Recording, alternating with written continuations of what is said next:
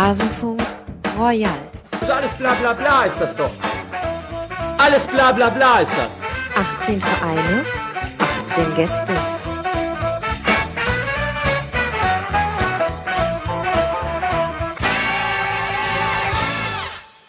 Hallo und herzlich willkommen zum Rasenfunk Royal, einer ganz besonderen Ausgabe der Rasenfunk Schlusskonferenz. Normalerweise sprechen wir hier über den zurückliegenden Bundesligaspieltag. Diesmal wollen wir reden über die zurückliegende Bundesliga-Hinrunde und das auch nicht nur in Anführungszeichen mit einem oder zwei Gästen. Nein, wir laden uns einen Gast pro Verein ein und dementsprechend liegen vor euch 18 tolle Gäste mit viel Interessantem zu ihren jeweiligen Vereinen. Aufgeteilt auf drei Teile, die ihr am besten wahrscheinlich nacheinander anhören könnt. Und damit ihr eine Orientierung habt, wir gehen die Tabelle entlang. Das heißt, wir starten bei Platz 1 und wir kommen an bei Platz 18 und werden über jeden Verein detailliert sprechen. Und ich hoffe, dass reinhören wird sich für euch lohnen. Eine Entschuldigung kurz dafür, ihr hört es schon, ich bin gesundheitlich etwas angeschlagen, deswegen, ähm, das wird sich auch so durch komplett durch alle Teile des Rasenfunk Royal durchziehen. Ich habe es leider in all den Tagen der Aufnahme nicht geschafft, das auszukurieren. Vielleicht stellt euch einfach vor, dass ich in einen Gartenschlauch rede, dann ähm, ist es wenigstens eine lustige Vorstellung zu einer sehr nasalen akustischen Vorstellung. Ansonsten kann ich bevor wir loslegen, nur nochmal den Gästen danken. Wirklich toll, dass sich alle Zeit genommen haben, rund um das Weihnachtsfest und danach für Aufnahmen für diese Mammutfolge des Rasenfunk. Außerdem danke an alle Fragen, die unter mitmachen.rasenfunk.de gestellt wurden. Jene zum Rasenfunk werde ich äh, ganz am Ende nach dem, im dritten Teil dann noch behandeln. Und außerdem an der Stelle schon, weil ich weiß, dass der gerade die Royal-Ausgaben von vielen Hörern gehört werden, die den Rasenfunk vorher noch nicht kannten oder nicht regelmäßig verfolgen und gerade diese Mammutfolge aber immer wieder Fragen aufwirft, wie man uns unterstützen kann. Da würde ich euch gerne ein paar Empfehlungen an die Hand geben. Also zum einen könnt ihr uns um keine Folge zu verpassen, sehr leicht verfolgen, sowohl in den sozialen Netzwerken, Twitter, Facebook, YouTube, immer nach Rasenfunk suchen, als auch über unseren Newsletter, den wir immer nach jeder Folge, die erschienen ist, rausschicken. Das heißt, so verpasst ihr wirklich gar nichts von uns. Ihr könnt uns unterstützen, indem ihr uns weiterempfehlt. Das ist im Grunde eigentlich das Wichtigste, denn neben dem Feedback, was wir so bekommen, sind dann doch die Downloadzahlen auch ein kleiner Gradmesser dafür, wie gut oder schlecht das ankommt, was wir hier machen. Und es hat ja so ein bisschen Grund, warum wir der gängigen Berichterstattung über Fußball etwas Eigenes entgegenstellen. Und da ist es einfach schön zu sehen, wenn sich das weiter verbreitet und auch Menschen erreicht, die vorher vielleicht auch mit Podcasts gar nicht so viel zu tun hatten. Also sprich, wenn ihr uns weiterempfehlt, dann tut ihr uns schon einen großen Gefallen. Ihr könnt uns auch bei iTunes positiv bewerten. Das hilft uns auch. iTunes ist immer noch ein wichtiger Treiber für die Reichweite. Das Wichtigste ist aber, weil wir auch immer wieder die Frage bekommen haben, ob man uns Geld spenden kann. Nein, diese Möglichkeit gibt es derzeit noch nicht. Wir wollen von unseren Hörern derzeit kein Geld haben. Wir freuen uns aber wirklich sehr, sehr, sehr, sehr, sehr, wenn ihr einfach das, was ihr uns geben wolltet, für einen guten Zweck spendet. Da bietet sich derzeit vor allem die Flüchtlingskrise an. Das ist äh, nach Meinung von mir und von Frank, mit dem zusammen ich diesen Rasenfunk ja mache. Ich vor dem Mikro, er an der Technik.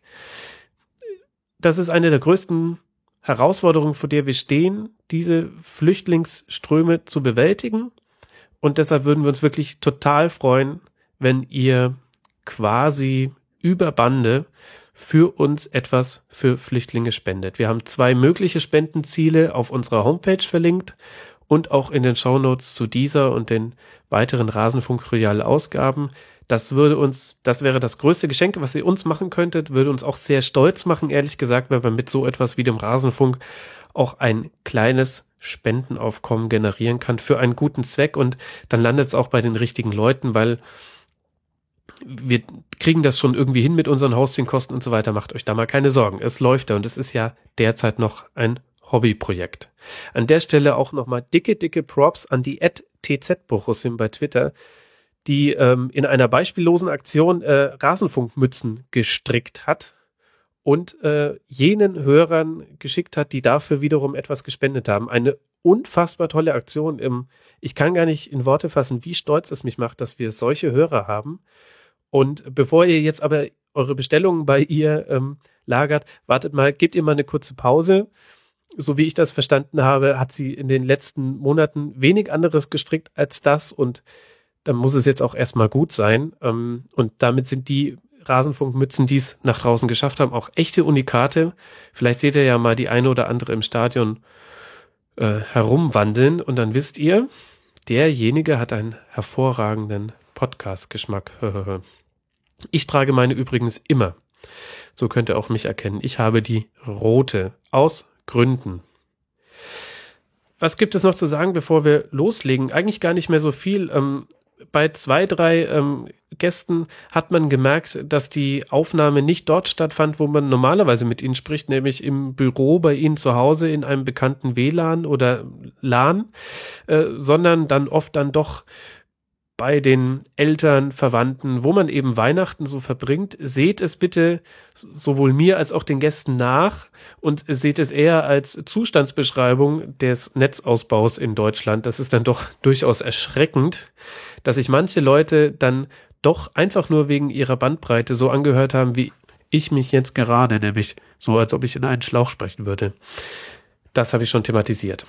So, das soll nun wirklich genug der Vorrede gewesen sein. Wir freuen uns über Feedback auf diese Folge auf allen bekannten Kanälen. Ihr könnt auch sehr gerne unser Forum euch mal angucken unter mitmachen.rasenfunk.de. Aber jetzt geht's los. Wir starten in den Rasenfunk Royal und ich wünsche euch viel Spaß bei den kommenden Stunden, Tagen und Wochen, in denen ihr das hier hören werdet. Und wir beginnen mit, na klar, der Elefantenrunde. Die ersten drei der Tabelle geben sich die Ehre und deshalb begrüße ich jetzt sehr herzlich für den FC Bayern Christopher Ramm von mirsanrot.de und dem hervorragenden Chatpod-Podcast vom Kollegen Christoph Fetzer. Christopher, schön, dass du mit dabei bist. Hi. Grüß dich, Max. Den ersten Zungenbrecher hast du ja schon geknackt. ja, aber gerade so. Ähm, naja. Außerdem mit dabei, ähm, Zungenbrecher frei, hoffe ich, Jens Buschmann vom ebenfalls äußerst empfehlenswerten Podcast Auf Ohren und schwarzgelb.de. Servus Jens, hi. Mahlzeit. Und er hat uns schon befohlen über Twitter, wir sollen niederknien, weil er Teil dieser Runde sein wird. Und das tun wir natürlich andächtig. Wir werfen uns in den Staub, wir sind unwürdig vor Uwe Bremer von immerhatter.de und Berlin-Reporter bei der Berliner Morgenpost. Und warum gibt's dich eigentlich noch nicht im Podcast, Uwe? Hallo. Ja, ich grüße sowohl nach München als auch nach Dortmund. Freue mich dabei zu sein mit dem Podcast. Ich würde gerne einen Podcast machen, aber wer weiß besser als du, wie viel Arbeit da noch drin steckt. Okay, das ist ein Argument, das, äh, das äh, muss man dann leider gelten lassen. Es gibt ja auch schon sehr gute Hertha-Podcasts, dann lässt du dich da einfach immer einladen und ähm, dann kann man dich genau. da auch hören. Genau. Das musst du aber wirklich tun. Das letzte Mal wurde ja schon nach dir gerufen im letzten Rasenfunk Royal, dass du viel öfter noch ähm, Teil des Rasenfunks sein musst. Ja, wäre ich, also ich mache auch gerne Podcasts, weil ich das eine schöne Form finde.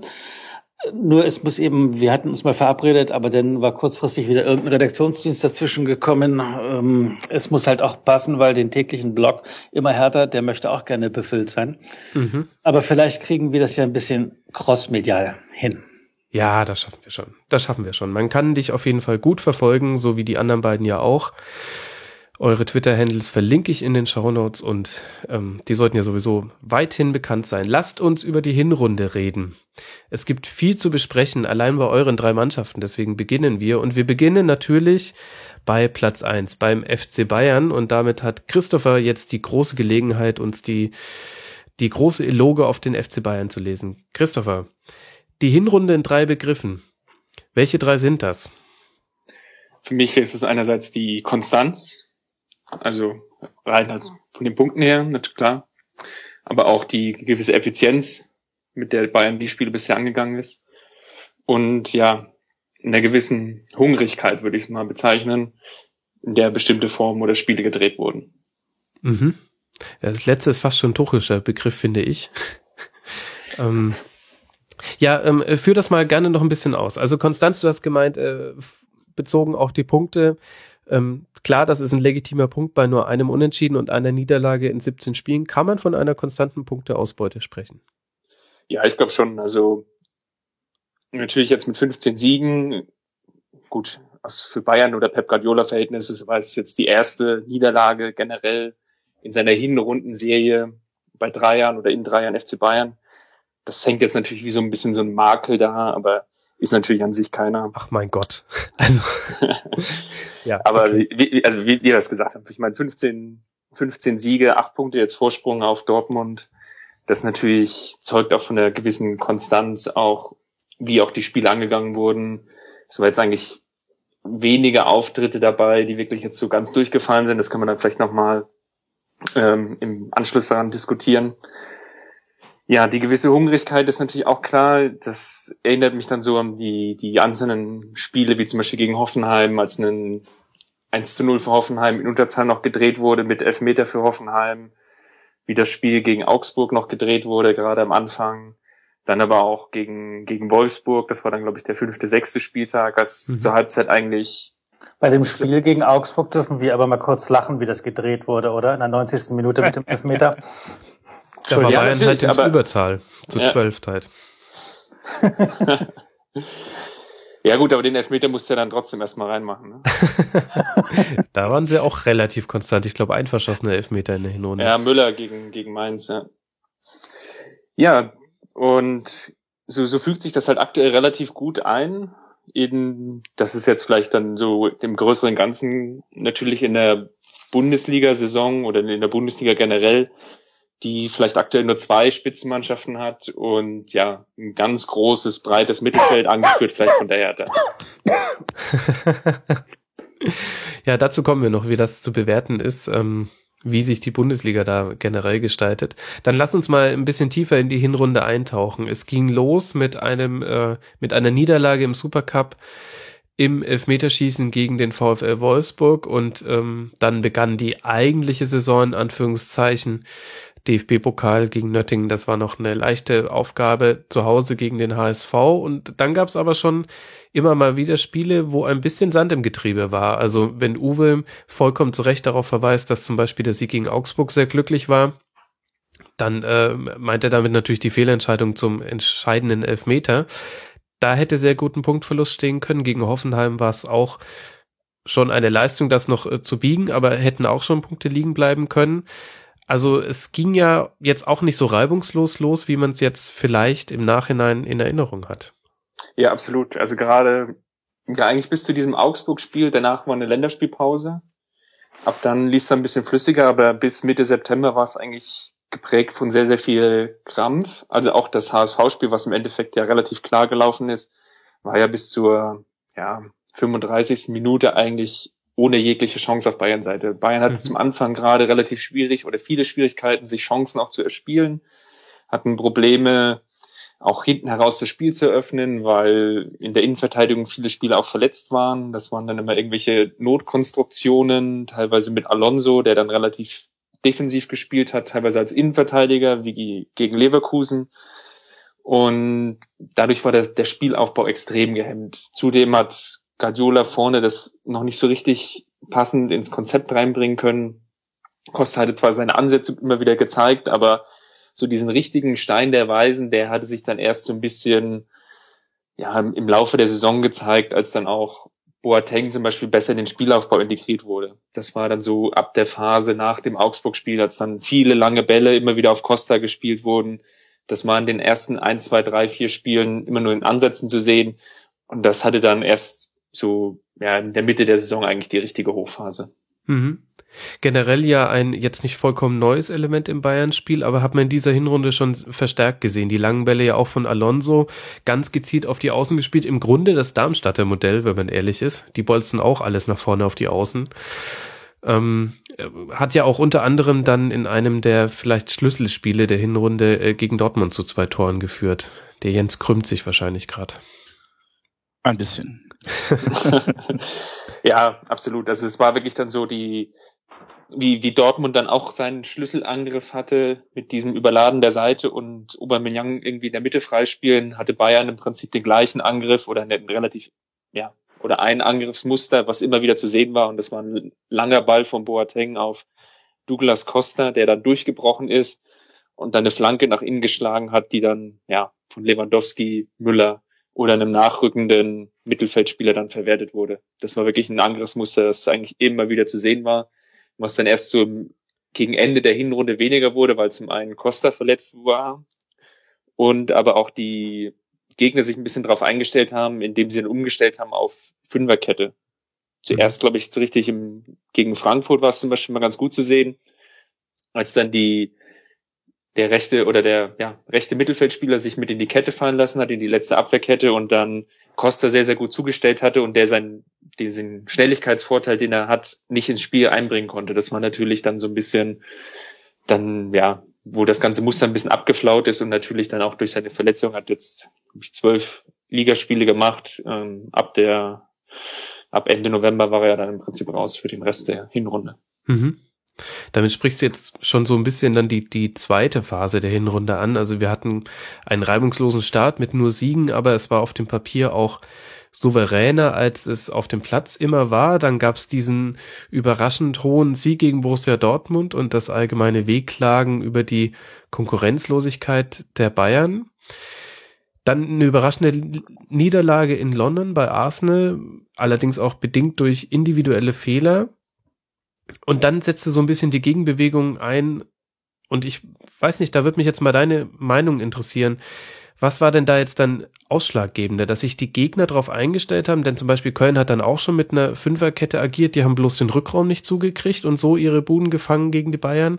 Äh, Frankfurt hat es dann total super gemacht und danach hat man das immer wieder gesehen, dass die Mannschaften es wirklich geschafft haben, einfach auf den Außen das Tempo rauszunehmen und die Bayern nicht mehr an die Grundlinie zu lassen. Liegt das vorrangig daran, dass sich die Gegner darauf eingestellt haben oder dann doch an dem Personalmangel, der irgendwann eingesetzt hat? Ich glaube, beides so ein bisschen in Kombination. Es waren ja dann auch immer wieder noch relativ hohe Siege, auch gegen Fünferketten dabei. Köln hast du jetzt schon angesprochen. Ja, das Arsenal-Rückspiel war ja im Endeffekt auch, dass Arsenal immer wieder in Fünferketten ähnliche Strukturen zurückgefallen ist oder ja, wieder darauf zurückgegriffen hat und dann so eine Art 5-3-2 gespielt hat. Das hat ja dann auch nicht wirklich funktioniert. Also es war wirklich dann so, eigentlich den richtigen Bruch gab es dann mit dem personellen Schwierigkeiten, als dann ein Flügelspieler nach dem anderen weggebrochen ist, bis am Ende im ganzen Dezember eigentlich nur Kingsley Coman übrig geblieben ist, der ja eigentlich als Perspektivspieler geholt wurde und jetzt relativ viel Einsatzzeit hatte. Zudem ist Müller dann wieder ein Stück weit auf die Außenbahn gerutscht, was sich eigentlich ein bisschen eher negativ auf sein Spiel ausgewirkt hat. Mhm. Ja, das ist ja gleich mal eine der Fragen, die auch viele Hörer hatten nach den Verletzten. Die Bayern ähm, gefühlt, also Pep hat irgendwann gesagt, er hätte nur noch 13 Feldspieler zur Verfügung, war ein bisschen übertrieben oder falsch übersetzt, wer weiß. Ähm, aber tatsächlich zieht sich das ja jetzt durch alle drei Spielzeiten, in denen er beim FC Bayern war, dass es viele Muskelverletzungen auch gibt. Glaubst du, dass kann mit dem Training von Pep zusammenhängen? Ist das äh, blanker Zufall? Liegt das vielleicht auch an den Spielern selbst? Ah, ich glaube, hier greifen auch wieder relativ viele Mechanismen ineinander. Zum einen ist es natürlich so, dass im Kader relativ viele ältere Spieler sind. Ribery, Robben, die vor, also die ihre ganze Karriere eigentlich schon ziemlich verletzungsanfällig waren. Das ist jetzt kein Zufall, dass sie jetzt im gesetzteren Alter mit Anfang 30 jetzt nicht unbedingt nach 10, 15 Jahren Profikarriere dann noch rumhüpfen wie ein junges Reh. Das ist irgendwie, möchte ich so ein bisschen sagen, liegt in der Natur der Sache. Ja, dann kommt aber sicherlich auch so ein bisschen hinzu, das ist, glaube ich, dann so der andere Faktor Trainer. Pep Guardiola ist eigentlich ein Typ, der sehr gerne die Spieler relativ früh wieder bringt. Also mhm. bei Bartstube hat man das zum Beispiel ganz gut gesehen. Der wurde relativ früh wieder gebracht und hatte danach eigentlich, ja, also man, man merkte ihm richtig an, dass er noch nicht fit ist. Er hat sich zwar danach nicht verletzt, aber es war eigentlich klar, der Einsatz am, ähm, den Spieltag jetzt nicht mehr zusammen, aber irgendwann Mitte, Mitte November, Anfang November, der war zu früh. Mhm. Man hat gesehen, das fehlte die Fitness. In der dem, Situation dem, hat er sich ja auch eine rote Karte geholt. Genau. Ja, ja, der war aber vorher, ja genau, aber vorher war er schon, schon zwei oder drei Wochen vor diesem Spiel gegen Piräus wurde er schon zum ersten Mal in der Bundesliga eingesetzt und da war es eigentlich schon auch offensichtlich, ich glaube gegen Stuttgart war es. Mhm. Da, da war eigentlich schon ziemlich deutlich, okay, der ist eigentlich noch nicht so weit und der bräuchte eigentlich noch mehr Zeit, aber er ist schon schon relativ früh gebracht worden. Das kann auch natürlich dann Grund sein, warum es bei Benatia jetzt zum Beispiel, der sehr, sehr viele Verletzungen hat, mit, also relativ viele muskuläre Probleme, dass er einfach immer wieder zu früh gebracht wird. Aber das ist natürlich dann auch so, so ein zweigleisiges Schwert, was im Endeffekt irgendwie so ein bisschen im Raum steht, weil wenn die Ärzte dann eben auch das grüne Licht geben, dass die Spieler spielen dürfen oder spielen können, dann ja, setzt er sie wahrscheinlich auch ein. Das ist vielleicht dann, ja, wäre eine, eine spannende Aufgabe, das intern mal aufzulösen. Woran das jetzt liegt, das ist jetzt ein Kommunikationsdefizit zwischen Mannschaft und oder Trainerteam im Endeffekt und, und Ärzten. Oder ist es jetzt einfach, ähm, dass der Trainer wirklich da, da einfach überstimmt und dann die Spieler relativ früh einsetzt, wie es jetzt vielleicht auch bei Ribéry der Fall war, mhm. der sehr, sehr früh gespielt hat, wobei aber seine Verletzung jetzt nicht, nicht unbedingt jetzt, also der hat sich ja den Muskel gerissen, ähm, unbedingt jetzt eine direkte Folge oder Wiederaufbruch an der Verletzung ist, weil er ja vorher ähm, Sprunggelenksprobleme hatte. Ich weiß nicht, wie ist das denn in Dortmund? Bei uns in Berlin ist es so, in dem Blog immer härter, den wir haben, wann immer ein Spieler verletzt ist, setzt das große Aufstöhnen ein. Warum hat von allen Fußballvereinen in Deutschland Hertha BSC die schlechteste medizinische Versorgung und niemand hat so viele schlechte und verletzte Spieler und das geht alles überhaupt gar nicht. Die Wahrheit ist, in dieser Hinrunde hatte Hertha nicht eine einzige Muskelverletzung. Aber die Wahrnehmung ist bei den Fans überhaupt nicht so. Ich weiß nicht, ist das bei euch in Dortmund auch so ähnlich? Ja, ja, ja, selbstverständlich. Also bei uns ist ist auch ganz schlimm. Ähm, es gab irgendwann mal vor Jahren den Punkt, da war ein Spieler länger verletzt als prognostiziert. Und seitdem sind natürlich alle Spieler prinzipiell, also wenn eine Verletztenmeldung kommt und dann heißt es, er kann in drei bis vier Wochen wieder spielen, kommen direkt Kommentare wie, ja, Mindestens also doppelt so lange. Genau, genau. Also das ist, ich glaube, ja. das ist einfach bei allen so. Ja gut, ähm, wobei die Bayern-Fans äh, an dem Punkt wenigstens äh, dieses schreckliche Fallbeispiel Ribéry vor Augen haben. Das ist ja tatsächlich auch eine Sache, die schon in seiner in seiner drastischen Art ein bisschen heraussticht, dass man damals gesagt hat, äh, es war ja gegen Donetsk im Februar, glaube ich, Christopher. Richtig, ähm, richtig, ja. Es hieß doch, glaube ich, nur vier bis sieben Tage und er ward für komplette Jahreszeiten nicht mehr gesehen.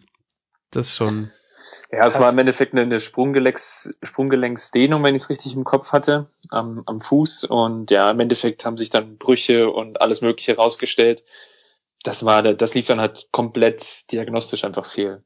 Ja, also wenn man sich besser wüsste, dann würde man sagen, er ist irgendwie Undercover-Agent und die mussten ihn decken. Er musste irgendwie schnell irgendwo hin und mal ein Dreivierteljahr irgendwas auseinandernehmen. Ja, aber das ist vielleicht wirklich ein Punkt, wo Bayern auch noch ähm, sich weiter professionalisieren kann, sollte, müsste. Ähm, ist ja auch so ein, also ein Grund, warum sich Pep Guardiola mit den, den Ärzten dann so ein bisschen oder mit Müller-Wohlfahrts über den Haufen geworfen hat, weil bei Bayern im, an der Sebener Straße im Trainingsgelände nie ein Arzt vor Ort war, sondern die Spieler, wenn sie sich irgendwie im Training leicht verletzt haben, Probleme hatten, wurden immer mühselig in die Innenstadt gekarrt und wer den Münchner Verkehr kennt, weiß, wie lange das teilweise dauern kann. Und das, das war einfach für Bayern-Verhältnisse relativ unprofessionell. Und da ist jetzt ein Stück weit nachgearbeitet worden, aber wahrscheinlich noch nicht so in den Maß oder in den Strukturen, wie man sich das wahrscheinlich von einem europäischen Großclub erwarten würde. Aber ist es denn wirklich? Bayern hat doch aus Dortmund, Entschuldigung, diesen äh, ominösen, ähm, ich weiß nicht, Doc geholt, der für die Reha-Arbeit berühmt war, dass er die Spieler so toll rangeführt hat und der ist Head of irgendwie Reha und, Physi und Vorsorge, Prophylaxe geworden bei den Bayern. Habe ich das richtig in Erinnerung? Also aus Anfang dieser Saison? Ich weiß den Namen jetzt nicht von den Menschen. Aber bei Dortmund brauchen die Leute doch auch immer eine Woche länger, als eigentlich vorausgesagt wurde. Habe ich gelernt. Mindestens. Nee, ich glaube, es war ein äh, ehemaliger äh, äh Mitarbeiter von, von unserem, aus unserem Trainerstab. Ich google das gerade mal, aber. Äh, ja, in meiner Erinnerung auch ähm, jemand, der also, quasi mit Klopp. Nur, nur weil er bei Bayern unter Vertrag ist, heißt es dann nicht immer, dass er dann im Verein auch eine ganz große Rolle spielt. Das liegt dann wiederum ja, an den internen Strukturen. Das Interessante ja, ist ja überhaupt zu sehen, dass man noch eine medizinische Betreuung braucht, um zu verhindern, dass Leute, also um Prophylaxe zu betreiben, damit Spieler sich halt nicht verletzen. Das finde ich ja schon, das ist ein anderes Denken. Häufig war es so, dass nur so werkstattmäßig, wenn was kaputt war, wurde was gemacht und ansonsten hatten die Leute zu laufen. Aber dass man mittlerweile weiß, dass mit der Belastung äh, und den Stresshormonen, die dann Indikatoren dafür sein können, dass demnächst Muskelverletzungen drohen, wenn man die Belastung nicht reduziert, dass sowas heute viel ernster genommen wird als vor einiger Zeit. Mhm. Ähm, meine Frage wäre jetzt vielleicht auch, ähm, du sprachst ja das, das Verhältnis oder die Professionalisierung an, dass der Arzt jetzt am Trainingsgelände ist und doch ist es ja nicht mehr Müller-Wohlfahrt, der Arzt ist und liegt es vielleicht auch ganz plump daran. Also ich habe das Gefühl gehabt, vorher war es halt deutlich besser. Gerade Robben, der ja dann äh, uns auch im Champions League-Finale sehr, sehr schmerzhaft gezeigt hat, dass er fit ist, ähm, hatte irgendwann endlich diese, dieses, diese ganze Verletzungsproblematik in den Griff bekommen. Und jetzt hat man das Gefühl, dass der ist wieder genauso anfällig und oft äh, verletzt wie vorher. Ich weiß nicht, ob er wirklich seine Verletzungsanfälligkeit so dermaßen gut in den Griff bekommen hat, dass man jetzt sagen kann, er hat eigentlich ohne Probleme gespielt. Das waren eigentlich sowohl bei Ribéry als auch bei Robben, ich sage jetzt mal ein Dreivierteljahr, wo sie wirklich am Stück wirklich gut funktioniert haben. Und sonst hatten sie immer wieder kleinere oder größere Ausfallzeiten. In der Summe mit Müller-Wohlfahrt, das ist eine, eine schwierige Geschichte im Endeffekt. Einerseits ist er natürlich berühmt gewesen für seine diagnostischen Fähigkeiten. Er hat ja dann noch nicht mehr selbst operiert oder die, die Behandlungen übernommen, sondern das wurde ja dann wieder weiter delegiert.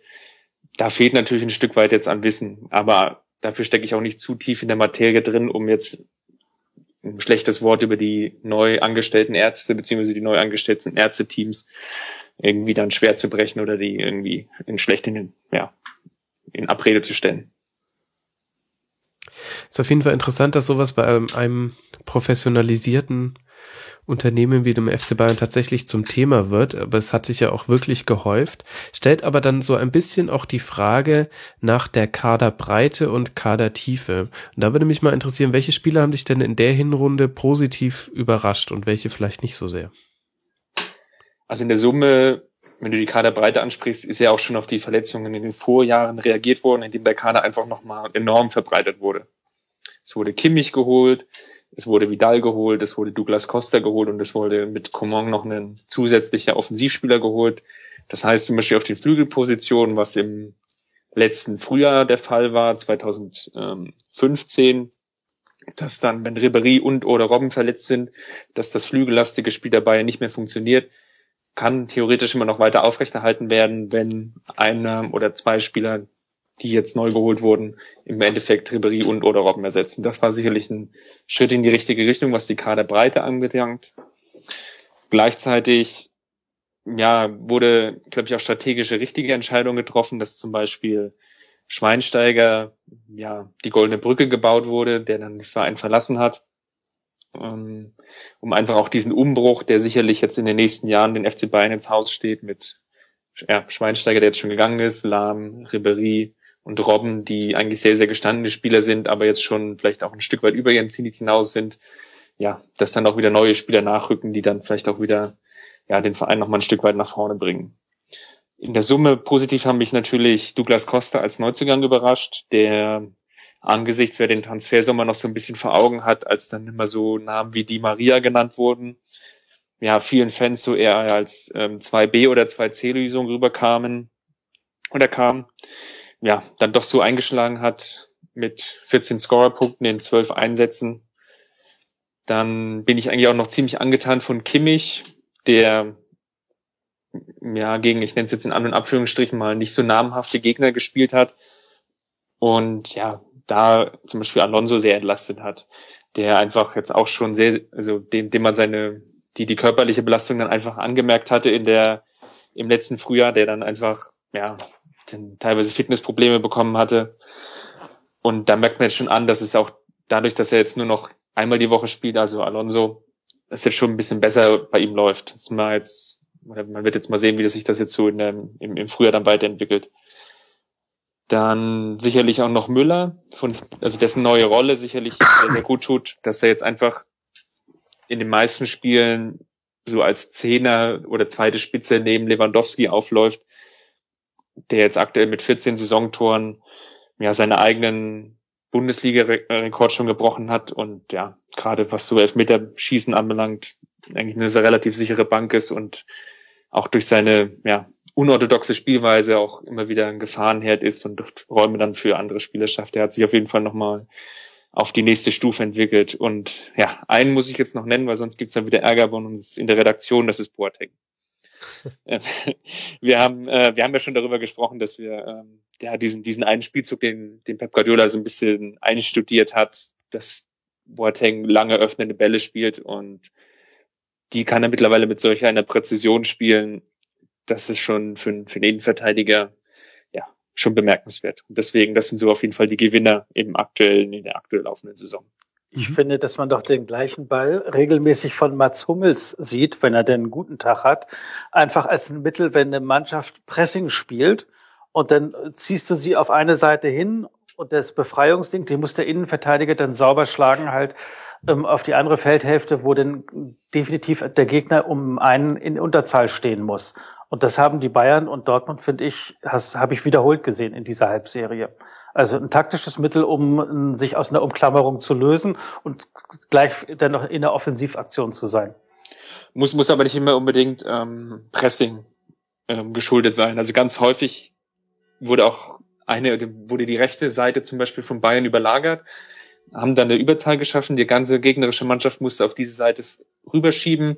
Dann wurde der Ball zu Boateng gespielt, der dann rüber auf Costa auf die ballferne Seite gespielt hat der dann relativ viel Raum hatte. Also war jetzt nicht immer nur aufgrund vom Pressing, sondern häufig auch so als einstudiertes Mittel. Hat aber auf jeden Fall in, in beiden Fällen immer super funktioniert. Ja, also ich finde das ein, also eine tolle Möglichkeit für eine Mannschaft, um zu variieren, wenn du A, jemanden hast, der diese langen Bälle so präzise spielen kann und B, äh, die ordentlich verarbeitet werden können. Aber das hast du ja bei Dortmund und bei, bei den Bayern, diese Offensivspieler. Auffällig ist, deswegen habe ich jetzt auch Boateng nochmal so herausgehoben. Daneben spielt oder haben relativ häufig Benatia und Martinez gespielt. Und beide sind zum Beispiel nicht so diese Spielertypen, die diesen langen Ball relativ gut im Fuß haben. Das lässt sich auch immer sehr gut an den Statistiken ablesen. Boateng hat im Regelfall zweistellige Versuche, was diese langen Bälle pro Spiel anbelangt. Hat immer so eine Erfolgsquote von rund über den Daumen von 75 Prozent, mal mehr oder mal weniger, je nach Spiel und Gegner. Und bei Benatia oder Martinez sieht man ganz häufig im Spiel nur wirklich so zwei, drei, maximal wirklich solche Versuche, solche langen Bälle zu spielen. Und dadurch ist es aktuell noch sehr, sehr ausrechenbar. Und deswegen hoffen auch so viele Fans, oder ist auch die Hoffnung sicherlich von Pep Guardiola, dass Bartstuber wieder relativ besser in Form kommt, der dann eben als linker Innenverteidiger genau die gleichen Bälle spielen kann wie, wie Boateng oder zumindest in einer ähnlich guten Qualität, um einfach taktisch noch variabler zu sein. Sonst wird John Brooks geholt demnächst. Klar, die stärksten Konkurrenten einfach leer kaufen. Das ist jetzt nicht so neu. Du lachst, der ist Innenverteidiger. Der ist 1,95 groß. Der spielt diesen Ball. Das ist sein Paradeding. Du wirst äh, sehr wahrscheinlich recht haben. Ich, ich höre nur ungläubiges Staunen äh, bei den anderen beiden. Ich wollte noch Christopher Gelegenheit geben, da jetzt gleich einen Deal festzumachen. Aber gut, dann ruft halt der Reschke wahrscheinlich bald mal beim, bei Michael Preetz an und dann wird das in trockene Tuchia geholt. Ähm, Christopher, es ist zwar ein bisschen komisch, wenn man bei 46 zu 8 Toren und 46 Punkten rummäkelt. Äh, dennoch ist es ja so, dass die Bayern so ein bisschen jetzt so, also sie sind auf dem letzten Reifen jetzt noch in die Winterpause gekommen und immer wenn ein Gegner tatsächlich ähm, gut gepresst hat, also nicht so wie Stuttgart, sondern ähm, effektiv, äh, mhm. Dann ist er ihnen ganz schön auf die Nerven gegangen. Das hat man eigentlich in allen Spielen gesehen, wo es versucht wurde. Also die erste Viertelstunde, zum Beispiel auch im Dortmund-Spiel, bis dann eben umgestellt wurde, so dass Boateng den Platz hatte, die langen Bälle zu spielen und dann fiel halt ähm, direkt auch das 1 zu 0. Aber eben zum Beispiel auch ähm, im, im Gladbach-Spiel ganz deutlich hat man gesehen, dass die Bayern damit nicht so sehr umgehen können. Ist das eine Frage des Spielstils oder liegt das einfach daran, weil sie diese Situation komischerweise immer noch so ein bisschen unvorbereitet trifft, weil sie so selten ist? Ich glaube, in dem, gut, in dem Dortmund-Spiel ist es einfach, das war sicherlich eines der Spiele der Hinrunde, weil es einfach wirklich von überragender Qualität war, wie beide Mannschaften eigentlich gespielt haben und wie sich auch beide Trainer versucht haben, gegenseitig, ja, auseinanderzunehmen. Das war sicherlich ein Highlight der, der kompletten Hinrunde da würde ich jetzt gar nicht so sehr darauf eingehen. Bei den anderen beiden Spielen, die mir sicherlich vor Augen sind oder die auch dir vor Augen sind, Gladbach hast du ja schon erwähnt, aber vielleicht auch Ingolstadt, ja. da würde ich einfach sagen, dass der zentrale Spieler gefehlt hat und das ist Alaba. Alaba ist auf jeden Fall ein Defensivspieler, der unheimlich pressingresistent ist, der, der ist einfach, ja, bei dem es wirklich schwierig ist, für die gegnerische Mannschaft den Ball zu erobern, der auch immer die nötige Ruhe hat und dann auch immer noch den, den relativ klaren Ball spielt. Und der, der fehlte so ein bisschen. Dann gab es dann diese Hilfskonstruktion mit Rafinha als linken Außenverteidiger. Aufgrund dessen, dass er ja Rechtsfuß ist, gab es dann immer ganz schlechte Passwinkel. Dadurch wurde das Pressing auch, ja, war es relativ einfach. Und ja, das war dann sicherlich mehr dem Personal geschuldet als der gegnerischen Qualität an der Stelle.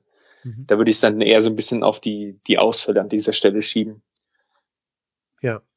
Das heißt, Bayern-Fans muss nicht bange werden mit Blick auf den Frühling, denn das ist ja das Groteske an ähm, Saisons des FC Bayern, dass man so ein bisschen das Gefühl hat, so wirklich entscheiden sie sich erst im April beziehungsweise Mai mit dem Abschneiden in der Champions League und darüber wird dann auch das Urteil gefällt, ob eine Saison erfolgreich oder nicht erfolgreich war.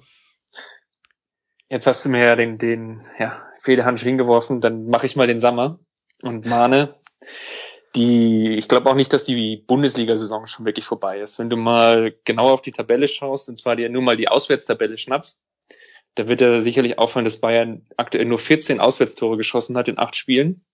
Gut, das liest sich von den Ergebnissen her natürlich noch schon toll. Sechs Siege, ein Unentschieden, eine Niederlage.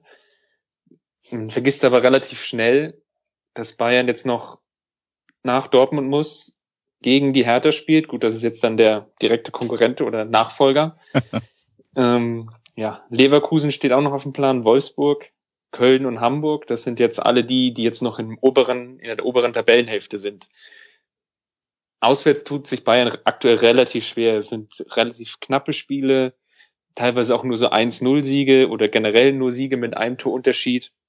Und da sehe ich aktuell so ein bisschen ja, die Problematik. Pep Guardiola geht da teilweise auch zu defensiv in die Spiele rein. Das war auch in dieser Hochphase, wo wir von den langen Bällen gesprochen hat, als auch alle Spieler fit waren, hat er ja dann teilweise in den Heimspielen mit fünf Offensiven gespielt und auswärts teilweise dann nur wiederum mit dreien oder vieren, was dann aufgrund der Fünferketten-Thematik, die wir ja schon angesprochen haben, dann doch in Anführungsstrichen ein Stück weit zu defensiv gedacht war.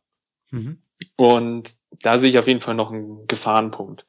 Wie erfolgreich die Saison wird oder was man das bemisst, das ist schwer zu sagen. Für mich ist die Meisterschaft, die vierte Meisterschaft in Folge, wäre es auf jeden Fall ein riesiger Erfolg, weil ich jetzt damit nicht unbedingt gerechnet hätte, sondern schon davon ausgegangen bin, dass es eine gewisse Sättigung in der Mannschaft gibt, vielleicht so ähnlich wie die Bayern Mannschaft aus dem Jahre 99 bis 2001, die dann nach dem nach der dritten Meisterschaft gut und der gewonnenen Champions League dann doch schon einen relativ krassen Abfall hatte im Folgejahr. Ich habe jetzt nicht unbedingt erwartet, dass es einen wirklich so krassen Abfall gibt, aber zumindestens ja, dass es halt schon so noch größere Stolpersteine gibt, wie sie vielleicht jetzt aktuell der Fall sind. Und deswegen ist für mich eigentlich die die Meisterschaft eigentlich das Wichtigste wie weit es in der Champions League geht, das hängt eigentlich immer von so vielen Faktoren ab. Aktuell ist ja vielleicht im Winter jetzt vielleicht das Barcelona das Maß aller Dinge und im September, Oktober hatte Barca so krude Spiele drin, wo du dachtest, okay, die Mannschaft ist fertig, die sind satt und jetzt aktuell, zwei Monate später, haben die so eine krasse Form, dass du einfach ausgehst, okay, die müssen es werden oder das gleiche kannst du auch über Real Madrid und noch wahrscheinlich drei, vier, fünf andere europäische Mannschaften sagen dass ich das glaube, dass es unheimlich schwierig ist, eine Saison jetzt nur an der Champions League festzumachen, die ja eigentlich wirklich nur in diesem einen Monat April entschieden wird, wo einfach das Viertelfinale stattfindet und das Halbfinale und das innerhalb von ja, mehr oder weniger vier oder fünf Wochen und alles, was davor oder danach ist, spielt dann eigentlich keine Rolle mehr. Das finde ich immer so ein bisschen, bisschen schwierig, das nur an diesen, diesen einen Monat festzumachen. Ja, drei, vier, definitiv. Entschuldigung, Jens. Ich hätte gern nur die, die drei, vier, fünf anderen Mannschaften jetzt noch gehört, wenn ich mir mal so die Premier League angucke.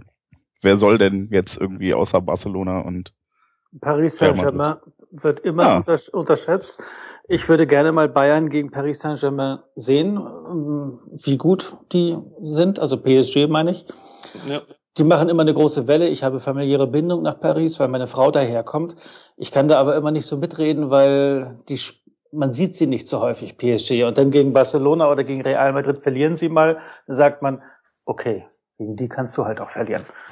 Aber mal gucken, vielleicht findet das ja statt im Viertelfinale. Ja, Arsenal hat sich jetzt auch ein Stück weit stabilisiert in den letzten Wochen gut. Bayern hat jetzt zumindest zu Hause relativ klar geschlagen, aber in London wurde das Spiel auch relativ deutlich verloren. Zumindest vom Ergebnis her. Dann, ja gut, Barcelona haben wir jetzt schon genannt und dann natürlich noch der eigentliche Gegner jetzt auch im Achtelfinale schon, Juventus Turin.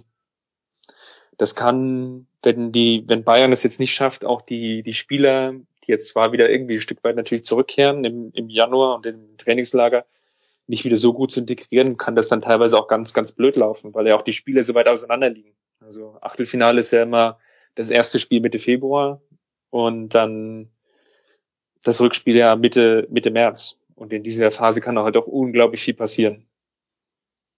Aber Juve hat mir ja Gott sei Dank schon proaktiv leer gekauft vor der Saison. Ja, ich, aber Mandzukic wird trotzdem mit Guardiola keinen Kaffee trinken, von daher. Dem ist vermutlich so, aber er muss ja mit Boateng Kaffee trinken und mit dem äh, trinkt es sich äh, schwieriger. Na, wir werden sehen, aber ich finde äh, Jens Einwand tatsächlich berechtigt. Ich sehe da auch irgendwie, es ist irgendwie merkwürdig, wie sich das innerhalb von ein paar Jahren so verschoben hat, dass man so wenige Gegner auf Augenhöhe sieht. Und das hört sich jetzt wahnsinnig arrogant an, ist aber ehrlich gesagt gar nicht so gemeint. Aber wenn ich mir jetzt so Chelsea angucke, City, wer ist noch mit dabei? Atletico. Atletico ist ein unangenehmer Gegner. Gegen die spielt niemand gern. Aber ansonsten AS Rom, die haben gegen Leverkusen 4-3 verloren. Das ist, ähm, naja, es wird nicht besser, wenn ich jetzt hier weiterrede an dieser Stelle. ich mache mich gerade nicht beliebt, tut mir leid. Aber das war ja bestimmt Musik in den Ohren von Jens, dass du sagst, die Bundesliga ist noch lange nicht entschieden. Bei acht Punkten Rückstand. Kann man auch so sehen. Äh, äh, würde ich nicht so sehen, denn äh, dafür haben wir jetzt nicht unbedingt konstant genug gepunktet. Also man muss ja dann, wenn man gegen so eine Bayern-Mannschaft wie die der letzten drei, vier Jahre spielt, ähm, da muss man wirklich auch da sein, wenn mal so ein Ausrutscher kommt wie gegen Gladbach. Und das sind wir aktuell noch nicht. Das kann vielleicht in ein, zwei Jahren der Fall sein, aber jetzt noch nicht. Gut, jetzt mal, der letzte Spieltag war gegen Köln, das war sicherlich ärgerlich. Hat man aber auch, glaube ich, gemerkt, wie beide Mannschaften total auf dem Zahnfleisch gegangen sind. Und das ist vielleicht auch dieser letzte kleine Prozentunterschied, den du jetzt auch wirklich ansprichst. Bayern hat halt das Spiel gegen Hannover noch irgendwie über die Zeit gerettet. Dortmund verliert das halt dann noch gegen Köln.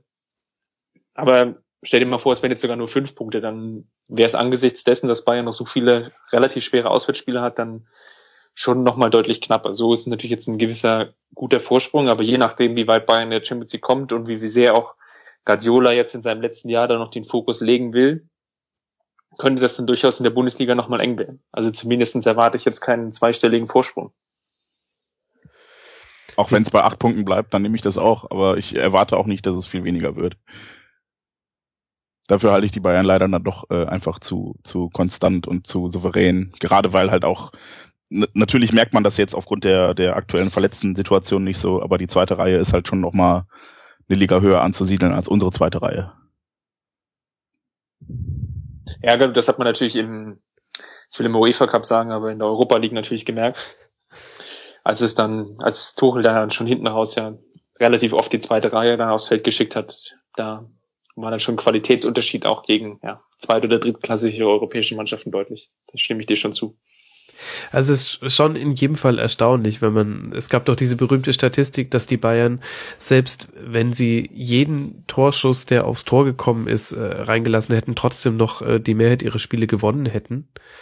Ähm, das ist schon, also es ist schon krass mit 46 zu 8 Toren also ich verstehe schon jeden, der sagt, das ist langweilig und ähm und die Bayern tun ja alles äh, daran, dass es sich noch weiter so entwickelt, wenn ich an die nächste Fernsehgeldrunde denke, wo Herr Rummenigge jetzt sagt, dass natürlich die Verteilung so bleiben müsste, wie sie ist, äh, es sei denn, dass die Spitzenvereine noch mehr bekommen. In der Redaktion heißt es ja, dass die Abstände immer größer werden. Und ich finde so eine Halbserie mit 15, 1, 1 ist aller Ehren wert, die die Bayern gespielt haben, finde es aber als Zuschauer echt langweilig. Ich glaube auch, dass es problematisch ist. Also wenn ich mir angucke, dass die Bayern in der kompletten Hinserie nur 37 Schüsse aufs Tor zugelassen haben. Ja. Ähm, und ich habe die genaue Zahl nicht mehr parat, aber ich glaube, auf Platz zwei ist dann, ich glaube, Dortmund mit 65 zugelassenen Torschüssen. Das ist schon, also das, meiner Meinung nach schlittert das alles in Richtung einer Europa-Liga. Also nicht der Europa-Liga, sondern einer Ja. neu zu schaffen, denn, denn das ist ja tatsächlich auch, sollte das jetzt so weitergehen, vierte, vierter Titel in Folge und dann, man, man muss ja tatsächlich vielleicht äh, auf das hoffen, was uns äh, der Hörer Denkerbank im unter mitmachen.rasenfunk.de gefragt hat. Ähm, er findet es schade, dass, äh, dass äh, Pep geht und dass äh, Carlo Ancelotti kommt, weil er sagt, es wird nicht viel bleiben von dem, was Pep gemacht hat. Was meine Frage an Christopher wäre, wird es auch wirklich so sein? Ja, Ancelotti gilt ja zumindest in weiten Teilen als, als Konservierer. Also zumindestens war er es jetzt mal Real Madrid. Und ja, auch in der Chelsea-Hochsaison, in der einen Saison, als seine Mannschaft 103 Tore geschossen hat, war es ja eher so, dass er relativ alternden Stars dann noch das alte taktische System mehr oder weniger fortgeführt hat. Das ist natürlich jetzt schwer zu sagen, wie Ancelotti jetzt das System weiterentwickeln will oder generell mit dem Fußball umgeht. Ancelotti geht ja gemeinhin nicht so als der, der Taktiker. Ich finde es eigentlich ziemlich spannend, wie Bayern so einen gewissen Zyklus jetzt versucht zu etablieren von einem Taktiktrainer Van Gaal zu einem, ja, ich nenne es jetzt mal eher Players Coach wie Heinkes, der eigentlich mit jedem Spieler gut konnte und gar nicht so sehr den Fokus auf taktische große Anpassungen gelegt hat, hin zu einem richtigen Taktiktrainer wie Guardiola, der in 127 Spielen 126 Mal die Aufstellung geändert hatte bei Bayern, hin jetzt wieder eher zu einem, ja, Players-Trainer, der wirklich mit vielen Spielern gut konnte und selbst in Madrid, wo es ja so viele Raufereien und Gezänk gibt, was man immer so medial zumindest verfolgen kann, das hingekriegt hat, dass alle Spieler positiv über ihn reden und sich ihn eigentlich noch wieder zurückwünschen. Und ja, da bin ich jetzt eigentlich mal ziemlich gespannt darauf, wie er versucht dann oder wie er es verstehen kann, mit dem Spielermaterial, was er hat, den Kader auch so zu moderieren, dass er zumindest wahrscheinlich die Leistung für ein, zwei Jahre noch konservieren kann, bis der von mir vorhin angesprochene Umbruch dann aller spätestens ins Haus steht, wenn dann Lahm, Ribéry und Robben dann endgültig aufgehört haben. Und dann Was muss man wieder den Taktiker finden. Und dann müsste man gegebenenfalls wieder den Taktiker finden. Mit, mit Tuchel ist ja sicherlich da jemand, ja, in, in, in höherer Reichweite zumindestens. Dö, dö, dö, dö. So, Jens, jetzt bist du dran. Ja, ich wollte gerade fragen, wen man denn dann nimmt nach Ancelotti, weil wenn du jetzt sagst, er hat eine, eine Halbwertszeit von zwei Jahren, dann äh, wer kommt denn danach? Also ich Also ich, denke, ich, dass, dass Tuchel sich schon eher aktuell noch als Herausforderer sieht. Das war so sein Lieblingswort in der in der Vorstellungspressekonferenz. Und ähm, ich denke, der hat da auch ein bisschen den Narren dran gefressen, dann lieber äh, erstmal zu kitzeln, als selber dann sich ins, äh, ins gemachte Nest zu setzen. ja, na gut, die Frage ist natürlich, was dann halt davon gemacht ist, übrig bleibt. Nach den zwei Jahren Ancelotti. Also ist dann die Mannschaft so gesättigt, das ist halt so die, diese Unbekannte, die jetzt im Raum steht. Wie wird der Kader weiterentwickelt? Werden neue Spieler hinzugekauft, etc. pp. Wie groß ist dann auch der Umbruch jetzt von Spielern, die jetzt eher so hinten dran stehen oder sagen wir mitschwimmen, wie vielleicht ein Rafinha, Benatia, etc. pp. Das ist sicherlich die eine Frage. Tuchel ist sicherlich immer eine interessante Lösung, zumindest aus Bayern Sicht, auch wieder einen deutschen Trainer zu haben, der ja auch natürlich nochmal ganz anders mit den Medien spielen kann, als es jetzt vielleicht Guardiola spielen kann. Und na, eine andere Option, die liegt natürlich mehr oder weniger vor der Haustür, die ist halt Weinziel. Wobei ich glaube, dass man da zumindest in der, in der aktuellen Saison oder jetzt aktuell nicht wirklich die, den nötigen Mut vielleicht auch hatte, jemanden hinzusetzen, der, ich nenne es jetzt mal, noch eine gewisse Unerfahrenheit irgendwie mitbringt und der sich ja in Augsburg zwar schon bewiesen hat, aber jetzt einfach vielleicht auch noch nicht auf dem konstant hohen Niveau, dass man ihm ja so eine Mannschaft aktuell einfach auch an die Hand geben möchte. Schon erstaunlich, dass wir jetzt schon über den Nachfolger des Nachfolgers diskutieren. Ich könnte mich jetzt noch mal erinnern, der letzte Ungar, der bei Bayern gute Erfahrung gemacht hat, war Paul Czernein. oh, ja. Kleines, dickes Müller. Äh, kein, kein Teller Suppe für dich. Ähm, aber bevor wir jetzt noch tiefer in die Annalen des FCB einsteigen, würde ich sagen, es soll ja eigentlich um die Hinrunde gehen. Die haben wir, glaube ich, äh, ganz gut abgehandelt. Und wir haben jetzt auch schon recht viel über Dortmund gesprochen. Da könnten wir doch eigentlich auch mal den Jens noch länger zu Wort kommen lassen. Und da würde würd mich interessieren, Jens, wenn ich mir eure Bilanz angucke, 38 Punkte, 47 Tore, das ist Wahnsinn nach 17 Spielen. Allerdings auch 23 Gegentreffer, das ist so mittel. Aber eigentlich ja eine wirklich Hammer Hinrunde. Gibt es etwas zu mäkeln? Ähm, ich war vor wenigen Wochen im, im Paracast zu Gast ähm, nach dem Pokalspiel und ähm, da wurde, wurde ich die gleiche Frage gefragt und äh, ich glaube, da hatten wir von, von den letzten 17 Pflichtspielen oder von den letzten 18 Pflichtspielen 17 gewonnen. Und ich habe gesagt, natürlich gibt's was zu mäkeln, wir hätten 18 gewinnen können. Und ähm, das ist in der Tat eine herausragende Hinrunde. Es ist, glaube ich, die zweitbeste Hinrunde der Vereinsgeschichte. Aber es gibt Spiele, die, die man meiner Meinung nach nicht so hätte verlieren können, müssen, sollen, mhm. wie auch immer. Also das Köln-Spiel weiß ich nicht, ob es da jetzt wirklich viele sagen, das lag jetzt überwiegend an der an der Erschöpfung und nach 30 Pflichtspielen in einem halben Jahr ist man halt auch platt. Das würde ich zu einem Stück weit gelten lassen, aber auf der anderen Seite hat die Mannschaft da nach dem Seitenwechsel auch einfach komplett das Fußballspielen eingestellt. Ähm, das Spiel zu Hause gegen Darmstadt, wo du dir dann in der 89., 92. Minute den Ausgleich fängst, nachdem du das Spiel komplett im Griff hattest und die Mannschaft auch wieder reinholst, weil du nach 75 Minuten das Spielen einstellst und plötzlich Darmstadt wieder oben auf ist. Das sind Spiele, die muss man nicht auf die Art und Weise herschenken und die ärgern mich dann auch. Nicht, nicht, weil man sie verliert, man kann verlieren. Das Spiel gegen die Bayern zum Beispiel, da haben sie sich auch nach dem, nach dem dritten Gegentor total sacken lassen, aber das kann ich halt dann auch irgendwann verstehen, weil gegen den FC Bayern nochmal zwei Tore aufholen, wenn man gerade aus der Pause gekommen ist und das 3-1 kassiert hat. Das ist eher menschlich, aber dass man Darmstadt in der 75. Minute ins Spiel zurückholt und sich dann noch den Ausgleich fängt und dass man gegen Köln mit einem 1-0 aus der Pause kommt und dann einfach nicht mehr weiterspielt, das, das muss halt nicht sein. Und das hat mich auch in, in den beiden Fällen sehr, sehr geärgert. Mhm. Und ja, auch das Hamburger Spiel, was zwar mit etwas Glück noch irgendwie hätte auch anders ausgehen können als 1 zu 3, aber da war es ja quasi umgedreht. Da hat man erst ab der 75. Minute angefangen zu spielen.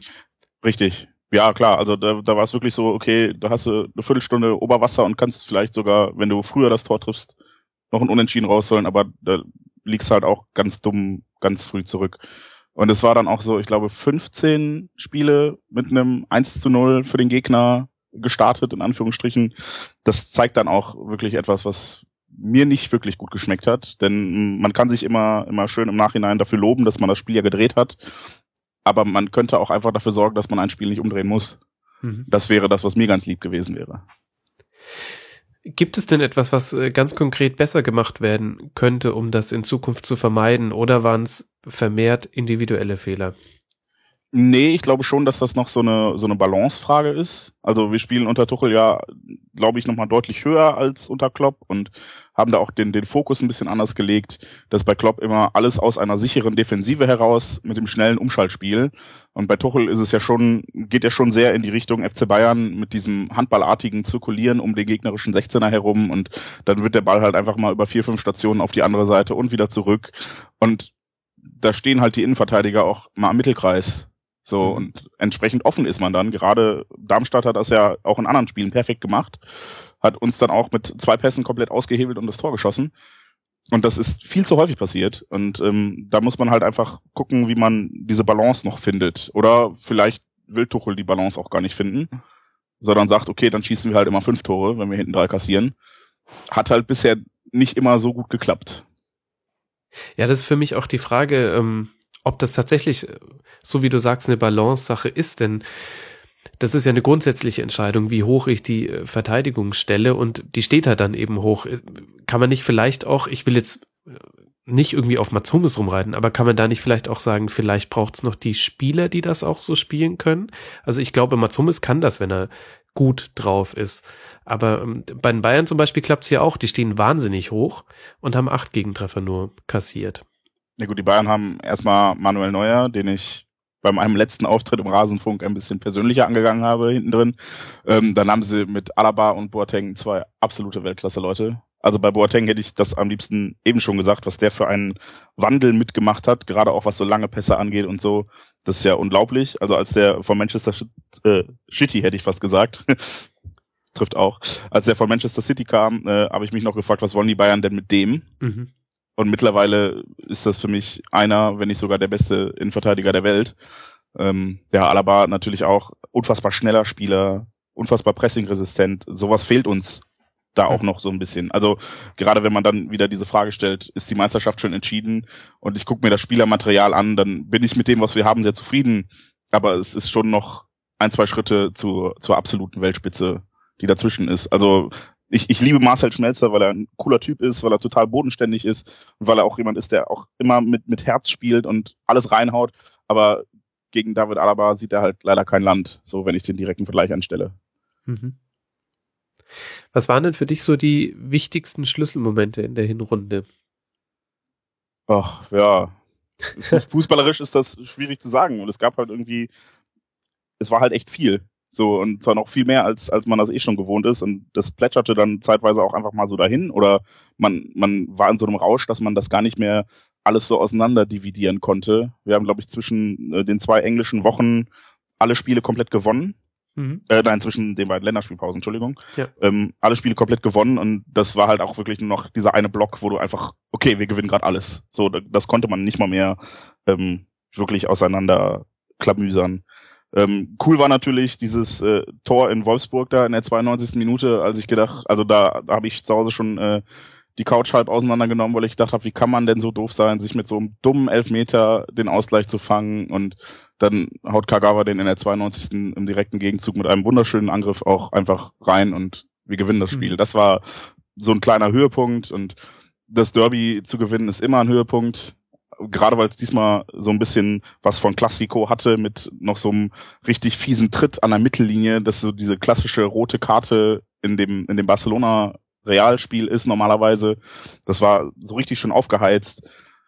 Ja, und sonst geht die Saison halt jetzt dann langsam in die entscheidende Phase. Also Europa League hat man dann für meinen Geschmack vielleicht ein bisschen zu locker angegangen, weil man da, wobei letzten Endes würde eh gelost in jetzt äh, für die nächste Runde. Von daher fand ich das jetzt dann doch gar nicht so schlimm, wie ich es im, im ersten Moment fand. Da dachte ich nämlich, okay, das sind sechs Spiele, da musst du einfach Vollgas geben und danach guckst du, was dabei rauskommt. Und dann schon im zweiten oder dritten Gruppenspiel äh, fünf Stammspieler zu Hause zu lassen, fand ich dann ein bisschen frech. Aber hat ja dann ganz gut funktioniert. Und, ja gut, aber auf der anderen Seite habt ihr doch jetzt Porto als Gegner in der Zwischenrunde und hättet ähm, ein etwas leichteres Los haben können als Tabellenerster. Ja, wir hätten aber auch ein genauso schweres haben können. Also es ist, ist ja in der Europa League, glaube ich, so, dass die Gruppensieger auf der einen Seite in den Töpfen sind und die vier besten Drittplatzierten aus der Champions League. Und in den anderen Topf sind die Gruppenzweiten und die vier schlechten Dritten quasi. Und äh, unter den vier schlechten Dritten, ich weiß gar nicht, wer da alles bei war. Also, also fandst du es okay? Also äh, Krasnodar spielt ja zum Beispiel gegen Sparta Prag, das hätte ich gesagt, ähm, würde ich jetzt lieber nehmen als Porto. Aber das heißt, mit dem Abschneiden in der Europa League bist du so eigentlich so unter dem Strich eigentlich dann zufrieden.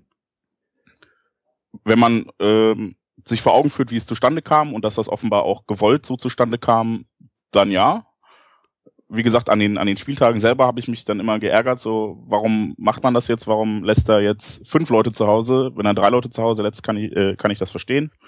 Aber dass er dann irgendwie, ja, nach, nach Saloniki am dritten Spieltag der Gruppe oder am zweiten Spieltag der Gruppe sogar schon äh, fünf Spieler schont und wir uns da zu einem 1-1 gurken, wo sogar Moritz Leitner eingewechselt wird, ähm, das fand ich halt, das habe ich nicht verstanden. Also das wäre dann, meine, meine Maxime wäre dann gewesen, erstmal so viel Punkte wie möglich holen und dann anfangen zu schonen mhm. und nicht von vornherein schonen und gucken, dass man sich irgendwie durchwurstelt. Äh, so dass wir dann halt durch die, durch die Niederlage gegen Krasnodar im Rückspiel am fünften Gruppenspieltag dann auch schon die Chance auf den Gruppensieg quasi vertan hatten. Das hat mich geärgert, weil wir auch da schon wieder mit Spielern gespielt haben, die eigentlich jetzt nicht mehr so zur Stammelf zählen war der Sieg, aber wenn wir jetzt gesprochen haben über die Schlüsselmomente, war der Sieg nicht gegen Otz dieses irre 4 zu 3 in Norwegen, war das nicht so eigentlich der Schlüsselmoment für die, die aktuelle BVB-Saison?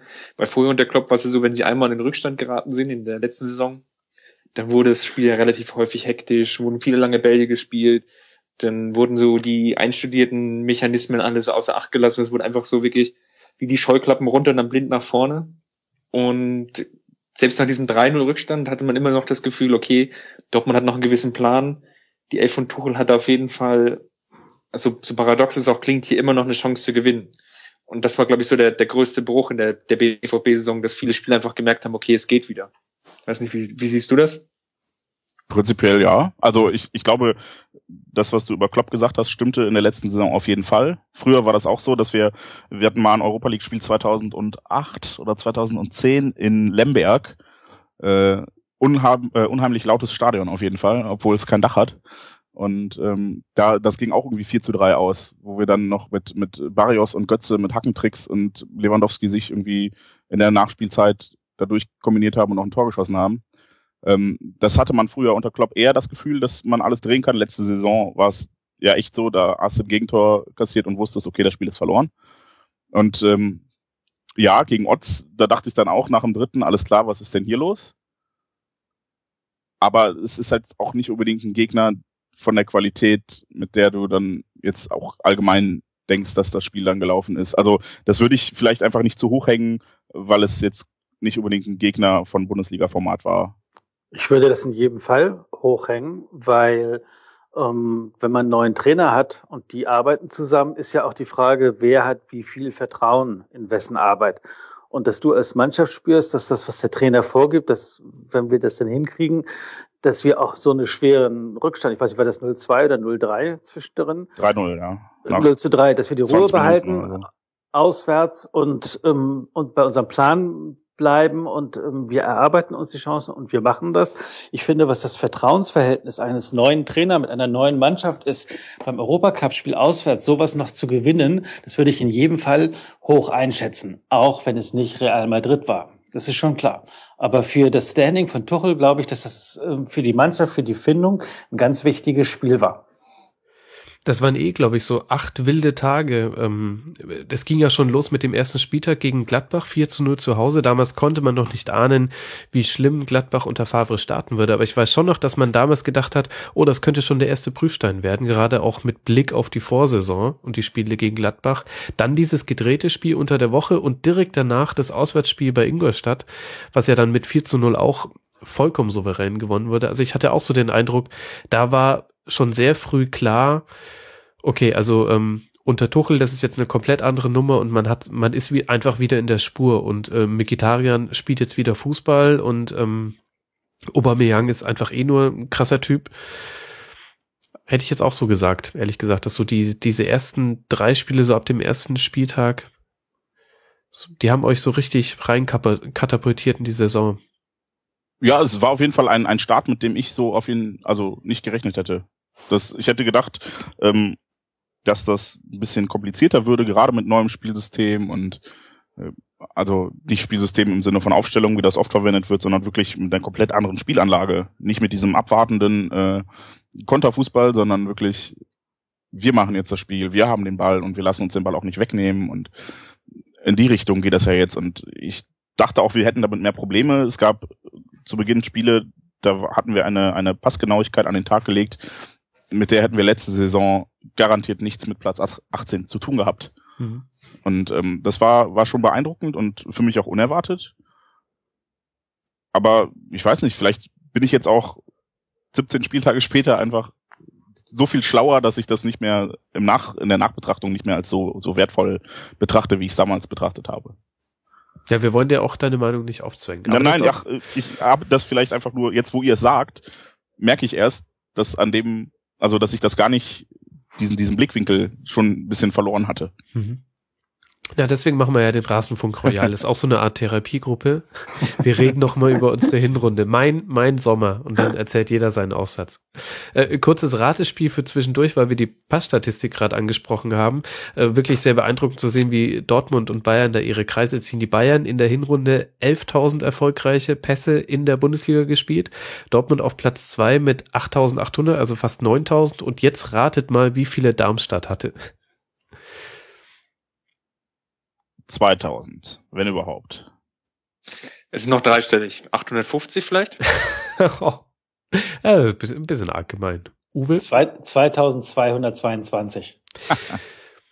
Und äh, die imaginäre Krone wandert mal wieder in die Hauptstadt. 2400 äh, erfolgreiche Pässe hat äh, Darmstadt äh, in der Hinrunde absolviert, damit auf Platz 18 der Liga. Aber worauf ich eigentlich hinaus wollte, ist tatsächlich, dass man sieht, wie, äh, wie das Spiel von Bayern und äh, von Dortmund äh, auf dasselbe Netz aus Pässen angelegt ist, äh, was sich über den äh, Platz erstreckt und irgendwann ist die Lücke da und dann habt ihr ja diesen Signature Move inzwischen, den Ball zu chippen in den Rücken der Abwehr und dann wird quergelegt und Aubameyang schiebt die nur noch ein. Dieses Tor habe ich gefühlt schon 15 Mal gesehen in dieser Hinrunde von euch. Ja, ganz oft von aus dem, aus dem linken Halbraum die Diagonalflanke auf den genau. auf den Rechtsverteidiger. Oft Matthias Ginter, der wirklich eine großartige Hinrunde gespielt hat, auch wenn er jetzt zuletzt irgendwie ein bisschen hinten übergefallen ist. Ich glaube, es lag daran, dass man Piszczek wieder heranführen wollte. Ähm, aber Ginter einfach überragend. Ich, du wirst mich jetzt vermutlich mit Zahlen bombardieren, die ich äh, parat haben sollte. Aber ich glaube, sieben Torvorlagen, acht Torvorlagen und dazu noch drei oder vier selbst geschossen. Ja, in der Bundesliga waren es vier, genau, bei insgesamt sieben und äh, selber auch ähm, die Tore habe ich in der Bundesliga gerade gar nicht hier, aber definitiv ähm, einer der der positiven Überraschungen dieser Saison und wahrscheinlich auf deinem Zettel bei den positiven Überraschungen ja auch Julian Weigel. Das ist jetzt nicht so weit hergeholt, denke ich. Allerdings, also das, wow, das kann ich bis heute nicht so ganz fassen, weil ich weiß nicht. Wir, wir haben ja in den letzten Jahren öfter mal so einen Spieler gehabt, der, der jung war und dann relativ gut funktioniert hat, sei es Hummels und Subotic ganz zu Beginn unter Klopp oder dann auch Mario Götze, der ja dann irgendwann mit 17 Jahren alles in Grund und Boden gevorlagt hat. Aber äh, ich habe da einfach nicht mit gerechnet, weil Weigel auch bei, bei den Löwen irgendwie so äh, ja hinten übergefallen ist oder oder der war erst Kapitän, dann hat er irgendwas intern ist da schiefgelaufen und war wie komplett außen vor und es sind ja. die Löwen, ja. Okay, entschuldige. Er hat Aber im Taxi über die Löwen gelästert, nachdem er zusammen mit anderen Leuten feiern war. Und daraufhin wurde er des Kapitänsamts enthoben. Ja, ja. Aber ich habe auf jeden Fall nicht damit gerechnet, dass der A so viel spielt. Zumal Sven Bender jetzt auch verhältnismäßig fit war und B so gut spielt. Das war wirklich in der Tat eine Überraschung, mit der, glaube ich, keiner gerechnet hat. Mhm. Sehr schöne Formulierung in Bezug auf Sven Bender. Er war verhältnismäßig fit. Ja, so leid es mir tut, ja. ist halt bei ihm echt so, dass er zu, also früher waren es ja oft so Sachen, da kann man nichts für. Also wenn man beim Kopfballduell den Ellbogen ins Gesicht kriegt und einen Nasenbeinbruch hat oder keine Ahnung was, aber mittlerweile ist da ja auch viel so, so Schambeinentzündungen und sowas, also einfach Belastungserscheinungen. Das tut mir ein bisschen leid, weil der auch, also ich glaube, wir haben viele von diesen bodenständigen Jungs, die einfach Fußball arbeiten. Und äh, ich fürchte, das wird Sven Bender auch so ein bisschen zum Verhängnis für seine, für seine Ursprungsposition, weil er dafür nicht filigran und nicht technisch versiert genug ist. Dafür kriegt er jetzt aber offenbar irgendwie einen zweiten Frühling in der Innenverteidigung. Scheint ja auch nicht so schlecht zu funktionieren. Jens, wie lange schätzt du denn? Ich sehe Pierre-Emerick Aubameyang sehr gerne und finde es toll, was wieder mal zeigt, es macht Sinn, ein bisschen Geduld zu haben, gerade mit Stürmern. Wie lange schätzt du denn, wird er noch in Dortmund sein? Weil ähm, gefühlt glaube ich, dass der im Sommer Richtung England irgendwie so viel Kohle geboten wird. Ja, das hängt davon ab, wie viel Kohle geboten wird. Nein. Ja, viel ich, ist England. Ja, ich, ich habe so ein bisschen die Hoffnung, dass er sich echt wohlfühlt hier gerade weil man auch dann so die Geduld hatte, wobei ich gar nicht so das Gefühl habe, dass man so viel Geduld mit ihm haben musste. Der hat in seiner ersten Saison hier 13 Bundesligatore geschossen auf dem rechten Flügel. Ja. Hat in seinem ersten Spiel drei Tore gegen Augsburg geschossen. So, da war irgendwie klar, Torricher hat er. Ich hatte immer das Gefühl, auf der Position, auf der er spielt, und zwar auf dem rechten Flügel, dafür ist er defensiv nicht gut genug. Aber er hat in irgendeinem, es gab mal so ein Abschiedsvideo, da ist er noch äh, beim AS Saint-Etienne in die Kabine gegangen und hat dann gesagt, so Leute, ich bin jetzt weg, Dortmund hat mich gekauft und die haben mich überzeugt und dann wurde er gefragt, was planen die denn mit dir? Und dann hat er gesagt, ja, also äh, Flügel oder zweite Spitze neben Lewandowski. Und genau das ist das, was man dann letzte Saison mit Immobile versucht hat, was leider kläglich gescheitert ist, die beiden als Zweispitzensystem spielen zu lassen. Und es war aber irgendwie von vornherein klar, wenn der ganz vorne spielt, dann kann er was. Und wenn man ihn richtig einsetzt mit seiner Schnelligkeit und ihm den Platz gibt, dann ist er unfassbar gefährlich, weil er einfach einen Torriecher hat. Und äh, dass er das jetzt auch auf diesem engen Raum hinkriegt, auf diesem nicht so konterbasierten und überfallartigen Spiel, ja. das, das ist das, was mich persönlich dann auch beeindruckt. Wobei er natürlich immer noch Schwächen hat. Also er ist jetzt nicht der, der große Künstler am Ball und wenn er einen Ball mit dem Rücken zum Tor kriegt, dann weiß er ganz oft auch noch nicht so ganz, was er damit anfangen soll. Er hat also auf jeden Fall noch Verbesserungspotenzial, aber seine Torausbeute ist natürlich überragend. Zur Ursprungsfrage zurück. Äh, ich hoffe, ich kann es jetzt, also ich möchte mich da jetzt nicht zu sehr festlegen und auch zu, keine zu großen Hoffnungen machen, damit ich nicht enttäuscht werden. Aber ich, ich glaube, dass er sich hier ziemlich wohlfühlt aktuell und je nachdem, was dann jetzt am Ende der Saison rausspringt, dass man ihn vielleicht auch davon überzeugen kann, dass hier mit dieser Mannschaft doch noch was zu gewinnen ist, auch mittelfristig. Er wird ja auch wissen, dass der BVB mal in einem Champions League Finale war und dass man da vielleicht auch noch mal hin möchte in die Richtung.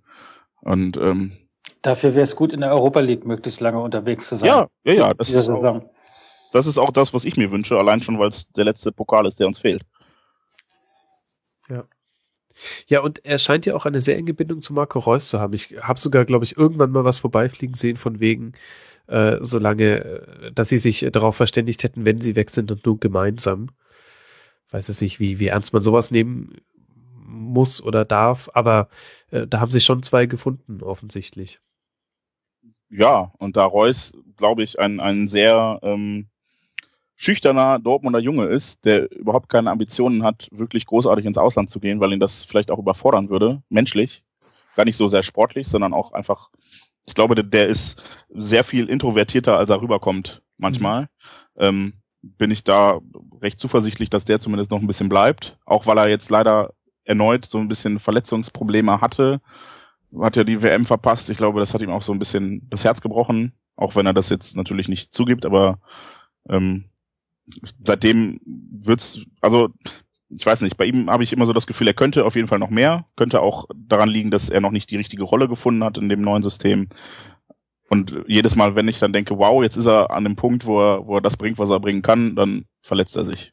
So. Da bin ich mal gespannt, was aus ihm noch wird.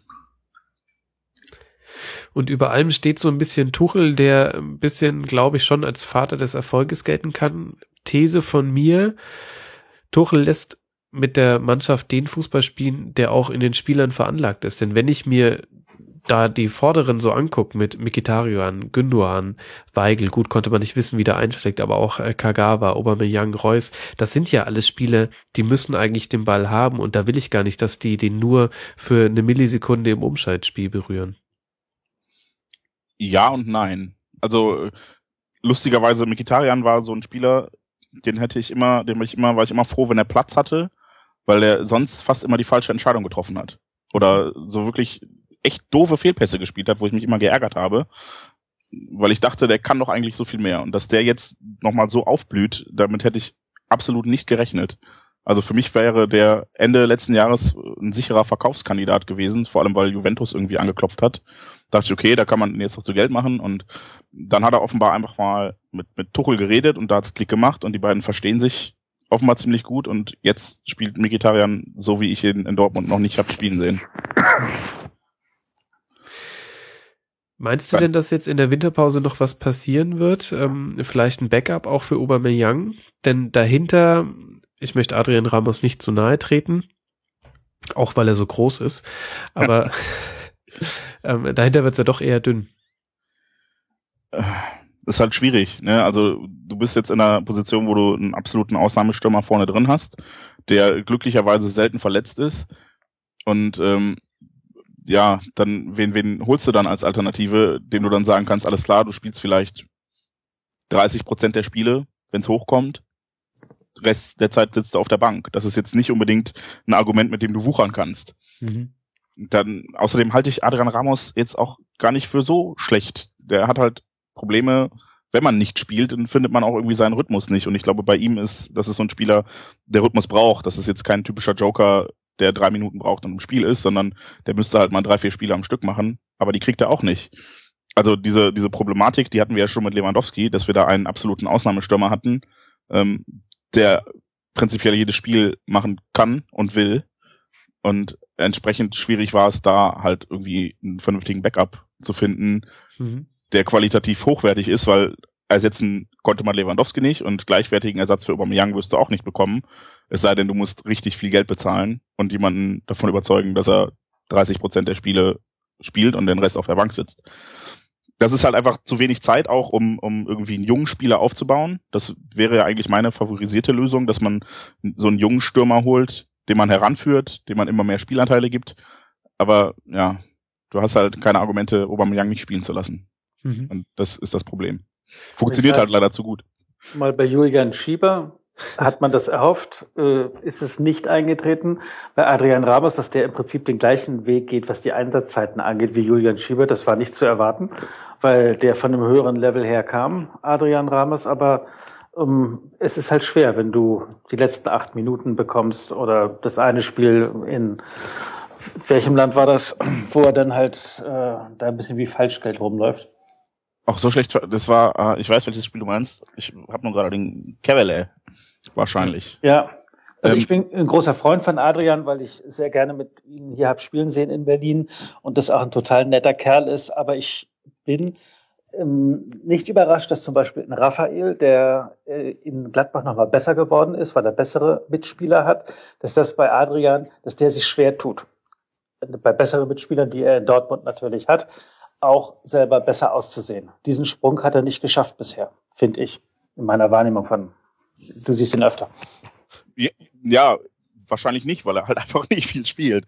Ähm, ich würde das aber unterschreiben. Also er hat jetzt auch nicht vollends überzeugt. Und ich bin dann auch wirklich, so wie du das gerade sagtest, ich, ich mag ihn sehr, weil er halt echt jemand ist, der keinen Stunk macht und der auch, so wie es für mich den Anschein hat, immer fleißig arbeitet und sein Bestes gibt, aber es reicht halt nicht. So, und was, was willst du dem Spieler dann vorwerfen? So, du bist nicht gut genug, okay.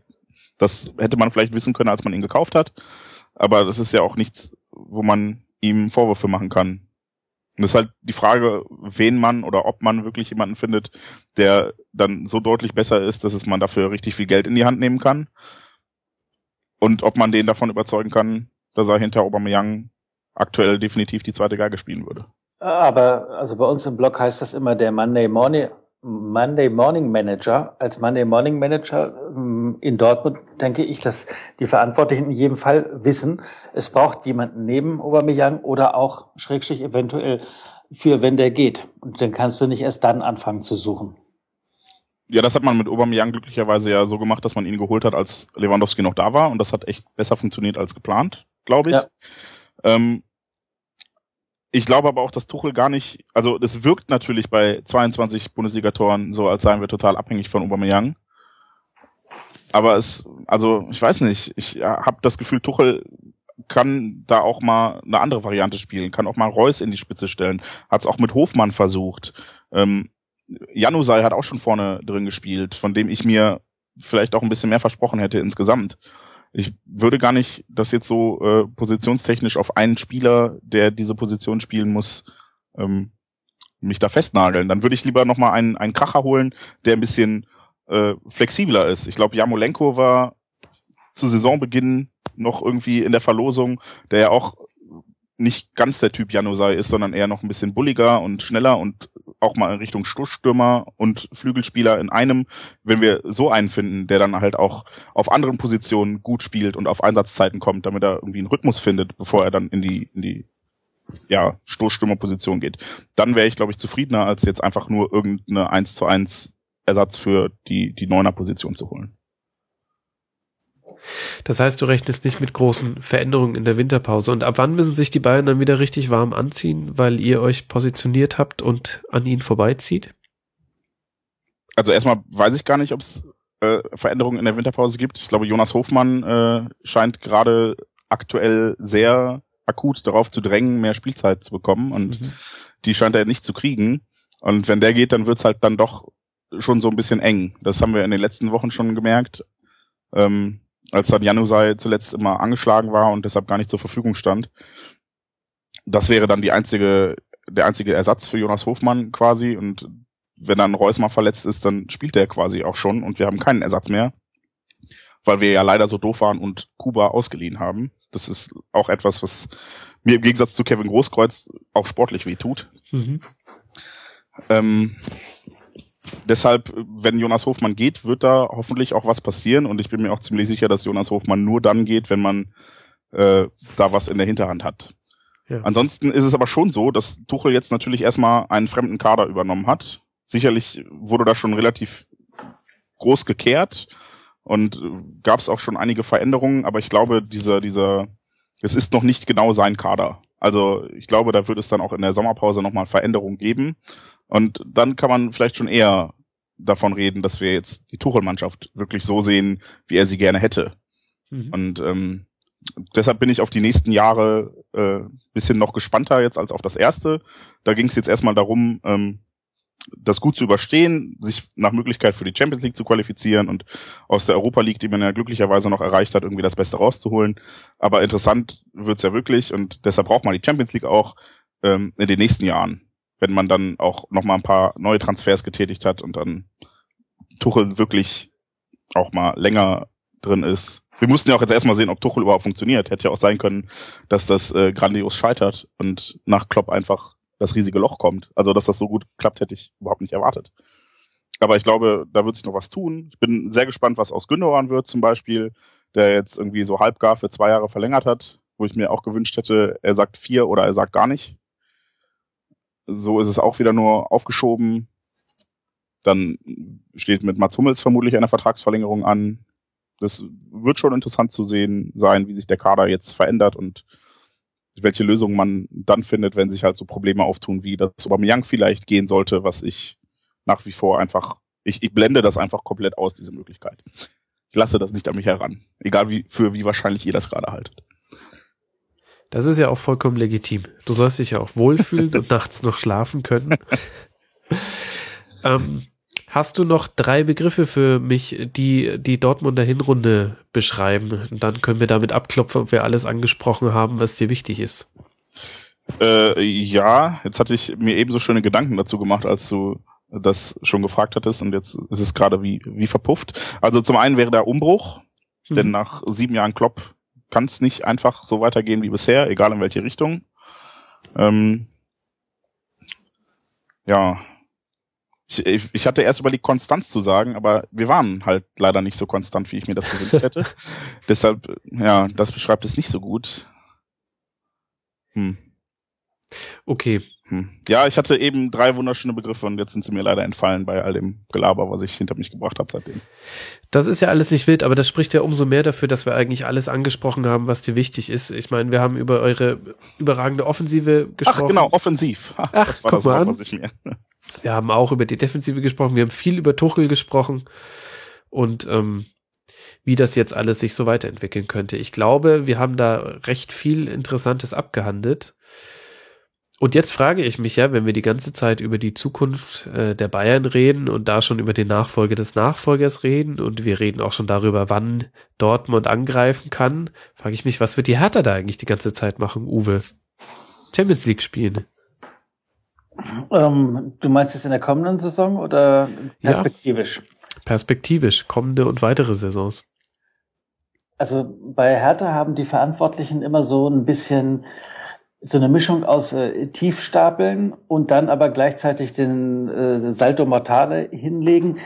Sie wollen nicht nur mal eine Saison nach oben poppen, wie das mittlerweile ja fast jeder Bundesligamannschaft mal gelingt. Mal ist das Freiburg, mal ist das Augsburg, mal ist das Mainz.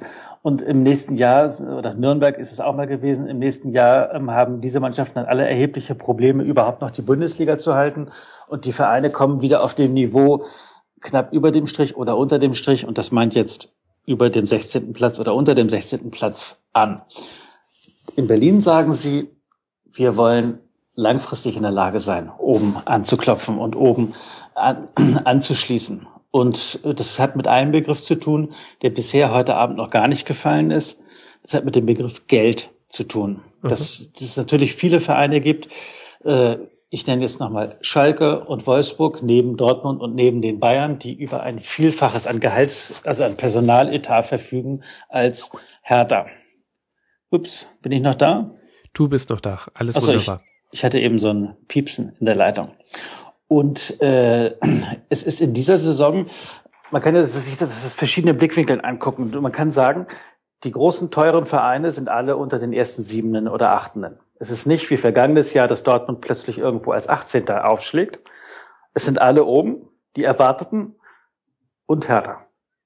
Das ist eigentlich so ein bisschen die Ausnahme. Ähm, profitiert jetzt aber nicht davon, dass ein, zwei andere etablierte äh, sich irgendeine Schwächeperiode genommen haben. Gleichzeitig fragt man sich aber, wie ist das zu erklären, dieser Höhenflug von Hertha? Und man kann ja so ein paar Gründe zusammenklauben, aber alle haben das Gefühl, ja, der Trainer Paldada, hm, und ja, der Ibisevic und der macht Tore, hm, hm. aber so ganz fehlt einem der richtig über, überzeugende Grund, warum ist der Fastabsteiger vom Mai im Dezember auf dem Champions League Platz. Ist das jetzt die drittbeste Mannschaft in Deutschland, wenn man Dritter ist? Im Moment, nach 17 Spielen, ja. Aber ja, das ist ja im Prinzip beschreibst du das, was sich auch schon durch die komplette Hinrunde im Rasenfunk auch zieht, ein großes Fragezeichen, ähm, wie man die Leistung der Hertha einordnen soll, außer dass man ihr Respekt zollt. Äh, das ist ja relativ einfach und auch ja. schnell geschehen. Ich meine, es gab schon äh, zwei, drei Schwächephasen bei anderen Teams, das kann man, denke ich, schon sagen. Also Gladbach hat sich seine Auszeit in den ersten fünf Spieltagen genommen mit äh, keinem einzigen Sieg. Leverkusen hat äh, seine Schwächephase gehabt. Äh, Wolfsburg ähm, bekommt irgendwie auch nicht seine PS auf die Räder. Also es ist schon noch, dass man sagen kann, es gibt immer noch Underperformer hinter der Härte, aber nichtsdestotrotz hat man ja 32 Punkte. Und ja, also wir haben ähm, heute im Blog immer härter hat der Kollege Jap de Moos einen Beitrag geschrieben, wie kann man Teamgeist zusammenfassen oder wie kann man Teamgeist beschreiben und hat das mit den Schlagworten Forming, Storming und Performing abgehandelt. Und äh, dass Hertha mit einem außerordentlichen Teamgeist angetreten ist, der zu etwas geführt hat, was man sich wünscht, aber was man ja nie garantieren kann, nämlich zu Kontinuität. Hertha hat fünfmal verloren gegen die, gegen die teuersten Mannschaften, gegen Bayern, gegen Dortmund, gegen Schalke, gegen Wolfsburg, habe ich einen vergessen, und gegen Gladbach. Und in allen Spielen danach hat Hertha wieder gewonnen. Sie haben gegen keine eine der Mannschaften, wo sie auf Augenhöhe sind, Frankfurt, Köln, Bremen, HSV, wie wir sie alle nennen wollen, sie hat gegen keinen einzigen von diesen Mannschaften verloren. Das ist erstaunlich weil ähm, Hertha nicht angedeutet hat, dass sie eine Klasse besser wären als die anderen. Sie haben aber gegen alle diese Augsburgens und wie sie heißen, gegen alle gewonnen, so gut wie überhaupt kein Unentschieden ähm, gespielt. Das hilft ja auch immer, wenn man mal einen Lauf haben mhm. möchte, dass man auf Unentschieden verzichtet und dann zur Not mal verliert. Und äh, aus dieser eigenartigen Kontinuität, die man nicht so recht, ähm, die sich ergeben hat, ist der Teamgeist natürlich wunderbar. Das ist dann ja ganz einfach. Wenn es läuft und dann sind die Härtefälle, sagen, okay, beißen wir auf die Zähne und sind mit dabei. Und dann kommt das Selbstbewusstsein dazu und ähm, dann fängt Hertha gegen eine Mannschaft wie Bayer Leverkusen an, das beste 20 Minuten hinzulegen, die sie jemals hatten, gehen in Führung. Dann wird von, Glatt, äh, von, Entschuldigung, von Leverkusen jemanden vom Platz gestellt und auf einmal fangen alle an mit dem Nachdenken. Hilfe, jetzt haben wir was zu verlieren wenn wir jetzt den Ausgleich kassieren. Und was passiert dann? Dann kassierst du natürlich den Ausgleich. Und auf einmal hat Hertha angefangen, innerhalb eines Spieles sich selbst Antworten zu geben auf Krisen. So, 25 Minuten Krise, okay, dann spielen wir die jetzt einfach in Grund und Boden. Wir lassen sie nicht mehr zum Zuge kommen. Und haben John Brooks, merkt euch den Namen, köpft das 2 zu 1 und von dem Spiel an, das war Ende November, hat Hertha in allen Spielen wie eine Spitzenmannschaft gespielt. Wir lassen dem Gegner nichts mehr zu und wir ähm, werden unsere Chancen nutzen. PAF 4-0 in Darmstadt gewonnen, im Pokal. Nürnberg hat gerade acht oder neun Spiele super die zweite Liga aufgemischt. Keine Chance, weggefegt 2-0. FSV Mainz, sieben, acht Spiele nicht verloren in der Bundesliga, haben, glaube ich, kaum aufs Tor geschossen in Berlin. Ja, und auf einmal stehen alle da und sagen, was genau ist da jetzt eigentlich passiert? Wahnsinn. Tabellendritter, 32 Punkte. Das ist, das ist genau die Frage, was ist da eigentlich passiert. Ich meine, es ist ja eine Kombination aus allem. Zum einen, jetzt hast du so schön so ein bisschen das Psychologische dahinter beschrieben, wie man dann auch zu so einem zu so einem, zu einer Einstellung kommt, die einen auch im Durchschnitt, ich glaube, vier Kilometer mehr laufen lässt. Nee, es ist tatsächlich doch nur ein Kilometer mehr als ein durchschnittliches Bundesliga-Team, aber aus der Spitzengruppe seid ihr die einzigen, die mehr laufen als äh, der Gegner während äh, Bayern und Dortmund laufen lassen. Also das ist ja die eine Seite. Auf der anderen Seite haben wir dann ja bestimmt auch noch einfach Spieler, die positiv überzeugen, zum Teil Neuzugänge, zum Teil Spieler, die lange verletzt waren. Wer sind denn da für dich so die tragenden Säulen bei der Hertha? Also ich sag mal, die, die Verpflichtung äh, im Sommer Hertha hat ganz wenig nur verpflichtet. Vier Leute sind von außen eingekauft worden und drei aus der eigenen Jugend hochgezogen worden. Und von den Vieren, die gekommen sind, ist Niklas Stark, Innenverteidiger vom Nürnberg, in der letzten Woche gekommen und Vedat Ibisevic am aller, allerletzten Tag gekommen. Also die Stimmungslage hier in Berlin war eigentlich, der Trainer und der Manager zeigen ja schon jetzt in der Vorbereitung, dass sie gar nichts können. Die kriegen ja nicht mal irgendeinen vernünftigen Transfer hin. Es hat sich aber herausgestellt, dass die ersten beiden Transfers, Mitchell Weiser und Wladimir Darida, unglaublich wertvoll für Hertha sind. Mitchell Weiser ähm, ist bei Bayern, sage ich mal, gewogen worden, für ganz ordentlich, aber am Ende dann doch für zu leicht befunden worden. In einer Mannschaft wie bei Hertha, wo er regelmäßig spielt, ähm, erstaunt er die Leute, weil der ist total passsicher, der hat Tempo, der ist unter Pressing, das bringt ihn nicht durcheinander, er bringt in der Regel seine Bälle trotzdem ähm, an den Mitspieler und ähm, ist dann auf einmal als rechter Außenverteidiger, als der Peter Pekarik ausgefallen ist mit einer Schulterverletzung, dann spielt er da halt einfach. Und zwar so gut, dass er sofort in die U21-Nationalmannschaft berufen wird, bricht sich den C und sagt, na und ist mir doch egal. Dann spiele ich halt mit gebrochenem C. Und ähm, also das ist eine wirkliche Entdeckung. Mir hat der Trainer Paldade vor der Saison gesagt, hm, Mitch, der hat Anlagen, aber bevor der Hertha wirklich helfen wird, das wird zwei bis drei Jahre dauern. Der war sofort da, der hat sofort geholfen. Bei Wladimir Darida hat man das erwartet, dass der hilft. Aber warum jemand, der so viel läuft, auch so wichtig ist, das ist ja häufig, das ist so ein Trainerspieler, nenne ich das. Das mögen Trainer, die sehen, welche Sachen der zuläuft, welche Chancen für den Gegner der gar nicht entstehen lässt, weil er gut im Raum steht. Das ist für Zuschauer aber häufig nicht so leicht zu sehen. Wenn aber der Darida dann ähm, Tore schießt, wie er das jetzt zum Ende der Hinrunde gemacht hat und auch im Pokal gemacht hat, dann sagen die Leute, Wahnsinn, der kann ja auch einen Zehner spielen. Und den macht er aus 20 Meter einfach mal einen Abschluss und dann ist der drin.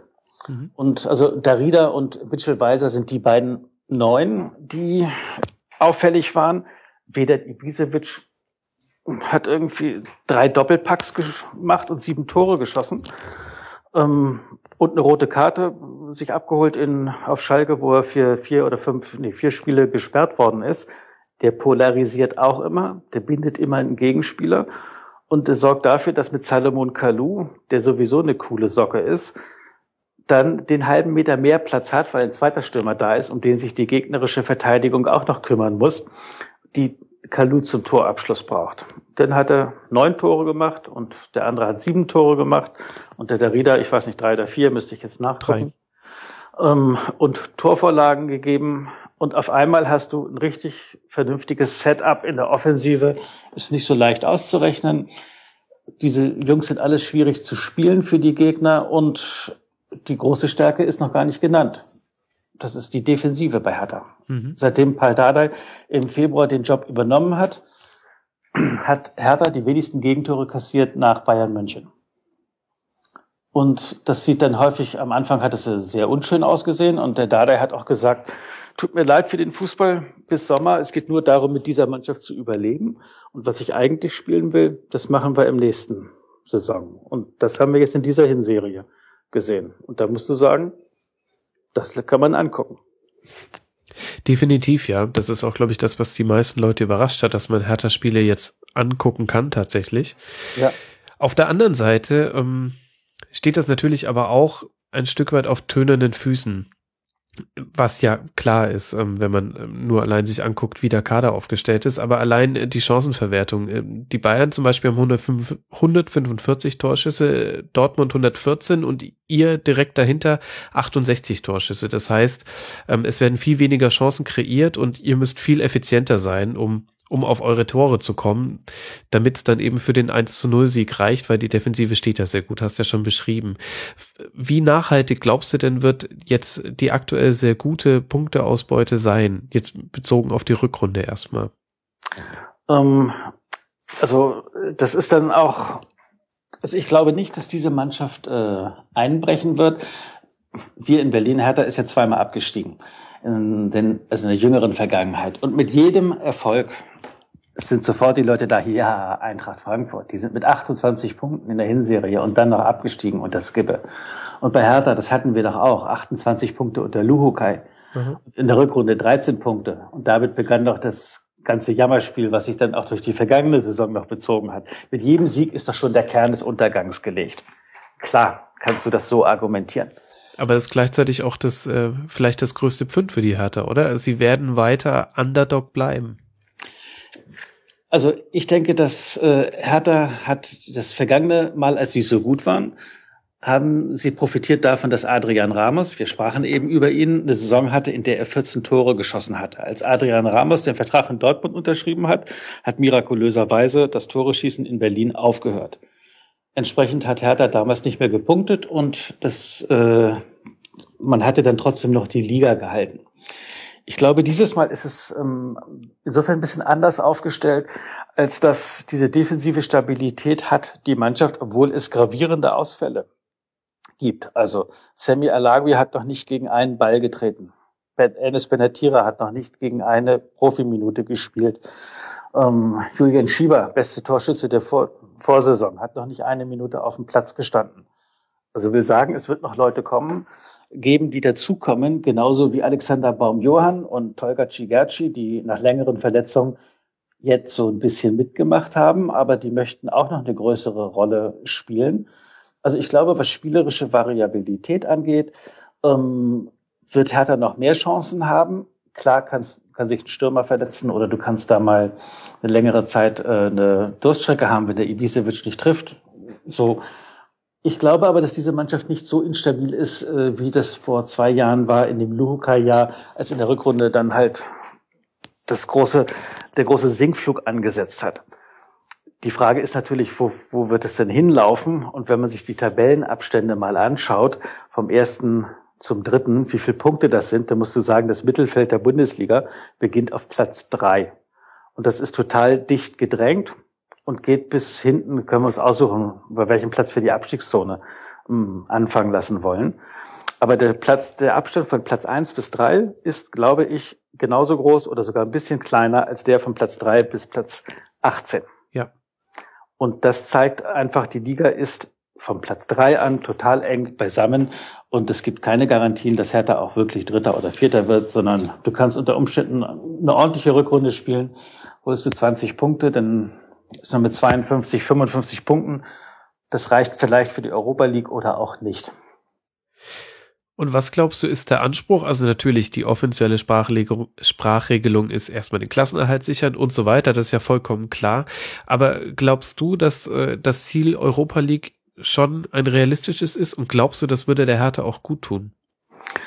Ja, da können wir jetzt wieder über Augsburg sprechen und über Mainz und über diese ganzen Vereine, die einmal dort mitgetan haben und im nächsten Jahr dann, wenn es schlecht gelaufen ist, sogar abgestiegen sind. Hertha übrigens auch. 2009, 2010 haben sie Europa League gespielt unter Friedhelm Funkel. Benfica Lissabon war der letzte Gegner und ist dann als Tabellenletzter sang- und klanglos abgestiegen. Ja, soll man jetzt den Vereinen wünschen, dass sie bitte, bitte nicht in internationalen Wettbewerb kommen, also jedenfalls nicht die Europa League? Das ist doch auch irgendwie komisch, oder? Also, ähm, Aber was glaubst du, wird so der Anspruch ähm, des Umfelds und auch der sportlichen Leitung sein? Also Hertha hat ja ähm, sich an einen strategischen Investor verkauft, 33, nee, 10 Prozent der Anteile. KKA, das ist ein Finanzinvestor aus Amerika und die können aufstocken auf 33 Prozent. Und dazwischen gibt es jetzt noch von 33 bis 49,9 Prozent eine Marge, die Hertha verkaufen könnte und auch gerne verkaufen möchte. Wenn man sagt, wir versprechen euch, wir werden echt nie, nie in die Nähe von Europa kommen, wird es schwierig sein, das zu verkaufen. Wenn man sagt, äh, wir sind im Moment, entwickeln was ganz Tolles und werden vielleicht nächstes Jahr europäisch spielen, vielleicht auch nicht. Und dann wollen wir richtig angreifen. Standort Berlin, international und der Hüms, dann sieht das schon ein bisschen anders aus. Ich glaube, dass es intern in die Richtung gedacht werden wird. Mhm. Aufgrund der schwierigen Medienlandschaft in Berlin wird man das nach außen hin nicht als erstes und auch nicht als zweites kommunizieren. Aber ähm, das ist die Perspektive von der Richtung her, in die es gehen soll. Und wie be bewertest du jetzt den Anteil von Pardadei? Er wird ja von vielen Seiten sehr gelobt. Wir haben zum Beispiel aber von unserem Hörer Sternburg auch die Einschätzung bekommen, dass er vermutet, dass er Rainer Wiedmeier so der äh, derjenige ist, der für die guten, für den guten Matchplan in jedem einzelnen Spiel verantwortlich ist. Ich bin dafür zu weit weg, um das zu beurteilen. Wie siehst du das? Wie ist, wie groß ist sein Anteil am Erfolg? Wir waren bei dieser Frage schon beim Rasenfunk Royal im Sommer stehen geblieben, ob das eine gute oder eine schlechte Entscheidung ist, so jemanden zu haben als Trainer. Für mich ist Paul Dada der wandelnde Widerspruch. Also der macht ganz viele Sachen, äh, wo du irgendwie sagst, da kriegst du die rechte Seite nicht mit der linke zusammen. Kannst also, du da mal ein Beispiel nennen? Also beziehst du dich auf Taktik oder? Einerseits ist äh, Paul Dada jemand, der viel, sagst du mit Bauchentscheidungen. Ich kann gar nicht genau sagen, warum ich jetzt den einen Spieler aufgestellt hat, aber ich hatte bei dem anderen einfach das bessere Gefühl. Ähm, das ist nicht aufgegangen. Wir haben verloren, habe mich bei der Mannschaft entschuldigt, habe ich mich vertan. So andererseits. Nächstes Mal sagt er dann, ja, ich habe aber doch irgendwie wieder den nochmal aufgestellt, weil ich das Gefühl hatte, Hums. Und du hast so das, den Eindruck von außen, das ist jemand, der so aus seiner Erfahrung, aus seiner Menschenerkenntnis raus bestimmte Dinge zusammensetzt. Einerseits. Andererseits, das Training von Hertha war noch nie so wissenschaftlich aufgestellt wie unter Paul Dardai in Verein mit Rainer Wittmeier und mit den Konditionstrainern. Und äh, wir hatten vor anderthalb Wochen, hat Mitchell Weiser, äh, stand er kurz vor einem mittleren Tobsuchtsanfall, weil der Trainer gesagt hat, nein, Mitch, du trainierst nicht mit. Du läufst außen rum und du gehst rein und duschst dich. Ich will aber, wir spielen heute Futsal und das ist mein Ding und ich will, nein, sagt er, du spielst nicht. Deine, die haben Blut abgenommen, das machen sie regelmäßig vorher. Du bist noch ähm, von den Stresshormonen viel zu hoch. Du ähm, das hat dich alles zu sehr angestrengt. Du wirst runtergefahren und der Hübs. Rausgenommen aus der Trainingsbelastung, individuell. Die anderen haben gemacht und getan. Mitch Weiser hat eine Fresse gezogen und ist reingegangen und war dann drei Tage später, hat ein wunderbares Spiel abgeliefert. Mhm. Ähm, die, die Spieler erzählen, sie hätten Matchpläne für jede Spielsituation. Wenn du in München 0 zu 2 zurückliegst, nach 30 Minuten dann stellen sie das Spielen ein, weil der Matchplan ist, wir versauen es nicht unser Torverhältnis, wir gewinnen sowieso nicht und dann hat äh, Hertha dementsprechend das 0 zu 2 nach Hause geschaukelt. Das war zwar grauselig anzusehen, aber ähm, sie kriegen mit, wie sie sich in bestimmten Situationen ähm, verhalten sollen. Und wir hatten vorhin beim Beispiel Dort Borussia Dortmund gesprochen. Es ist für die Glaubwürdigkeit von einem Trainer, gerade wenn er neue Sachen versucht und der Mannschaft total wichtig, dass das auch positiv ausgeht, dass du aus diesen Negativschleifen rauskommst, die bei Hertha ja im vergangenen Jahr da waren, aber in Dortmund, das war ja vergangene Saison auch so. Und total wichtig war da das Pokalspiel, das erste, Arminia Bielefeld. Das war mhm. der Gegner, wo sie vorher ausgeschieden waren ähm, im vergangenen Herbst. Dieses Mal haben sie gespielt. Erste Tor Kalu, zweite Tor Darida gewonnen.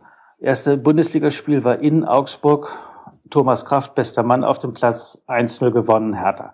War ein bisschen glücklich, aber nächste Heimspiel, dann weiß ich nicht, gegen Bremen war, glaube ich, ein Unentschieden. Äh, und dann glauben die so ein bisschen aneinander, dass das, was der Trainer macht, dass das okay ist. Und dann hat der Trainer auch noch Glück, dass er daneben liegt mit seinen Einschätzungen. mit Witsch Weiser habe ich das Beispiel erzählt. Ähm, anderes Beispiel, Rune Jahrstein. Im Sommer spreche ich mit dem Trainer, sagt er, es heißt, er könnte uns helfen. Ich habe davon bisher nichts gesehen. Von mir aus, ich habe keine Sorgen, wenn der, falls der woanders hin. Malmö hatte Interesse, hatte einen neuen Torwarttrainer verpflichtet, den kennt er aus der ungarischen Nationalmannschaft, Scholt Petri. Scholt Petri sagt zu dem Dadai, hm, von allen Torwarten, die wir hier haben, das beste Paket, das ist der Rune Jahrstein. Der geht auf überhaupt gar keinen Fall weg. Ja, es spielt aber Thomas Kraft, sagt der Dada. Ja, sagt er, ist okay. Dann hat der Kraft gespielt, hat sich verletzt in ähm, Wolfsburg. Eine Schultergeschichte, davon hat er bis heute sich leider nicht erholt. Das ist sehr, sehr ähm, schmerzhaft und langwierig. Der Jahrstein spielt und alle sagen, wie ruhig der ist, wie Strafraumbeherrschung. Sehr gut. Also das ist kein Weltklasse-Torwart. Aber der macht es einfach, den Langkamp und den Brooks, die da vorne drin stehen, die profitieren davon, weil der ist ganz ruhig. Und der macht die Sachen, die du machen musst, die Spieleröffnung, der kommt auch mal Bälle an, der ist mit dem Fuß ordentlich.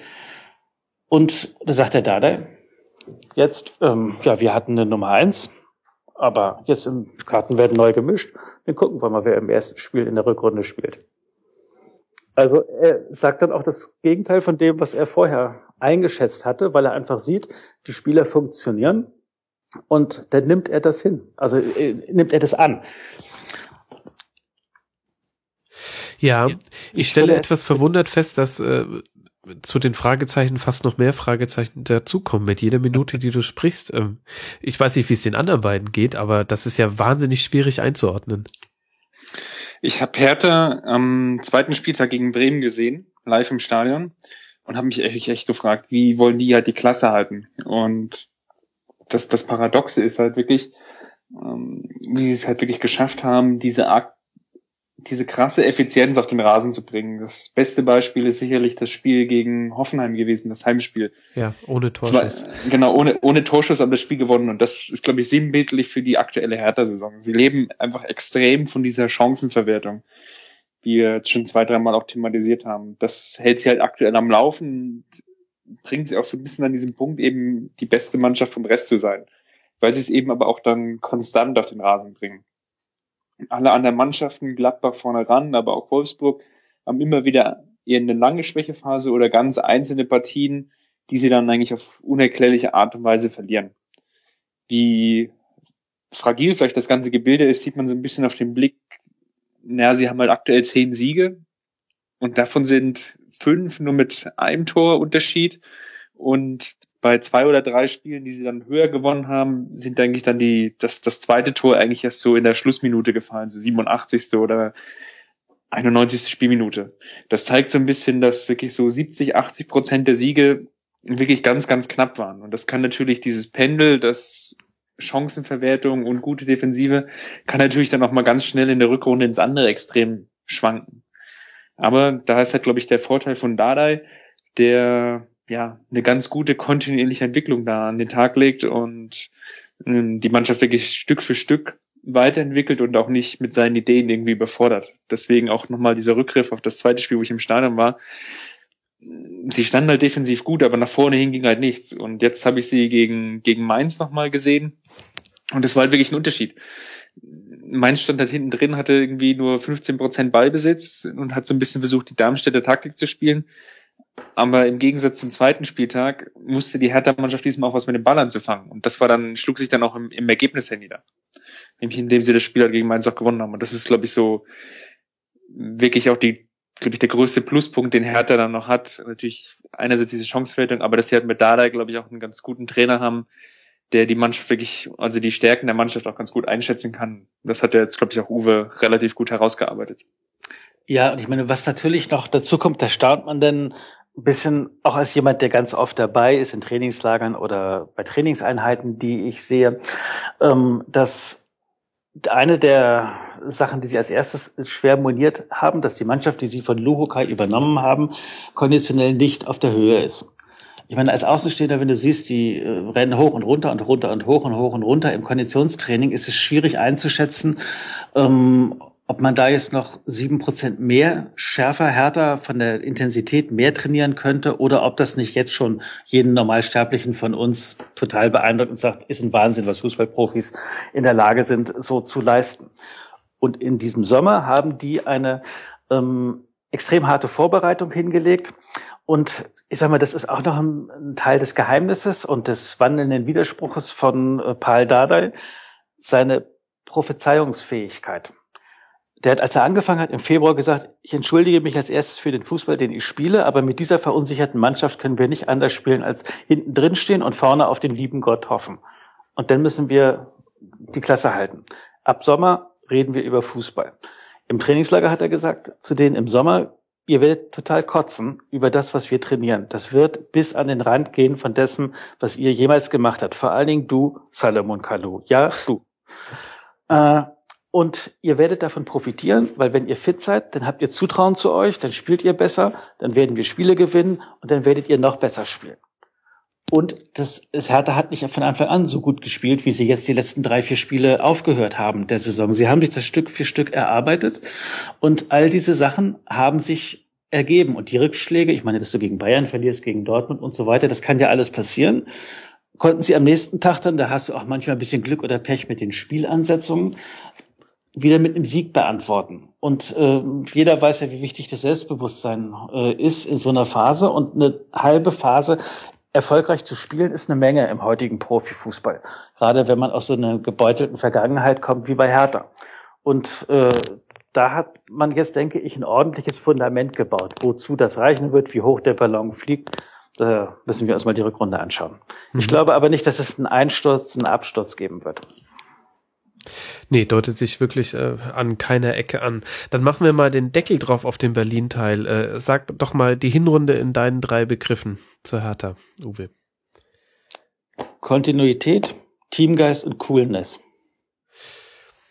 Das haben wir alles drei, glaube ich, äh, genügend angesprochen. Das ist interessant, wie wir ähm, bei allen Teams immer über das Thema Konstanz und Kontinuität gesprochen haben.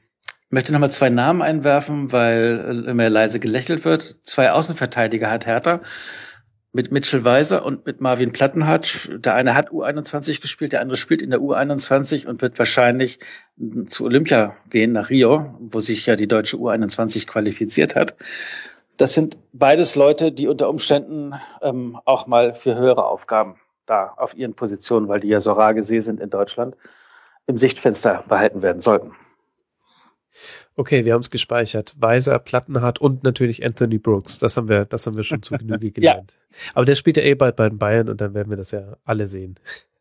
Der hat Angebot von den Bayern gehabt, genauso wie von Bayer Leverkusen und vom FC Liverpool und hat aber jeweils immer gesagt, nee, das passt jetzt nicht und ist dann bei Hertha geblieben. Und im Moment sein Vertrag läuft aus 2017, wechselt er immer seinen Berater, wenn die mit Hertha verhandelt haben, sagen, ja, wir machen ein schickes Paket. Nee, sagt er, er will in die Premier League. Ja, Mensch, John, du bist 21 und jetzt wird doch erst mal hier Stammspieler. Nee, wenn ich nicht in die Premier League kann, dann, dann wird immer der Berater gewechselt. Also ein bisschen erinnert mich das schon an die Kita meiner Kinder. Ähm, wenn Mitchell Weiser tobt, weil er nicht Futsal spielen darf und Anthony Brooks den Berater wechselt, äh, weil ihm der Papa verboten hat, in die Premier League zu wechseln. Naja. Vielleicht ist das das Erfolgsrezept von Paul Dada. Jede Übung im Training, die nicht läuft, sagt er, okay, Wettbewerbscharakter. Und er kommt ja aus der U15 und dann geht es immer los. In meiner U15 hat die Truppe, die verloren hat, entweder musste sie 30 Liegestütze machen oder noch gemeiner im Trainingslager sie bedient die Verlierermannschaft, die Gewinnermannschaft beim Mittagessen. Da muss jede Suppe und jeder Gang hingebracht werden. Sofort hast du Wettbewerbscharakter drin und es läuft nach den gleichen Gesetzen wie in deiner Kita. ja, ob die wohl auch alle, äh, ob er auch kontrolliert, dass sie vor alle Hände waschen und danach schön Zähne putzen. Naja, egal. Ähm, Fußball kann so einfach sein. Man braucht gar nicht so einen Konzepttrainer wie Guardiola oder Tuchel. Ähm, naja. Ihr Lieben, ich finde, wir haben eigentlich sehr ausführlich über alle drei Teams gesprochen, viel Neues erfahren. Gibt es irgendetwas, was euch jetzt noch fehlt, was ihr unbedingt noch loswerden wollt? Denn ihr habt jetzt nur noch jetzt Gelegenheit dazu. Jens, bist du überhaupt noch da? Ja, ja, klar. Ich äh, lächle äh, immer vor mich hin bei Geschichten über Mitchell Weiser beim Futsalspielen. Ähm, mir fielen noch so ein paar Sachen ein, aber das würde, glaube ich, abendfüllend sein. Und wenn keine Nachfragen herrschen, behalte ich den Rest auch für mich. Und ich muss auch mit unserem eigenen Podcast noch eine Hin äh, Hinrundenrückschau machen. Von daher für Details dann gerne dahin. Okay, da kannst du dann auch über Birki reden. Das ist die Frage, die ich vorhin äh, weg Ach, das können wir auch gerne jetzt noch tun.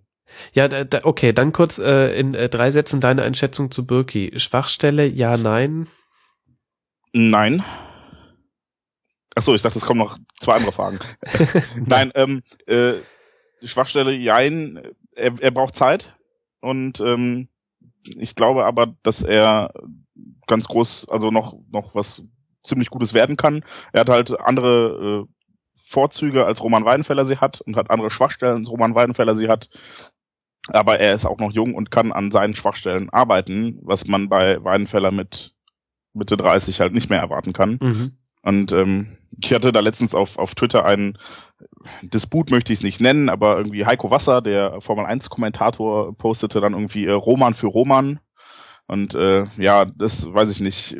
Das geht mir dann schon zu weit, denn dafür war Weinfeller dann auch seit der WM leider echt nicht mehr gut genug. Und ich, ich mag ihn, er ist ein schöner Typ, und äh, ich mag, dass er jemand anderes ist, aber ich persönlich hätte ganz gerne auch Langerack und Birki gehabt, statt Birki und Weidenfeller. Mhm. So, weil ich die beiden einfach als, als für die Zukunft und für, für das Tuchel-Spiel mit sehr weit vorne stehender Viererkette äh, als fähiger erachte. Aber Bürki zum Beispiel ist im 1 gegen 1 einfach noch deutlich schlechter als Weidenfeller. Das muss man konstatieren und das war gegen die Bayern zwei Tore, die gefallen sind, weil er halt am Ball vorbeispringt. So, das waren diese beiden, diese beiden langen Bälle von Boateng, wo dann Mhm. der Stürmer alleine auf Bürki zuläuft und Bürki springt am Ball vorbei. Zwei Tore. So. Kann man dann sagen, okay, Bürki hat sie verschuldet, kann auch sagen, es darf gar nicht so weit kommen, dass der alleine auf die zuläuft, wie auch immer.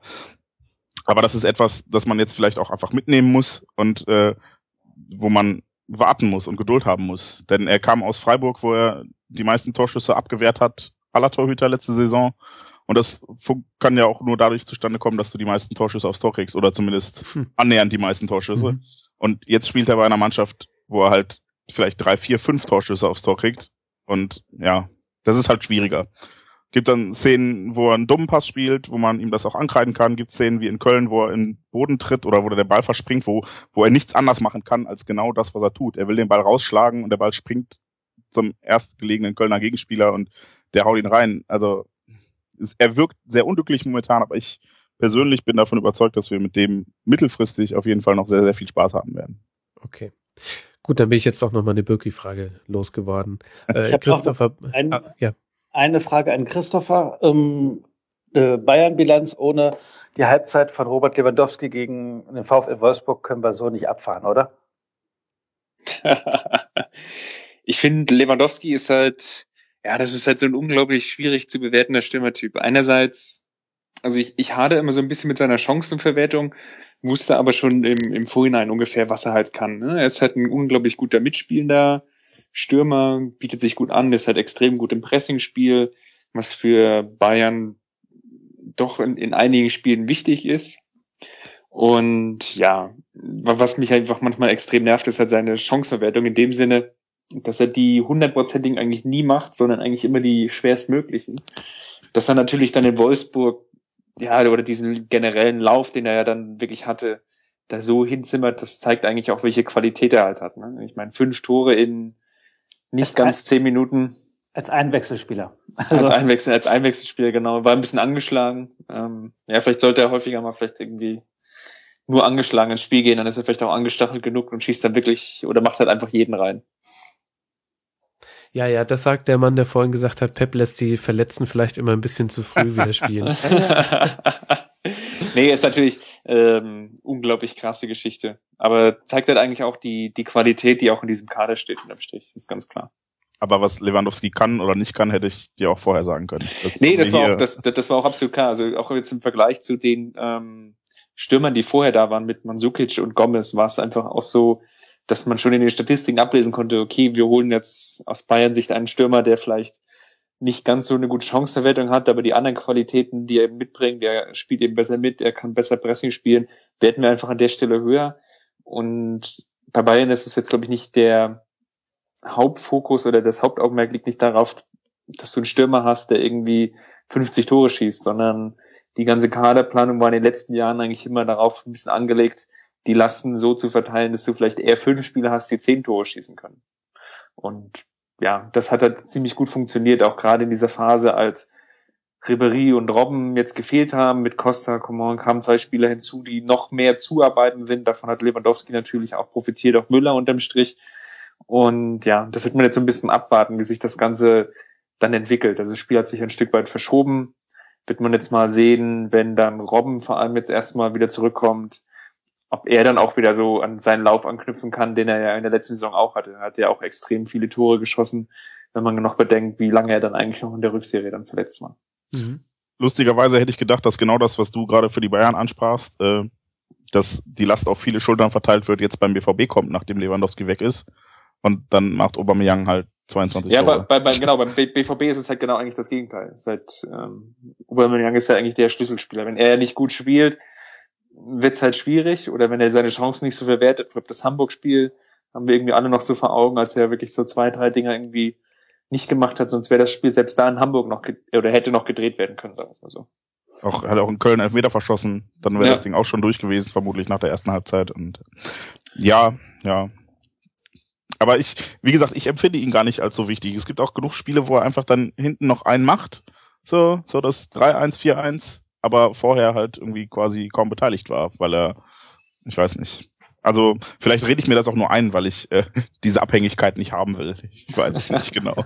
Eben, du wolltest ja auch nicht äh, den wichtigen Start in die Saison so sehen wie wir.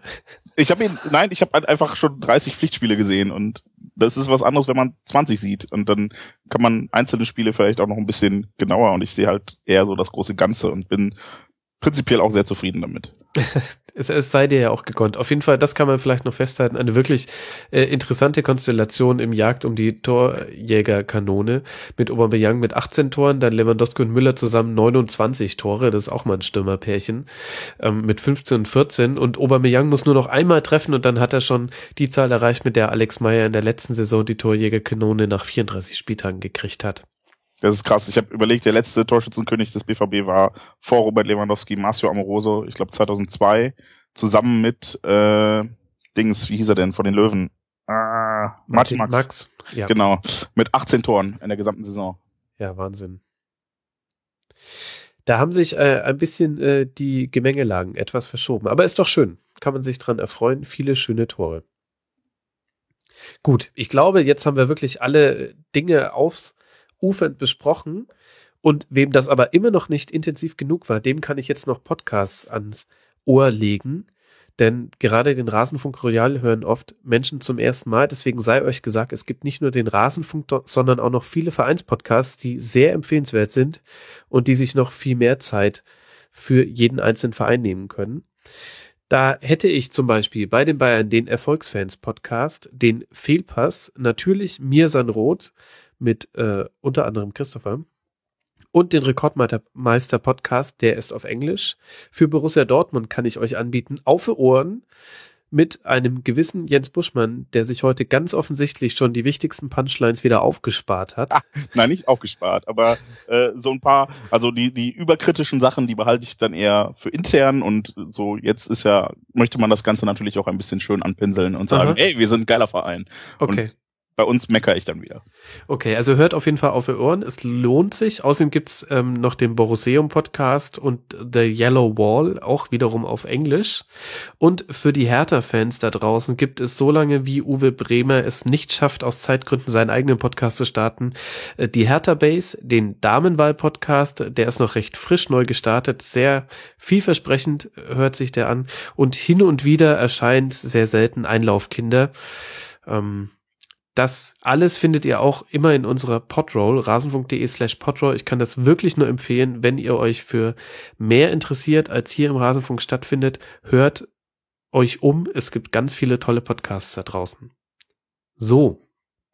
Und damit würde ich mich bei euch dreien verabschieden und euch ganz, ganz herzlich danken dafür, dass ihr euch so viel Zeit genommen habt und wieder mitgemacht habt beim Rasenfunk Royal. Ich nenne noch mal kurz eure Twitter-Handle, damit ihr auch mit Followern zugeschüttet werdet.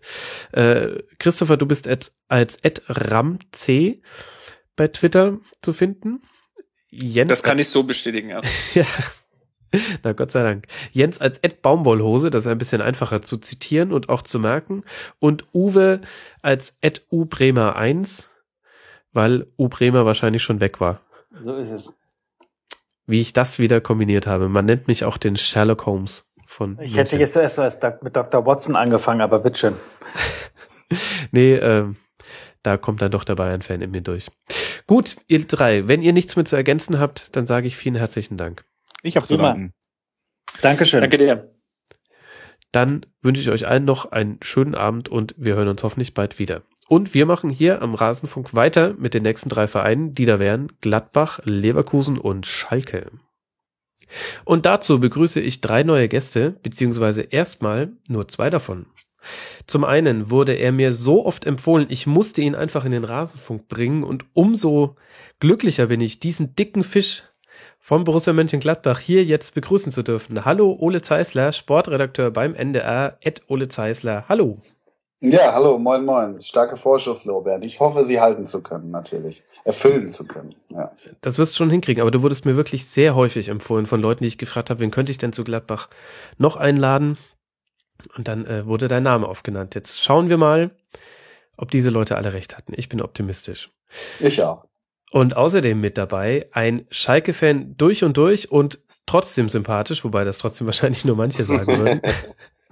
Äh, Simon Schlenke, ähm, bei Twitter als simsch04 unterwegs. Äh, hallo Simon, schön, dass das mal geklappt hat. Ja, hallo, ich äh, freue mich auch dabei zu sein. Sehr gut, super.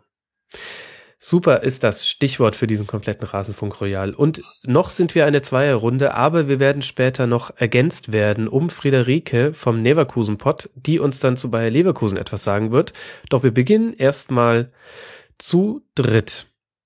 Und qua Tabellenplatz geht es los mit Borussia Mönchengladbach. Und meine Fresse, wer hätte das am fünften Spieltag gedacht, dass wir ähm, über den Tabellenvierten reden würden?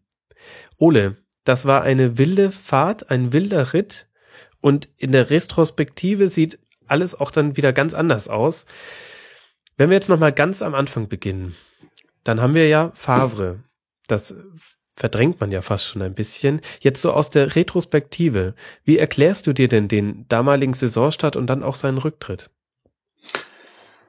Pff, ähm, es ist äußerst schwer. Also als das, ähm, ja, wie immer so nach dem nach der Sommerpause jede Mannschaft, außer vielleicht der FC Bayern, ähm, eine gewisse Wundertüte in sich trägt oder auch ist.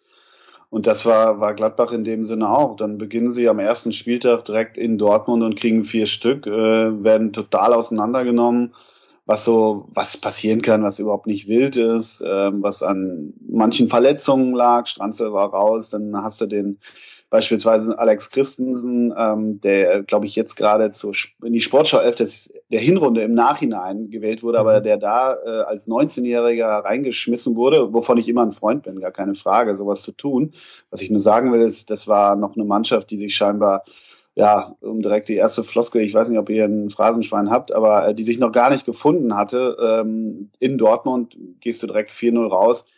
Ich glaube, der, es ist, sind alles nur Vermutungen, was, was die ganze Favre-Nummer angeht. Aber meine Vermutung ist da, dass er da schon sein, sein, sein Konstrukt äh, von, dem, von der Mannschaft hat schwinden sehen, äh, weil er sich gerne mit äh, Mannschaften wie Dortmund, gerne auch mit Trainern wie Tuchel in dem Fall misst Mhm. Naja, und dann nahm das Ganze so seinen Lauf, wobei dieser Lauf ja überhaupt nicht lang war, sondern nur fünf Spieltage und fünf Niederlagen andauerte. Und, und zum zweiten Teil deiner Frage zu kommen, wie ich mir das mit Fahrer erkläre.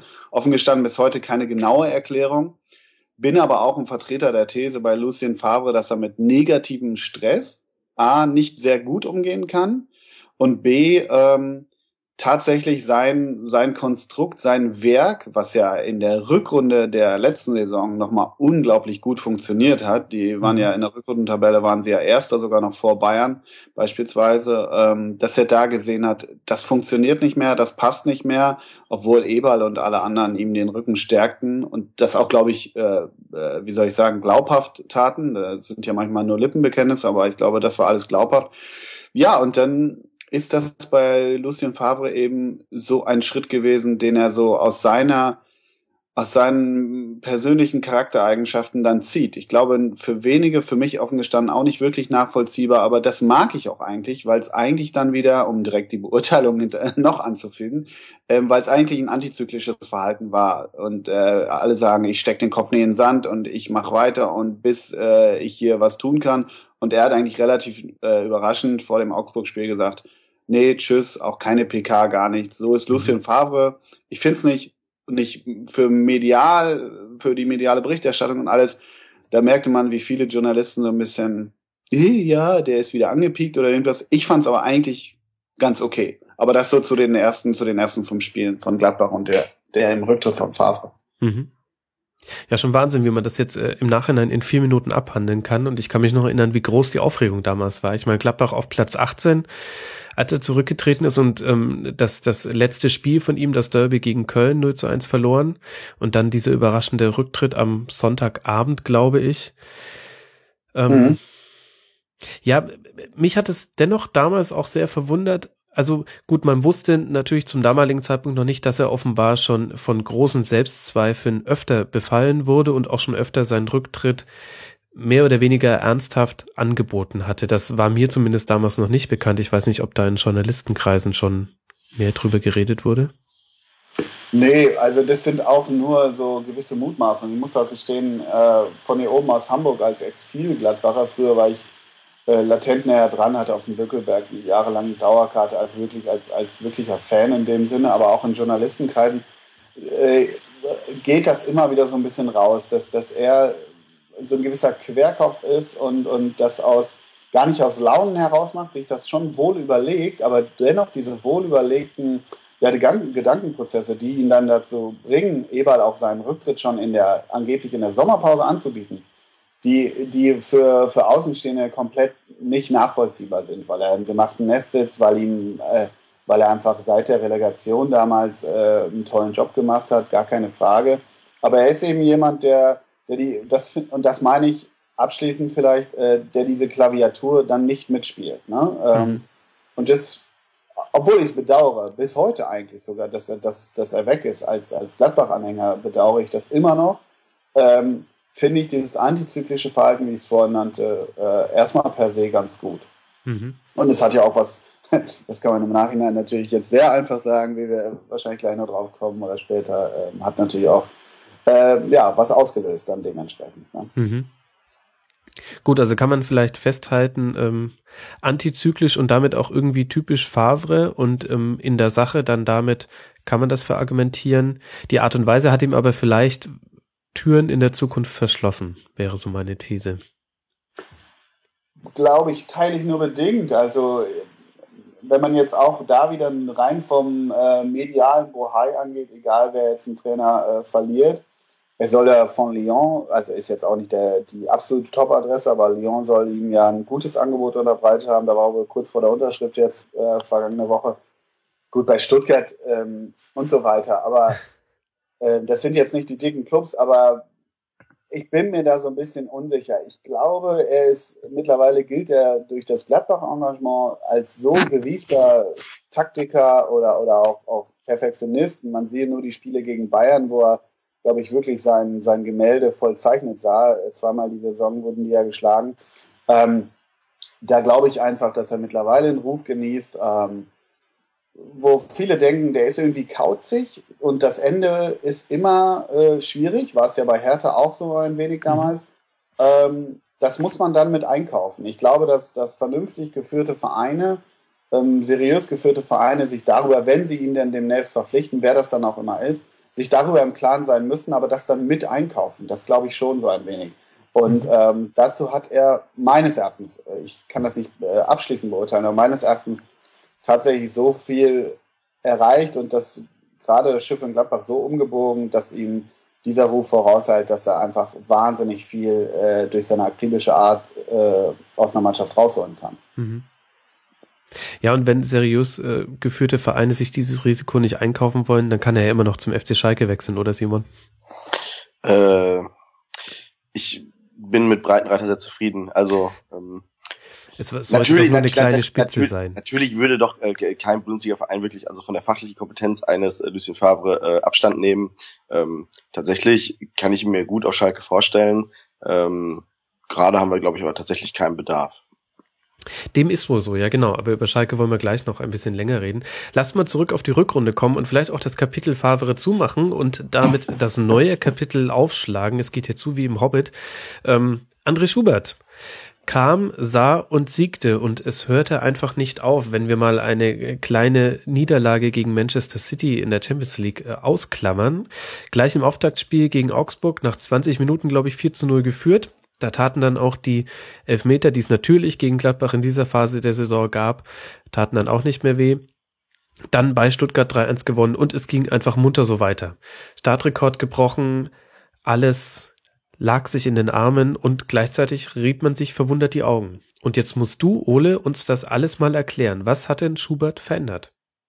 Das kann ich nicht erklären. Also ich glaube, das kann auch niemand. Äh, nee, äh, da kann, da kann man auch nur Versuche anstreben. Und ich muss auch ganz offen gestehen, dass, dass, ähm, dass diese, diese Hinrunde allein schon wieder wirklich äh, sehr exemplarisch für die letzten Jahre fast, äh, ja, so die letzten fünf Jahre von Gladbach ja irgendwie sind, weil sie ähm, sich wahnsinnig viel Sympathien erspielen, weil sie irgendwie auch äh, relativ unberechenbar sind, aber am Ende der Saison oder am Ende dieser Hinrunde dann doch wieder mit oben spielen, immer mal die Großen wie Bayern schlagen. Und das war ja jetzt nun auch wieder so. Aber zurück zu Schubert, ich kann es mir nicht erklären. Also ganz ehrlich, ich meine, ich behaupte, im, äh, im Fußball sind es dann diese, diese, diese Momente oder kurzen Fügungen, die dieser eine abgefälschte Ball, der, der, das, der das Ganze dann wieder rumreißt. Das klingt abgedroschen, aber anders kann ich das in diesem äh, Fall nicht tun. Und wenn du dann gegen Augsburg so früh ein Tor machst und nach 21 Minuten 4-0 führst im ersten Heimspiel, dann ist natürlich auch die Kulisse da, dann, dann, dann schwimmt, gut, du spielst sogar noch 4-2. Ne? Das muss man ja auch wieder, hinten war ja immer Pfui und vorne aber eben Hui. Was ich nur sagen will, ist, dann, dann kommst du in diesen Rausch und Schubert, ich kenne ihn hier ganz gut aus, aus der Zeit ähm, bei St. Pauli. Ich lebe auf St. Pauli und habe äh, keine, also weder Sympa noch Antipathien für St. Pauli, aber ich kenne den Verein recht gut und hab, muss auch viel über die Arbeit mit dem, äh, habe ich mit dem Verein zu tun und hatte Schubert, mit Schubert hier auch viel zu tun und erkenne ihn auch nicht wieder, muss ich gestehen.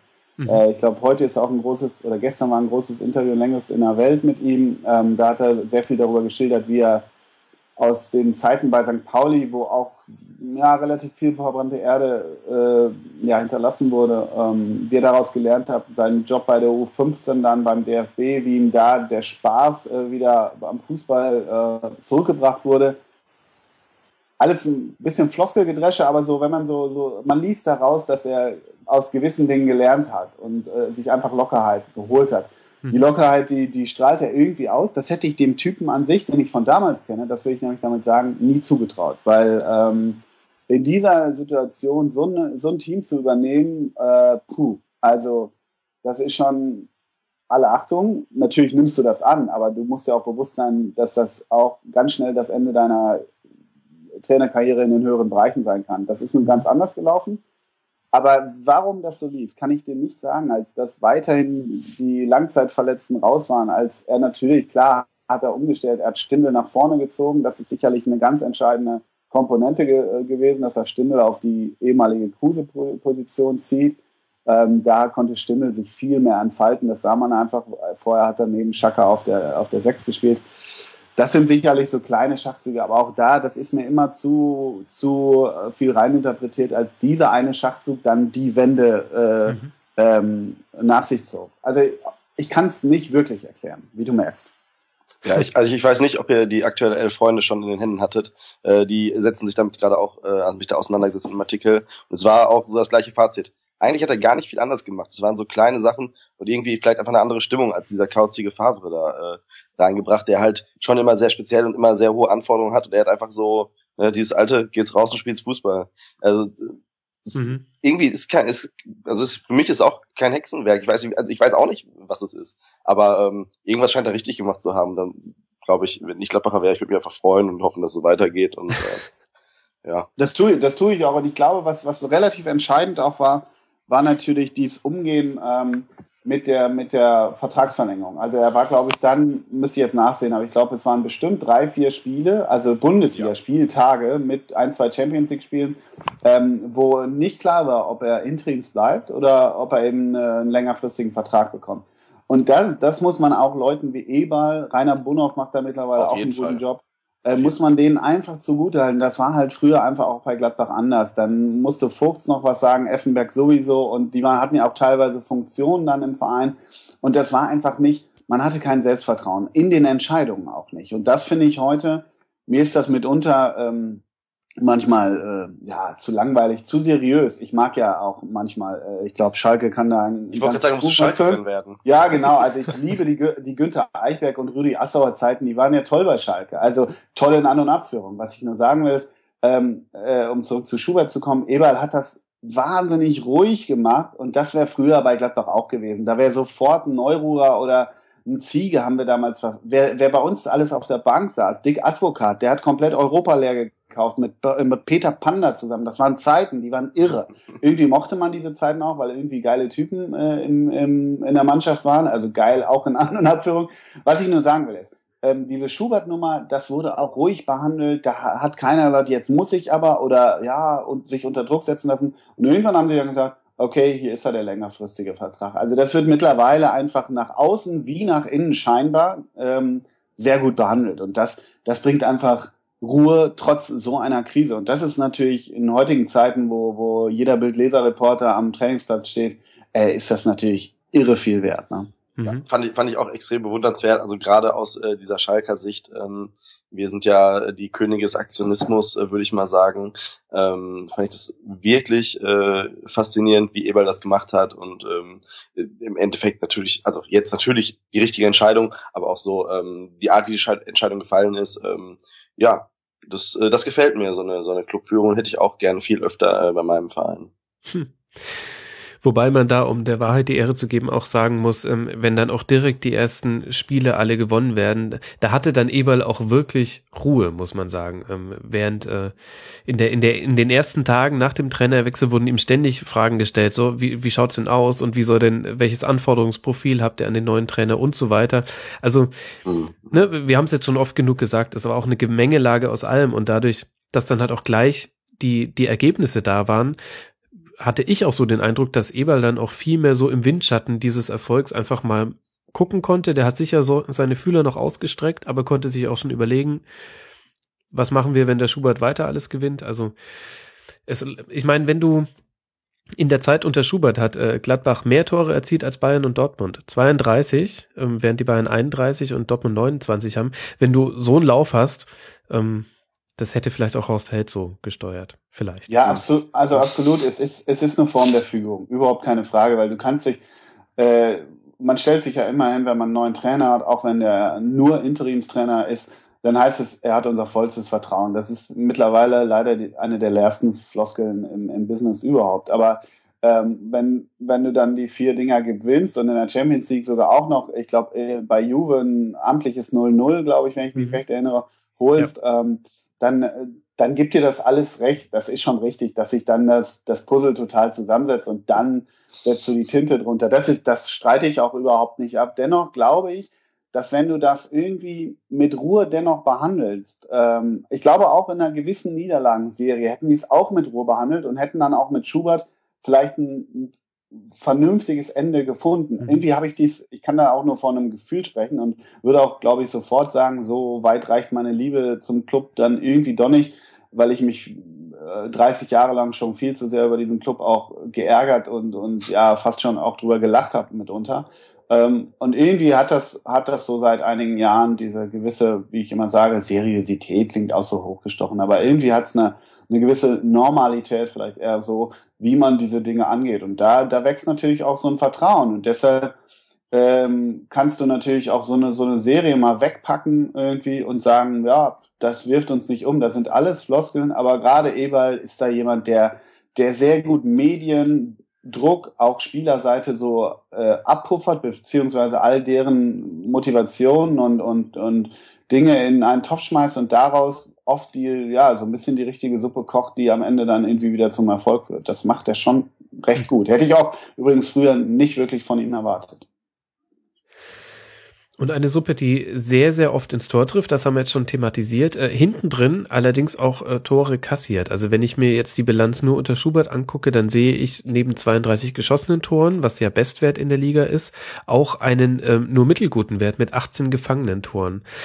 Ist das im Spielstil angelegt? Ähm, hat das personelle Gründe? Wie siehst du das, Ole? Ähm, ich glaube nicht, dass es zwingend im Spielstil angelegt ist. Das wäre auch, ehrlich gesagt, sehr viel Harakiri.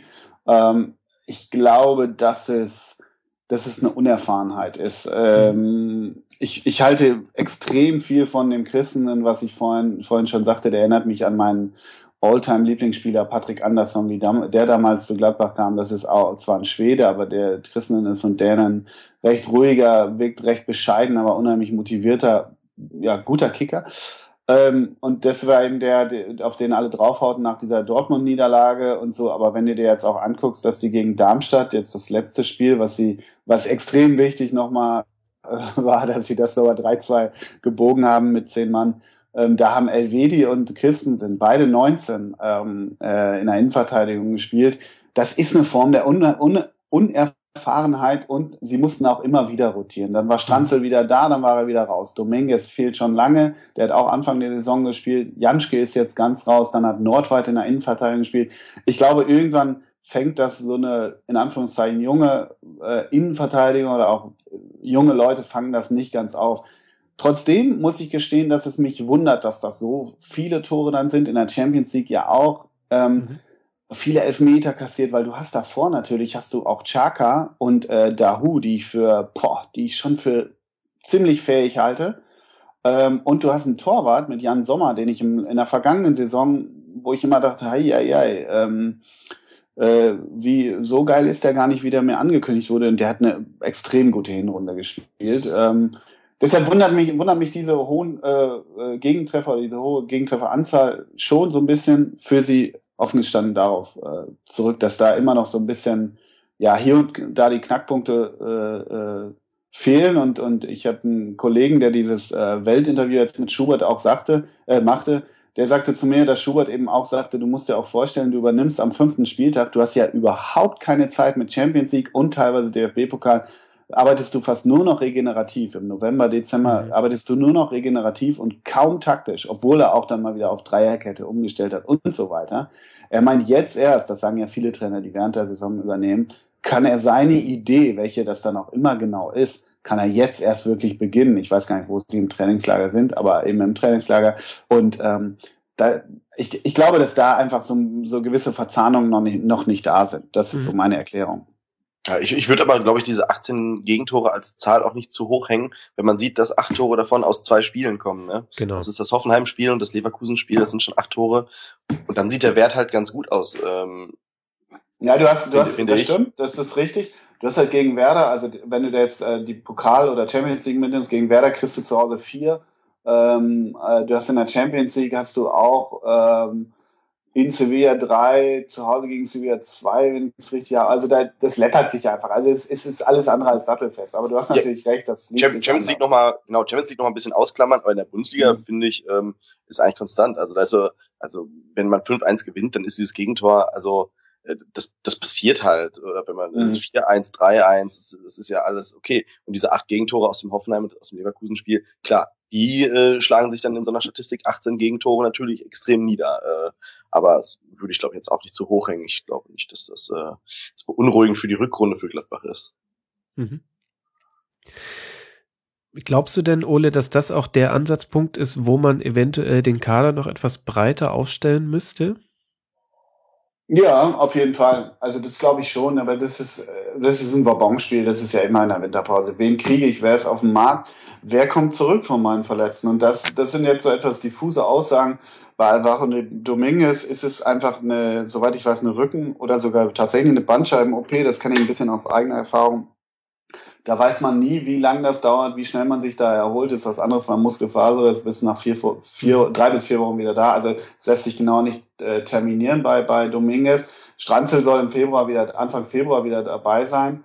Ähm, aber da sehe ich das schon so ein bisschen, einfach um ein bisschen Sicherheit zu bekommen. Jetzt lese ich, aber gut, ist auch mal die Frage, was ist dran? Nordweit äh, wird angeblich in Eng aus England und von Dortmund ein bisschen äh, äh, äh umworben. Ähm, aber das sehe ich eher so. Also sie buddeln jetzt an Jonas Hofmann rum. Äh, das scheint wohl relativ fix schon zu sein. Ist, finde ich, an sich erstmal einen guten Namen und einen guten Kicker. Auf der Position brauchen wir aber in meinen Augen. Äh, also sowas von eigentlich gar nichts, wenn du überlegst, was du auf den Halbpositionen oder auch zentral vorne hast. Äh, Stindel, Traoré, Hahn, Hermann, Raphael, äh, das ist ja Johnson, ne? Also da brauche ich gar nicht zwingend so einen Hofmann, aber das wird auch, ne, wie gesagt, zurück zum Vertrauen. Ich vertraue da Max Eberl. Aber ich sehe eher was in der Defensive, dass man da so ein, ich denke da ganz ehrlich, der wird's nicht tun, aber äh, wenn, wenn so ein, bei Dortmund ist ja immer einer unzufrieden, entweder ist Papadopoulos oder Subotic, ist er Subotic, soweit ich weiß. Äh, weiß nicht, ob er den kriegt, aber ähm, ich denke da eher an so ein, dass ein Erfahrener dann noch mit reinkommt. Das fände ich äh, so am besten, weil insgesamt, auch wenn Chaka jetzt erstmal wieder die ersten drei Spiele fehlt, das kriegst du aber aufgefangen. Ähm, äh, durch, durch Nordweit dann wieder auf der 6 wahrscheinlich erstmal und so weiter. Aber so einen Innenverteidiger, einen gestandenen, äh, das fände ich schon gut, ja. Mhm. Und wie ist jetzt eigentlich so in der Winterpause jetzt die Stimmung im Umfeld? Denn es ist ja doch, also sehr ein wilder Ritt gewesen. Erst äh, das Favre-Tal, das Schubert hoch und jetzt steht man in der Winterpause in der Tabelle auf Platz vier. Alles wunderbar, ähm, auch toll gespielt, aber in beiden Pokalwettbewerben und da tut, glaube ich, vor allem der DFB-Pokal weh, ausgeschieden. Wie, wie ist die Stimmung gerade? Gemischt. Also ich, ich habe nämlich äh, kurz vor Weihnachten las ich noch äh, irgendwo in der neuen Presse, äh, nee, neuen Presse, Rheinische Post, glaube ich, ähm, mit Stindel beispielsweise ein Interview, der, der sowas sagte, ich habe nur die Headline gelesen und den Kopf geschüttelt. Wir gehen mit einer super Ausgangsposition in die neue, äh, also in die Rückrunde. Klar, von der, von der Tabellensituation mag das sein. Ich glaube schon, dass durchaus möglich ist, sich wieder direkt oder über die Quali für die Champions League äh, zu qualifizieren, weil das wäre auch so der normale nächste Schritt, da wieder, wieder einen weiteren Schritt zu machen. Wenn du guckst, dass letztes Jahr Europa League war, wo man gegen Sevilla rausgeflogen ist, relativ unglücklich im Übrigen.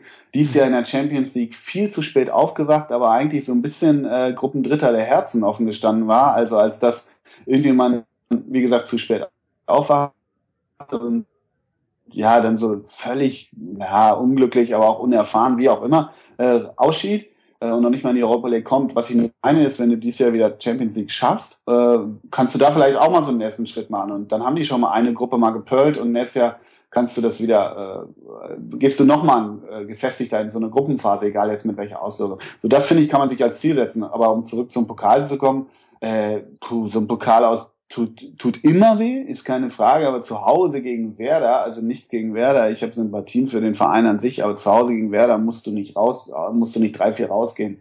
Also du musst gar nichts, aber so, boah, und dann alle sagen, ja, ich bin platt, ich bin platt, weiß ich nicht, kann ich nicht viel mit anfangen. Naja, und wie gesagt, in der Champions League war mein Ziel, ich glaube auch äh, so ein bisschen vom Verein nach der Gruppenauslosung zu sagen, die ja nicht ohne war mit, mit City, äh, Juve und Sevilla, es sind natürlich drei richtig gute Clubs, äh, dass du sagst, okay, wenn wir Dritter werden, ist das schon ein Erfolg. Und dann gehst du als Vierter raus, ist völlig okay, ist alles nicht wild. Aber das wäre schon ganz geil, wenn du in der Euroleague noch dabei wärst, dann kommst du da in eine K.O.-Runde direkt rein. Das wäre natürlich schon ganz nett. Und deshalb jetzt in Anführ Anführungszeichen nur noch die Meisterschaft zu haben, finde ich tendenziell mit allen Ehrungen und Wirrungen der Hinrunde, na, nicht enttäuschen, aber so ein bisschen, boah, ne? Mhm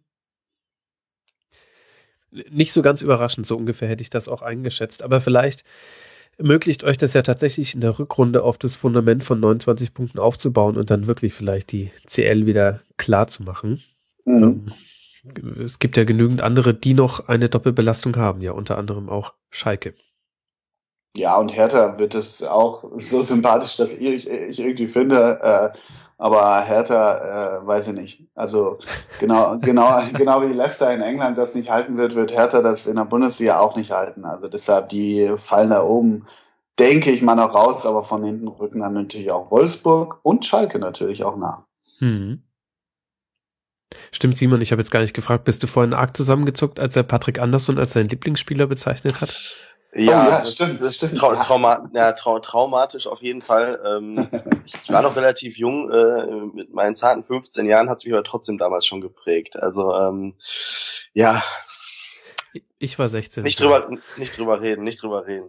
Nein, soll man, soll man auch nicht, aber er hat ja, äh, um das äh, äh, zumindest aus Gladbacher Sicht zu verteidigen. Er hat es ja nicht im Gladbacher Trikot gemacht, von da aus äh, kann ich da ja immer noch halbwegs frei reden. Aber es war natürlich nein, tragisch. Auf, auf, jeden Fall, nein, aber auf jeden Fall äh, guter Spieler. Nicht drüber, müssen wir nicht drüber reden, alles gut. Ja. Patrick, Ander, Patrick Andersson macht heutzutage, das finde ich, äh, ich, oder ich habe das vor zwei Jahren irgendwann gelesen, war so ein kurzer kleiner Blog in der Süddeutschen, glaube ich.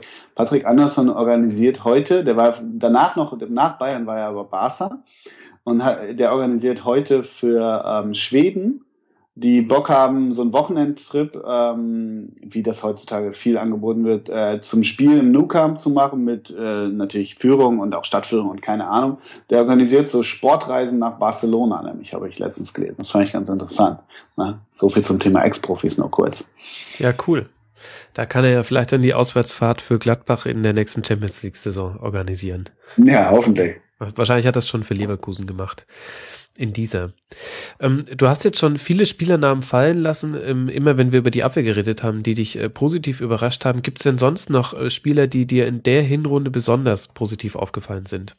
Ja, also irgendwie einige. Also ich finde, dass Wendt, äh, Oscar Wendt über, Mhm. über links, der in der vergangenen Saison immer so ein bisschen wackelig war, der, der irgendwie auch, ja, ich finde halt immer so, ne, es gibt so dieses, ähm, ich nenne das immer das Willi Sagnol-Syndrom, ähm, diese Halbfeldflanken. Also für mich muss ein Außenverteidiger heutzutage das, das Nonplusultra oder das Ziel eines Außenverteidigers muss sein, zur Grundlinie zu kommen, egal wie.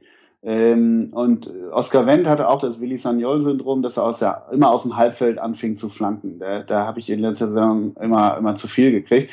Und das hat er so ein bisschen abgestellt, weil er auch mit Johnson äh, jemanden hat. Früher hat er Arango gehabt. Arango ist halt nie gelaufen.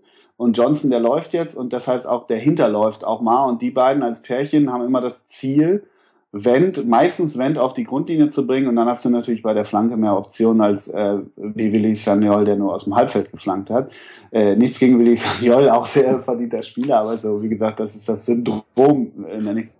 Und das ist bei Wendt besser geworden. Und das Mhm. zweite, ähm, also ich muss schon sagen, dass Schaka, ich weiß, an dem scheiden sich die Geister und bei mir ist das nach wie vor auch so, wenn ich nur sehe, mit was für äh, Fellkragen der aufläuft, wenn er dann mal wieder zum hundertsten Mal gesperrt ist, dann äh, kräuselt sich bei mir auch alles, äh, wenn er in Zivil da im Stadion sitzt. Er ist halt ein kleiner, ne, kleiner ähm, Proll, aber ähm, an sich, was der die Saison gespielt hat, irgendwie hatte ich auch nochmal, kam mir irgendwann eine Statistik unter, er hat die meisten Ballkontakte in der Bundesliga nach Gündogan und Alonso.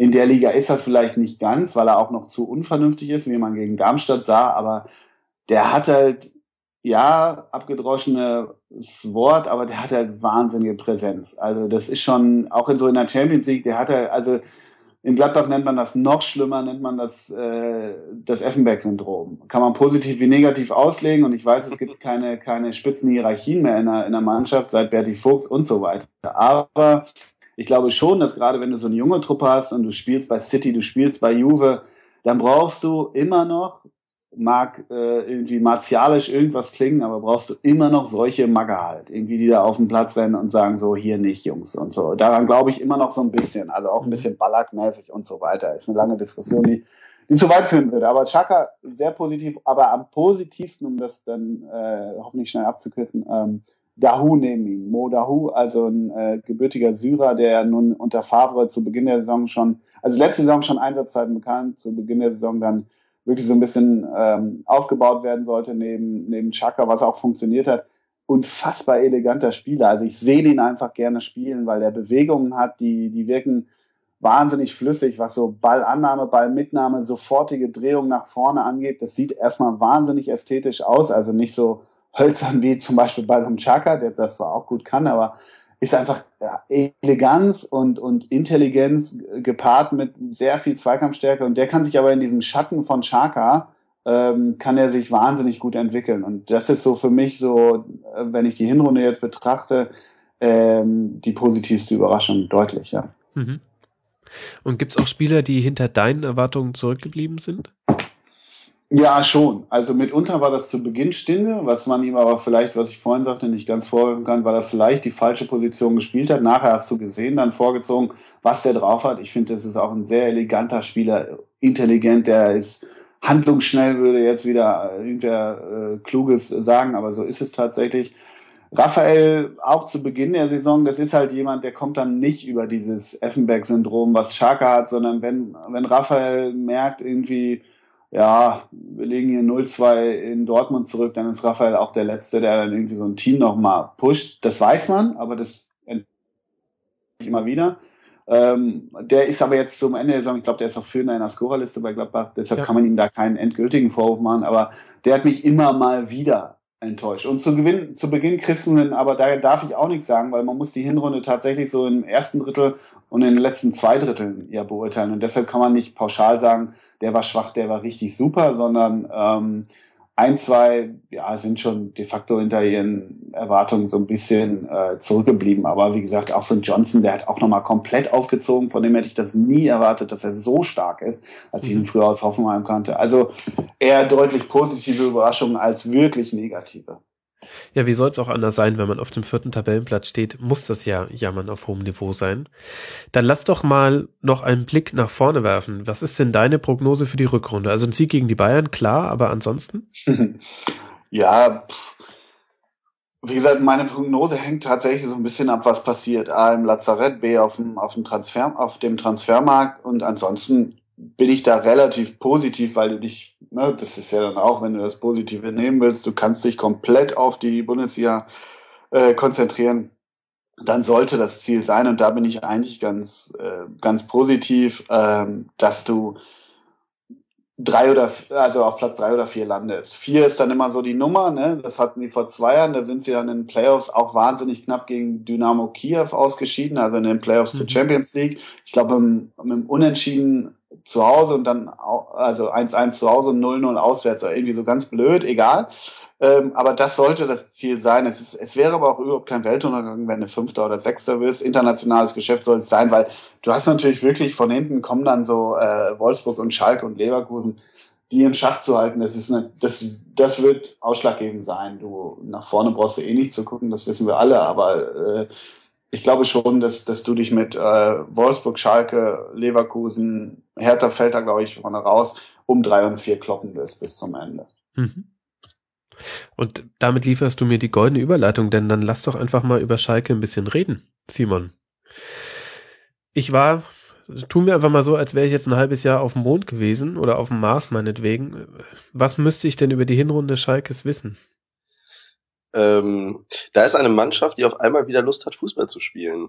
Und die, also das Ende der letzten Rückrunde, so eine grottige Stimmung im Stadion war und so grottige Leute auf Platz waren, ein grottiger Trainer, also jetzt ohne diese Leute irgendwie zu bewerten, aber das, was es da außen war. Und auf einmal hat man wieder Spaß.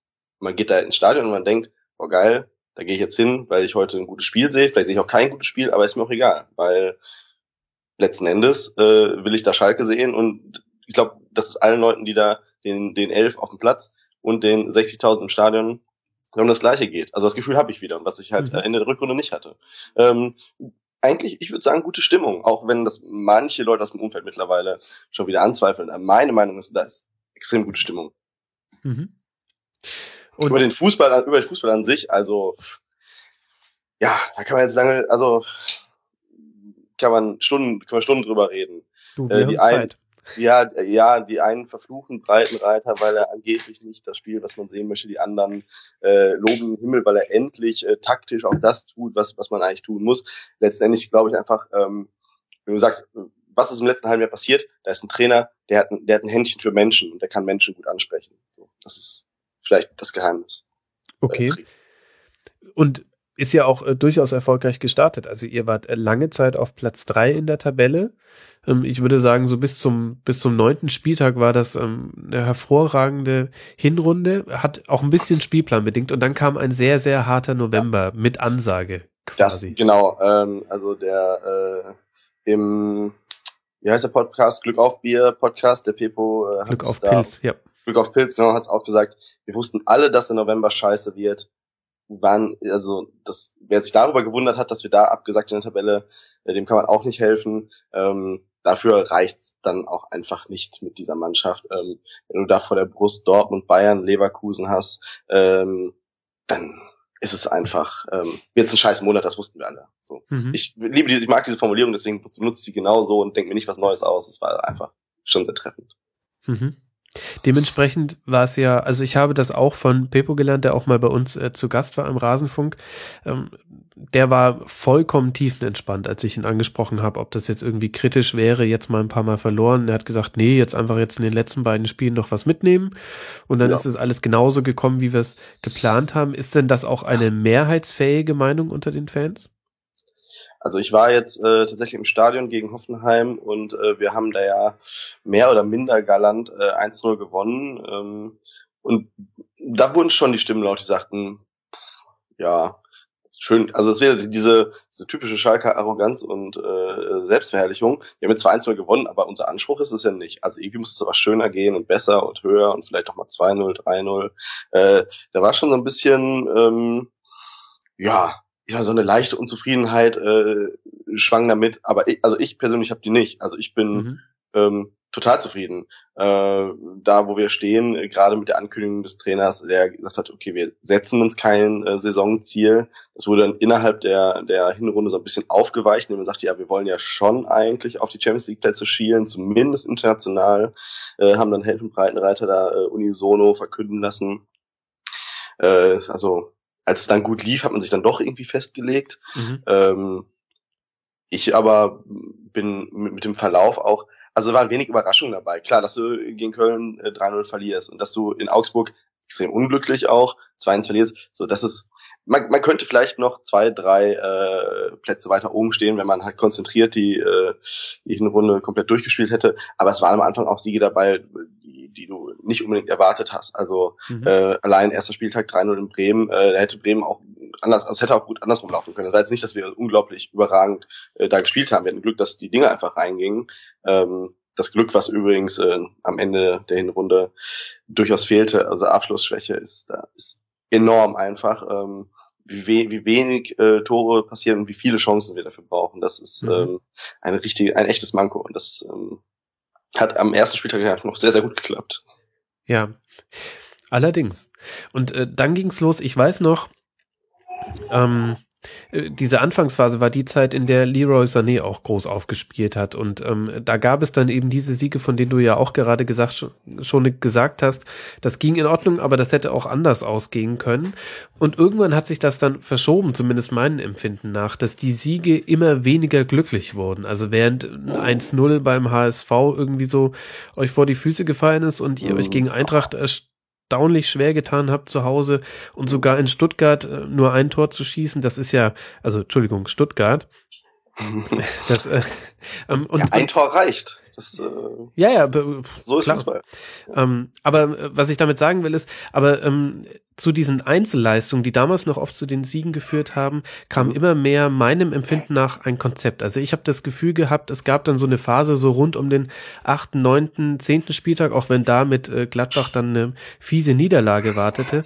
Aber Ja. da hattet ihr auf einmal ein Konzept für das Einbinden der Spieler auf den Außenbahnen. Für Meier ich, und äh, Sané.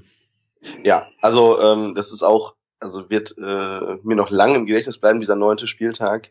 Ähm, wir spielen gegen Hertha, ist glaube ich 90. Minute schon, es steht 1-1. Mhm. Ähm, und also ich glaube, das ganze Stadion hatte so ein inneres Vertrauen, wir machen die Bude noch, wir machen das noch und wir wissen, wir haben, also wir haben da Hertha, ich weiß nicht, wie die überhaupt jetzt Dritter geworden sind, wir haben die an die Wand gespielt gefühlt, also ähm, zumindest mit dieser, mit dieser äh, Emotionalität, die man im Stadion erlebt, haben wir die an die Wand gespielt. Ich habe gerade mit äh, Uwe Bremer drüber geredet, der weiß es auch nicht.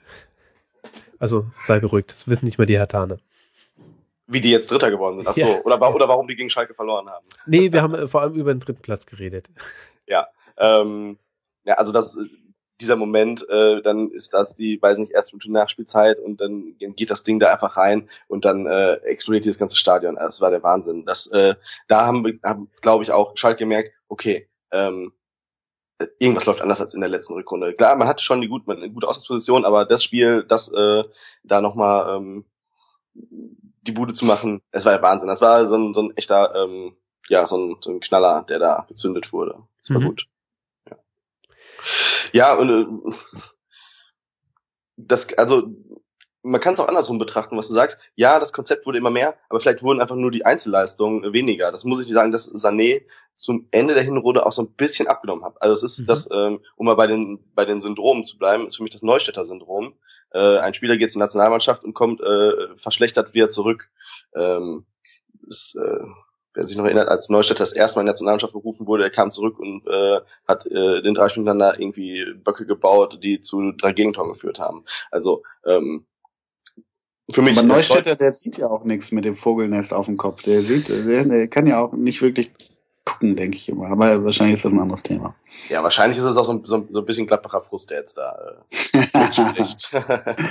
Nein, Ich Stimmt, einfach nur, er hat seine Frisur ans Stadion angepasst. Ihr habt ein Ja, Stadion, was irgendwie das- so das Dach zumachen kann und er kann halt sein Toupet halt entweder Ja. aufsetzen oder.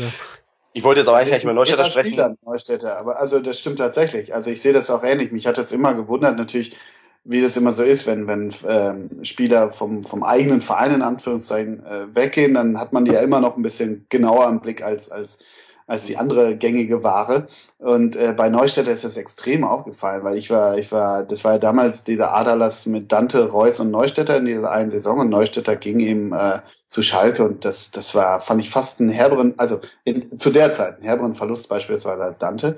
Äh, und der hat extrem abgebaut. Ja, ist eigentlich ein guter Buffer, gar keine Frage. Ne? Ja, also das wirkt, das war nach der ersten Nationalmannschaftsberufung, ähm, kam er zurück und ähm, also ich weiß nicht, ob die Spieler einmal abheben, wenn sie einmal da ähm, von Löw gecoacht werden oder weiß ich nicht. Und bei Sahne war es nicht so extrem, aber Sané ist äh, zurückgekommen. Es war ja auch also diese ex extrem, ähm, also eine sehr extreme Nationalmannschaftserfahrung, klar mit mhm. diesem äh, ein Spiel äh, in Paris und dann dem abgesagten Spiel äh, in Hannover. Ja. Ähm, ich will jetzt auch nicht da äh, überpsychologisieren, äh, das, äh, aber er kam wieder und war gefühlt, hatte nicht mehr diesen Drive, nicht mehr diesen Torzug, nicht mehr dieses, dieses, äh, dieses Selbstbewusstsein, so ich nehme den Ball und jetzt, ich mache es jetzt einfach. Und das wir vorher gesehen bei, bei Sané, ähm, ist einfach für mich der herausragende Spieler auch äh, der, der Hinrunde.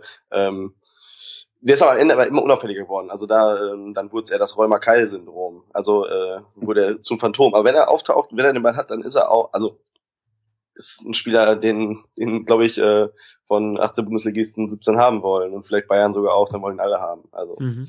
ja und Sané, also was was ich entschuldige, was ich heute äh, an Schalke extrem äh, sympathisch finde. Ähm, ist einfach wirklich, also wenn du dir den Schnitt, den, den Altersschnitt anguckst von so einer Startelf, egal ob das Meier ist, Goretzka, der auch noch irre jung ist, Sané äh, natürlich auch, Kolasinac ist noch so jung, Martip ist auch immer noch relativ jung. Also ja, obwohl er schon fünf Jahre Bundesliga-Erfahrung hat, klar. Genau, richtig. Der wirkt immer so fast schon alter Hasemäßig, ist er bei Weitem, bei Weitem nicht. Und dann ähm, das, das finde ich, finde ich, also Geist natürlich auch, das, das finde ich natürlich super, weil ähm, irgendwie war Schalke hat ja irgendwie, ja, wie nenne ich das Syndrom jetzt? Ähm, ich wollte es was Verfan-Syndrom nennen, aber so Schalke hat ja auch gern mal äh, geguckt, oder Boateng-Syndrom vielleicht. Ja, äh, wer, wer hat einen Namen, wer kostet viel, holen war so ein bisschen, war ja Schalke eine Zeit lang auch und ähm, ja. Das finde ich heutzutage an Schalke, ohne dass ich da wirklich genaue Kenner habe, wirklich extrem sympathisch. Ich komme nämlich ursprünglich aus Westfalen zumindest, aus Münsterland, wo ist eine extreme Schalker Hochburg. Also ich komme aus einem kleinen Kaff, wo, wo, wo es zwei, zwei Fußball-Fanclubs sind, beide Schalke-Fanclubs. Also du wächst da auf, entweder magst Schalke oder magst Schalke überhaupt nicht. Bei mir hat sich leider Gottes Zweiteres irgendwie so ein bisschen entwickelt.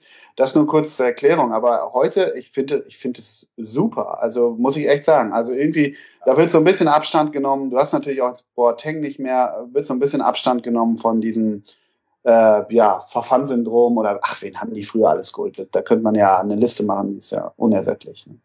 Ja, genau. Also ähm, habe ich wird auch seriös, seriös mittlerweile, seriöser verwaltet, oder sehe ich das falsch? Ja, nein, nein, ja, doch. Also ich äh, bewerte auch die die Arbeit von äh, Horst Held mittlerweile äh, sehr gut ähm, und bin tatsächlich traurig, wenn er äh, am 30.06. dann ähm, dann geht oder gehen soll. Also ja, also ich glaube nicht, dass er sich noch was tut. Äh, ich denke, er wird äh, da seinen Hut nehmen müssen und bin da extrem traurig, weil man fragt sich ja immer, ähm, was kommt dann? Also wer, äh, wer kommt dann dahin? Also gibt es wirklich eine gute Alternative? Und ähm, ich finde, Horst Held ist vor allen Dingen ein guter Verkäufer in den letzten äh, Jahren gewesen, ähm, der uns da gute äh, Transfereinnahmen gegeben hat, aber auch ähm, halt die unaufgeregte Art, tatsächlich nicht nur nach Namen zu kaufen, jetzt mal Boateng ausgeklammert, sondern da ein bisschen ja seriöser und tatsächlich ähm, das, was die Schalke so ein bisschen auf die Fahnen geschrieben hat, die, die Jugend zu stärken. Da werden auch Leute extrem früh reingeschmissen, die aber auch extrem gut ausgebildet sind. Da muss ich auch äh, unseren Verein loben. Die Jugendarbeit ist, ähm, ist wahnsinnig gut. Ähm, mhm. So die letzten äh, zwei, drei Jugendmannschaften. Also Woran liegt das? Wer hat denn da, ist das immer noch der, ich kriege den Namen nicht hin, da war auch in der Elf Freunde vor einiger Zeit ein Interview. Ist das immer noch dieser Norbert Elgert. Norbert ja, ist der das noch, ja. der da den der Hut auf hat? Ja. Der ist U19, der ist U19 ah, okay. Coach. Ja. Äh, und ich meine Jugendkoordinator äh, Oliver Runert, äh, nagel okay. mich nicht fest. Ja. Ähm, aber äh, ja, also die U19, ähm, ich, wo hab ich, ich habe es letztens noch, ähm, ach, es war auch ein Glück auf Podcast für jemand, der das so ein bisschen, äh, Jörg Silbeneich sagte es, der äh, öfter die äh, U19 da ähm, äh, sich anguckt und sagt, man merkt so, so im August, September, Oktober, da spielen die noch so ein bisschen, ist noch ein bisschen hin und her, aber so ab November merkst du, das ist dann wieder eine Elgard-Mannschaft. Das ist die U19, die spielt dann ihr Ding runter. So, Mhm. die spielen genau das System, was dieser Trainer will, und der übergibt die so in die erste Mannschaft und da kannst du als als äh, Cheftrainer der A-Mannschaft ja nur dann äh, dir die Finger lecken, wenn du so super ausgebildete Spieler hast, die komplett auf ein System oder auf eine, eine Art zu spielen scheinbar getrimmt sind. Wie, also da kommt ein Meier, her- also da kam Draxler her, da kam Meier her, da kam Sané her, die ja schon äh, relativ ähnliche Anlagen haben, auch ähm, was so das Verständnis von Offensivspiel angeht. Ähm, da bin ich extrem begeistert und ich freue mich halt immer wieder, wenn da noch jemand hochkommt.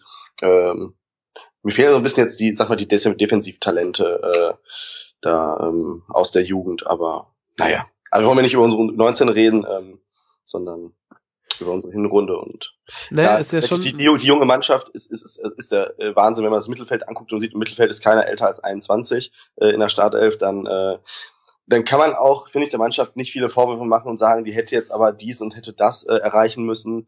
Äh, Gerade also im Ruhrpott so eine Mentalität, der sagt, die verdienen so viel Geld, die müssen aber eben, ja, würden die aber, also die gleichen Spieler könnten bei einem anderen, also wenn die in Duisburg spielen würden, sage ich mal, würden die automatisch weniger Geld verdienen. Die verdienen ja nur so viel Geld, weil sie auf Schalke sind. Also weil hier so viel, ähm, weil so viel der Verein halt so groß ist, wie er ist, so wie ein Spieler halt für Schalke immer noch mal fünf Millionen mehr kostet wahrscheinlich, äh, weil äh, der abgebende Verein sagt, ja, Schalke hat's ja oder die zahlen ja eh. So. Ähm, von daher würde ich dieses, diese Gehaltstabelle auch gar nicht zu hoch hängen oder Marktwerttabelle oder irgendwie, ähm, die Spieler sind ja unglaublich jung und auch wenn die viel Geld verdienen, das ist für mich nicht das Argument. Ähm, die sind, die, die müssen da einfach noch lernen, viel lernen, das sieht man auch. Also sonst verlierst du zum Beispiel so ein Spiel äh, 3-0 äh, Ja. Köln nicht, ähm, wenn du da eine, eine Mannschaft hast, wo du vielleicht noch, sagen wir, so eine Korsettstange aus erfahrenen Spielern hast. Die hast du aber gerade nicht.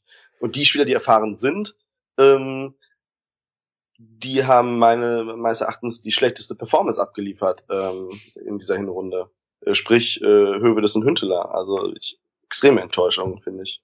Mhm. Ja. Ja, und jetzt hast du es ja schon angesprochen. Ich finde, das ist schon ein wichtiger Punkt, wenn man sich anguckt. Ähm, das Offensivspiel lastet auf sehr jungen Schultern mit Geist, der 22 ist, mit Sané, der 19 ist und Meier, der 20 ist.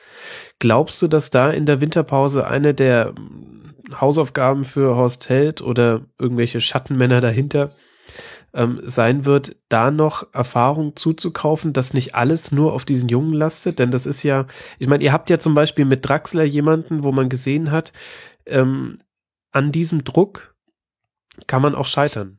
Und dann geht jemand, der Ja. als Juwel begonnen hat, geht zu Wolfsburg. Das will man doch nicht. Pff, naja, besser zu Wolfsburg als äh, zu Bayern, wohl. Ja, das also- jetzt? also, das, das bringt dich doch auch nicht weiter. Nein. Ähm, ach ja, also ähm, Draxler könnte man noch mal eine halbe Stunde drüber reden über ähm, diesen, also das war ja der Start unserer äh, unserer Hinrunde quasi diese dieser Transfer. Ähm, ich halte das alles für, er hat, er hat seinen Wechsel sehr gut verkauft. Er kann einfach sehr viel Geld jetzt verdienen und hat das verargumentiert mit, ja, da ist ja viel weniger Druck und da ist halt die ganze, das Umfeld viel ruhiger und so weiter und so fort. Ähm, ich sage mal, wenn man Topspieler sein will, wenn man Weltmeister ist, dann hat man diesen Druck halt. Der, also ähm, das, das finde ich, ein bisschen eine, finde ich ein bisschen eine faule Ausrede. Also äh, Weiß ich man, nicht. Also man will, man will, ich man will schon weniger Druck jetzt in Wolfsburg und ehrlich gesagt sagt in Wolfsburg auch, wenn die sagen, äh, unser Weltmeister, da meint die André Schürle, da meint keiner Julian Draxler. Ja. Also finde ich schon ganz Welt- interessant. Unser Weltmeister äh, war ja auch immer Höhe des. Also Mhm. äh, nein, Draxler äh, eben auch. Aber ich finde es schon, wenn man wie ein, wie ein Superstar bezahlt werden will, dann muss man auch wie einer spielen und muss sich daran messen lassen. Also da kann man sich nicht erst abfeiern lassen für. Jetzt Ähm, bringst du ja dasselbe Argument. Hast du das nicht, gerade hast du doch auch gesagt, die Nee, nee, verdienen nee, nee, so nee, viel. nee, nee, nee, ja, nein, ich meine, da kann man sich nicht abfeiern lassen für Draxler bis 2018 mit Stolz Hm. und Leidenschaft, bla bla bla. Ja, okay. Und äh, dann aber auf dem auf dem Platz also wirklich äh, stellenweise äh, nur Grütze und äh, Rumgestehe und ähm, ich dramatisiere jetzt extrem, ne? Äh, und und da die Leistung einfach nicht bringen und dann sagen, ja, das war, weil so viel Druck war. Also dann muss man seinen Berater vielleicht mal hintertreten und sagen, dann macht setzt doch nicht so eine äh, so eine Kampagne da zusammen mit dem War das, war das der Berater? Also, ich Es war gedacht, eine- es war also- der Club. Es war eine Absprache zwischen äh, Berater, also Berater und Club. Das wurde zusammen Okay. Mhm. Also er wurde das schon, auch als Marke natürlich inszeniert und als Mhm. Identifikationsfigur. Und wenn man diese Identif Identifikation dann halt äh, nicht mitgeht und das nicht lebt ähm, und auch nicht mit Leistung untermauert, ja, da ist der Druck halt hoch. Das ist halt das, also das ist halt die Bundesliga, ist das Business, das sind die Mechanismen und äh, so funktioniert's halt. Und er hatte jetzt da seinen Frieden gefunden, es war auch äh, alles gut. Ich glaube, es trauert ihm keiner hinterher auf Schalke. Ähm, er hat es ähm, ähnlich wie Neuer hat uns wenigstens nochmal die Kasse voll gemacht. Da freuten sich da auch alle drauf, wenn man sagt, okay, da haben wir noch ein bisschen Geld zum Ausgeben. Ähm, und also da ist keiner, glaube ich, böse und ähm, ja, der ist jetzt halt in Wolfsburg und alle sagen, ist selber schuld, wenn man halt so in die Mitte des Nirgendwo ziehen möchte. Ja. Okay. Das ist das also, gleiche wie mit Max Kruse in Gladbach. Ein bisschen das gleiche. Mir fällt das gerade mal so ein bisschen auf. Dass viele bei uns, entschuldige, äh, viele bei, bei Gladbach ähm, auch so ein bisschen argumentieren, ja, wenn du meinst, dann, dann geh doch. Also Gladbach hatte sich auch für die Champions League qualifiziert und dann von großen sportlichen Herausforderungen bei Wolfsburg zu sprechen, das erschließt sich mir nicht. Er hat jetzt nicht so eine Kampagne gemacht wie, wie Draxler. Draxler war auch noch jemand anderes für Schalke, wie Kruse für ja. Gladbach, rein vom Identifikationspotenzial her.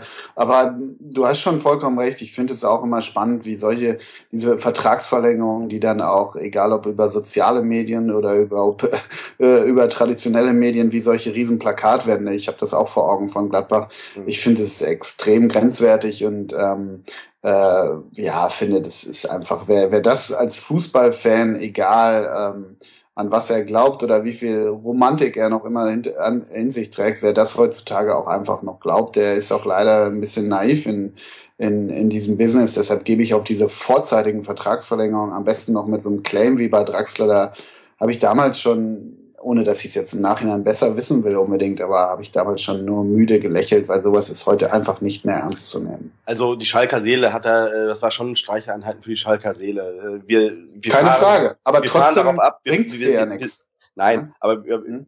Also da sind wir so, wir fahren darauf ab, also da gibt es ganz, wenige, so. du, ganz wenig rationale, ganz wenig rationale Stimmen, die in dieser Situation sagen, ja, also so, so mahnende, so ein, so ein das Sommersyndrom, und wenn wir schon bei Syndrom bleiben, gibt's auch Schalke wenige, sondern das finden dann alle geil, das feiern alle ab. Und deswegen, das wollen wir, also dafür gehen wir zu diesem Verein, das ist für, also das aber genau dafür, das wollen wir. Ja, das verstehe ich schon. Dafür geht man zu dem Verein. Aber dennoch ähm, finde ich auch, es gab damals bei Reus auch diese vorzeitige Vertragsverlängerung, wo alle auch wussten, da sind Klauseln drin. Und natürlich sagst ja. du jetzt einerseits, dafür gehen wir zu dem Verein, aber dann gehen wir offen gestanden auch zu einem Verein, der einen irgendwo dann wieder im Stich lässt. Weil Wolfsburg mit dem dicken Schein wedelt. Also entweder ich baue jemanden auf und sag, um den bauen wir es herum auf. Nun hat Schalke auch mit Hövedes und den ganzen Jungen, die wir gerade ansprachen, auch andere. Aber das erschließt sich mir nicht, weil das ist nicht ganz deckungsgleich, dass man sagt, man geht zu diesem Verein und äh, äh, das sind Streicheleinheiten. Ich weiß gewissermaßen, was du meinst, aber aufgrund solcher Dinge, ob es jetzt mit Schalke oder mit Gladbach passiert, sind meine Emotionen, was einzelne Spieler angeht, sind einfach wahnsinnig runtergekocht, äh, weil ja, sowas viel, ja, zu häufig, viel zu häufig passiert. Ne? Ja, aber dann äh, genau, dann, dann äh, hat man gerade so, einen, so einen Dämpfer und sagt sich, okay, ähm, ich gehe jetzt zu einem Verein und ich bin nicht Spiel Fan von einem Spieler, sondern von einem Verein. Und dann kommt ein Sané und äh, treibt dir Pipi in die Augen und denkst, oh, klar. Ne? Und dann, dann fällst du wieder auf die gleiche Masche rein. So ist, ist so, so ticken die Schalke aber halt auch einfach. Ja, das weiß ich. Schalke ist nochmal eine Schalke ist eine Religion und kenne ich alles, weiß ich alles äh, so ein bisschen aus meiner aus meiner Heimat, wie ich vorhin schon sagte. Aber die ganzen bis 2020 Geschichten und hier noch und da ist ja alles in meinen Augen ist ja heute nichts. Also so so übel das klingt, ist es nichts mehr wert.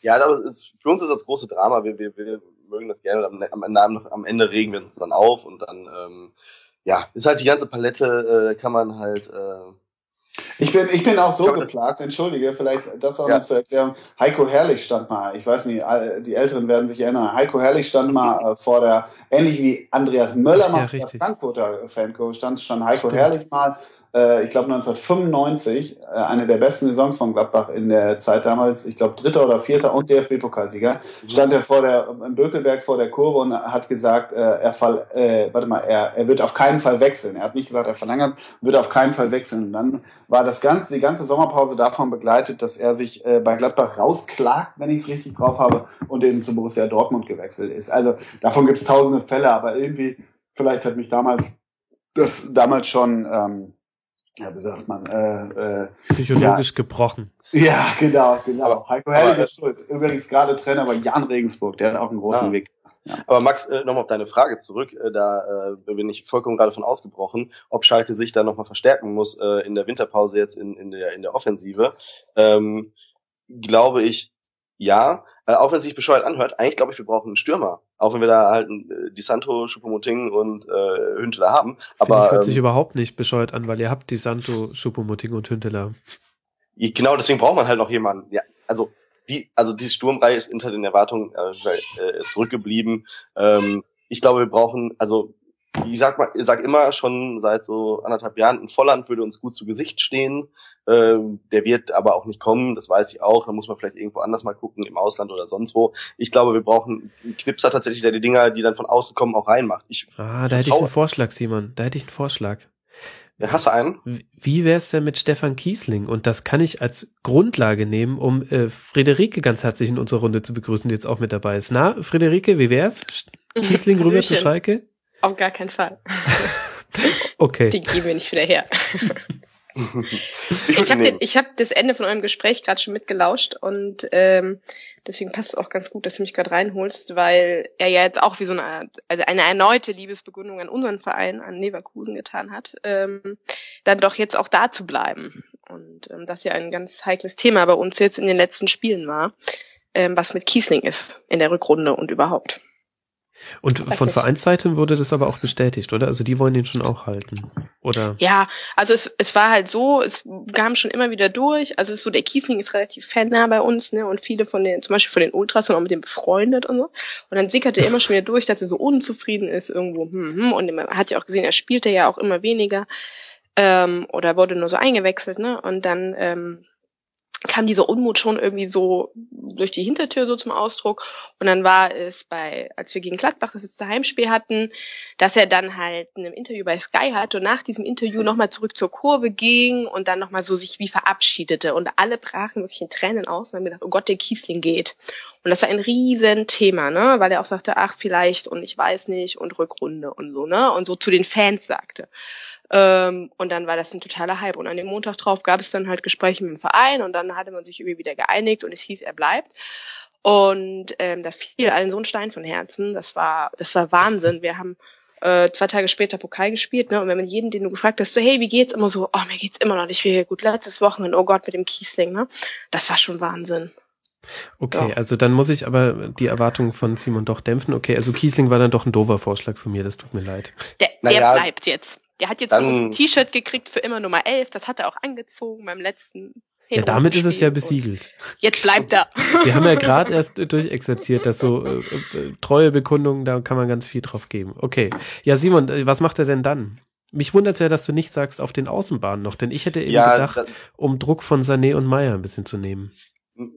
Ich glaube, die, also so, so druckfrei, wie ein Meier die Hinrunde gespielt hat. Also ich, ich find, finde, äh, der wirkt gar nicht überlastet, obwohl er jetzt, der hat wirklich viele, viele Spiele gemacht. Und dann wurde auch mal im Interview gefragt, ob er jetzt nicht mal sich äh, eine Auszeit wünscht oder Rotation oder sonst wo. Sagt er, nee, auf keinen Fall. Er ist fit, er will spielen, er will jedes Spiel spielen, er hat Bock, er ist, er ist äh, gut drauf. Ähm, und zum Beispiel. äh, Ja, aber was soll er denn da auch sagen? Soll er sagen, eigentlich, ja, doch, eigentlich ein bisschen gammeln wäre jetzt schon mal geil und äh, Nein, aber es gibt ja schon Spieler, die sagen, ja, es ist jetzt eine anstrengende Hinrunde Mhm. und die, die Doppelbelastung, Dreifachbelastung, bla bla bla. Gibt's ja schon äh, Spieler, die dann vielleicht auch so äh, da, da reden würden. Aber für mich strotzt er gerade vor Selbstbewusstsein und ich wüsste jetzt nicht, äh, warum man da noch ein Backup äh, äh, haben sollte oder eben jemand, der sich noch vor die Nase setzen sollte. Das wird ja eh nicht passieren, solange er Held das Sagen hat, denn der hat ja zum Beispiel Mhm. Raphael extra abgegeben, um äh, Meier äh, eben nichts vor die Nase zu setzen. Der muss die Nummer eins äh, Alternative auf dieser Position sein. Äh, und wenn er fit ist, spielt er. Äh, und äh, das ist auch, das muss er, finde ich, auch äh, annehmen. Und das kann er mittlerweile auch. Also im Gegensatz zur letzten Saison hat er sich da äh, psychologisch, finde äh, wie er auf mich wirkt, äh, ex- extrem verbessert und äh, geht da wirklich mit äh, breiter Brust äh, in die Spiele und ist nicht mehr so, wenn es gut läuft, gut und wenn es schlecht läuft, äh, verdrückt er sich. Also so sehe ich ihn nicht mehr. Aber da muss, müsst ihr vielleicht auch ein bisschen perspektivischer denken, ganz ehrlich. Denn wenn ich angucke, Meier hat nach äh, Franco Di Santo die meisten Einsätze gehabt, 24, genauso wie Sané, ähm, allein in dieser Hinrunde. Jetzt lass ihn in der Rückrunde noch ähnlich viel spielen, dann fährt er zu Olympia. Also wenn er Glück hat, fährt er mit zur EM. Glaube ich eher nicht, aber wahrscheinlich fährt er mit äh, nach Rio und dann kommt er zurück. Spätestens dann braucht er ein Backup. Sorry, egal wie wie motiviert er ist und so weiter. Ähm, da, also ich würde ehrlich gesagt jetzt da tatsächlich äh, handeln Mhm. und da jetzt schon jemanden nebendran stellen. Aber wie ich, wie ich gerade gesagt habe, auf dieser Position baue ich äh, voll auf unsere Jugendarbeit. Da kommt dann, Okay. also da kommt dann der nächste wieder hoch irgendwo. Da, da, da ist Potenzial da. Ich weiß nicht warum, also das sind halt immer extrem teure Spieler auf dieser Position. Das ist viel Geld, was man in die Hand nehmen muss. Und ähm, das sind auch Spieler, äh, siehe Boateng oder äh, genug Beispiele, die dann auch äh, schnell enttäuschen. Und äh, da, die haben sofort einen extremen Druck. Äh, als Offensivspieler bist du immer unter Beobachtung. Das ist halt anders, als wenn du zum Beispiel äh, Außenverteidiger oder defensives Mittelfeld spielst. Das ist halt irgendwie ein bisschen was anderes, finde ich. Ähm, und ich weiß nicht, ob da, ähm, ob man das, was man investiert, ob das wirklich äh, den Gegenwert dann hat. Und ich, ich sehe gerade den Bedarf, da einfach nicht da Geld in die Hand zu nehmen. Okay. Ähm, wo ich eher nochmal Bedarf sehen würde, das wird gesagt, glaube sagen glaube ich auch 15 von 18 Bundesliga-Mannschaften. Ähm, gute Außenverteidiger gibt's nicht genug. Ähm, auch wenn ich Rita bei uns äh, extrem positiv sehe, ähm, Außenverteidiger ist ein totaler Schwachpunkt. Also so viele Angriffe, wie da äh, durchkommen und wie viele Gegentore wir über die Außen bekommen haben, ähm, ist ein, ein Faktor, der seit Jahren mich stört auf Schalke. Ähm, und da haben wir noch immer nicht das Perfekte gefunden. Gerade mit äh, Verletzung von Ushida, der jetzt einigermaßen da ähm, eigentlich sich eingespielt hatte. Ähm, ja, ist, ist das ein Fall, also da würde ich echt nochmal Geld in die Hand nehmen und einen guten Ausverteidiger holen. Aber ich habe jetzt auch keinen vor Augen, wo ich sage, den hätte ich gerne. Das ist, ähm, ja, ein Fehler, also im Nachhinein äh, schon blöd, dass man Christian Fuchs abgegeben hat. Dass, dass ich das mal sagen würde, hätte ich auch nicht gedacht. Ja, siehst du mal. Ja. Aber so, so ist das. Das hat Horst Held gemacht. ähm, aber Und gut, hat du uns dafür ja, drei, dreieinhalb Millionen gebracht, glaube ich. Das war's dann auch. Ja. Und jetzt ist er Tabellenführer in England. Ja, so schnell ja, kann's gehen. so schnell kann es gehen. Zusammen mit Robert Huth. Ja, hat alle, alle Spiele gemacht, glaube ich. Alle, alle äh, komplett. Ist er. Kapitän, ne? Glaube ich. Ist er Ja. der Kapitän von Leicester? Ich meine wohl, er ist sogar Kapitän, ja. Und hat sich für die EM qualifiziert mit Österreich. Also, das, der hat seinen zweiten, dritten Frühling. Das ist super. Hat einen totalen Lauf, ja. Und hat äh, sein Hotelzimmer auf den Namen äh, Christian Fack Christian, Äh. Christian Fax. ähm, bekommen. Also bei ihm läuft's einfach, das kann man sagen. Ja. Aber wir wollen nicht über Christian Fuchs reden. Auf keinen Fall. Ähm, Aber ein Fehler, ihn abzugeben und wir brauchen Mhm. ein, äh, noch einen guten Ausverteidiger. Äh, Gerade ähm, auf links, auf rechts bin ich mit Rita recht zufrieden. Äh, auf links Aogo ist keine gute Alternative. Kolasinac ist auch äh, einfach offensiv zu schwach, auch wenn er da jetzt in den letzten drei, vier Spielen äh, ein bisschen zugelegt hat und dann ganz gut aussah. Ähm, das ist ein Manko. Mhm. Aber das heißt, mit welchen Erwartungen gehst du denn in die Rückrunde? Ich hätte ehrlich gesagt gedacht vor diesem Gespräch, dass du mir bestätigst, dass das schon noch so ein bisschen auf wackeligen Füßen steht. Also äh, nicht nur jetzt, äh, wenn man sich ähm, mal das Ganze in der Tabelle anguckt und sieht, dass sie auch 23 Tore geschossen, aber auch 23 gefangen. Also das äh, hält sich gerade sehr die Waage, sondern eben halt auch, wenn man eben sieht, ähm, wenn jetzt mal Sané und oder Meier ausfallen, egal aus welchen Gründen, Verletzungen oder überspielt oder eben doch ein bisschen außer Form, irgendwann holt sich ja jeder mal so ein paar Durchhängerspiele, dann wird's recht dünn. Ja, da habe ich jetzt gelernt, so viel Sorgen muss ich mir da gar nicht machen. Ihr habt so einen guten Nachwuchs. Wie, wie blickst du auf die Rückrunde? Ich, ähm, also ich blicke ähm, für einen Schalker ungewöhnlich relativ entspannt in die Rückrunde.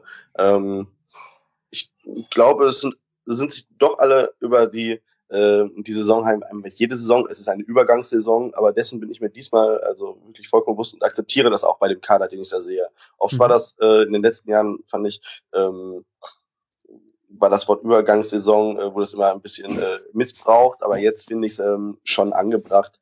Ähm, wenn wir uns für die Europa League qualifizieren, ist alles gut. So, dann bin ich zufrieden. Langfristig muss das Ziel natürlich der Champions League sein, bei, bei den Kaderkosten, die man da anhäuft, klar. Ähm, ich gehe aber entspannt in die Rückrunde. Ich glaube nicht, dass Hertha jetzt so krass durchgereicht wird, äh, wie, wie Ole sagte. Das glaube ich, da glaube ich noch nicht dran. Ich glaube aber, dass wir durchaus ähm, uns da oben in den Top 6 auch etablieren können und äh, dass die Mannschaft das Zeug dazu hat, ähm, ja, da sich festzusetzen. Also wir haben eigentlich eine, eine gute äh, Hinrunde gespielt. Ich weiß nicht, ist da auch ähm, gerade bei Gladbach ein gutes Fundament, von dem man aus äh, starten kann und in der Rückrunde angreifen kann, finde ich.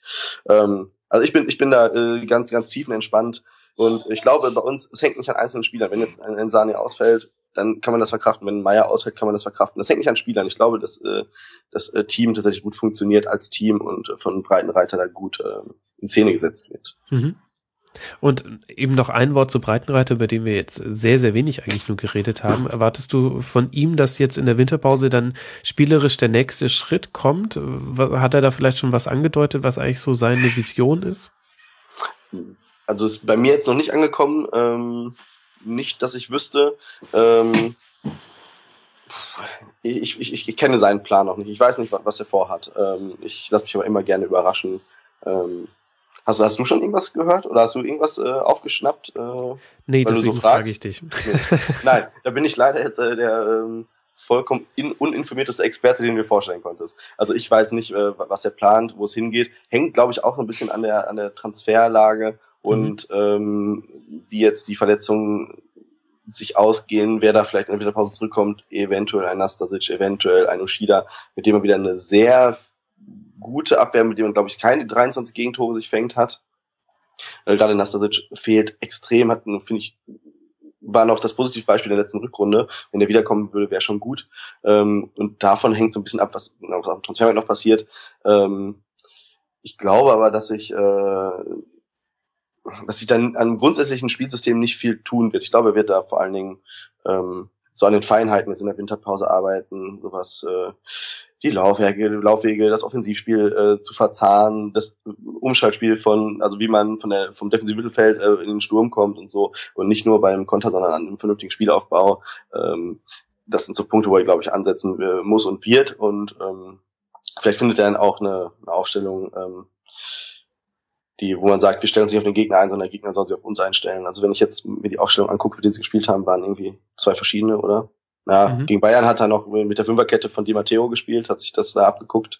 Äh, ja, aber sonst ja. 4-4-2 und 4-2-3-1. Ja, genau. Mhm. Ähm, ja, ich, ich, ich, ich, ich ähm, das ist, glaube ich, die allgemeine Stimmung, ähm, man vertraut ihm einfach, der, der macht es schon so. Mhm. Ähm, und er hat ja auch keinen keinen Druck tatsächlich. Also wenn du von Paderborn kommst auf Schalke bist, dann ja, also wo, wo ist der Druck? Das ist jetzt kein kein Di Matteo, wo man sagt, der hat die Champions League gewonnen. So. Ne? Ja, wobei so ein kleines Drückchen wird er, glaube ich, auf Schalke schon empfinden. Ja, also nie, niemand kann auf Schalke ohne Druck arbeiten, ja, das ist ja auch eben, klar. Also, ja. Und also ich glaube, es gibt schon noch ein paar Hausaufgaben, die man machen kann. Also wenn ich mir ansehe, ähm, Schalke nur auf Platz 8 der Torschüsse in der Hinrunde. Also im letzten Drittel einfach zu ungefährlich, obwohl ihr immer mehr zu einer Ballbesitzmannschaft werdet, was sich auch in einer sehr guten Passquote ausdrückt. Und äh, eine Statistik, die mich sehr überrascht hat, bei den Zweikämpfen äh, sechst schlechteste Mannschaft ähm, der ganzen Liga in der Hinrunde. Da sind nur noch so namhafte Vereine wie Mainz, Stuttgart, Frankfurt, Darmstadt und Hoffenheim vor euch, die sind noch schlechter. Ähm, ich kann nicht jetzt genau benennen, ich will es nicht plakativ sagen, die Spieler müssen sich mehr reinhängen, aber vielleicht stimmt da die Balance noch nicht. Ich habe so ein bisschen so als Außenstehender den Eindruck, ähm, im, im offensiven Drittel passiert sehr wenig und zwar sowohl von den Pässen, die zu Torschüssen führen, als auch von den ähm, Defensiv-Zweikämpfen, die von den Offensivspielern mhm. geführt werden nach Ballverlust. Ja, also ähm, da bleibe ich dabei.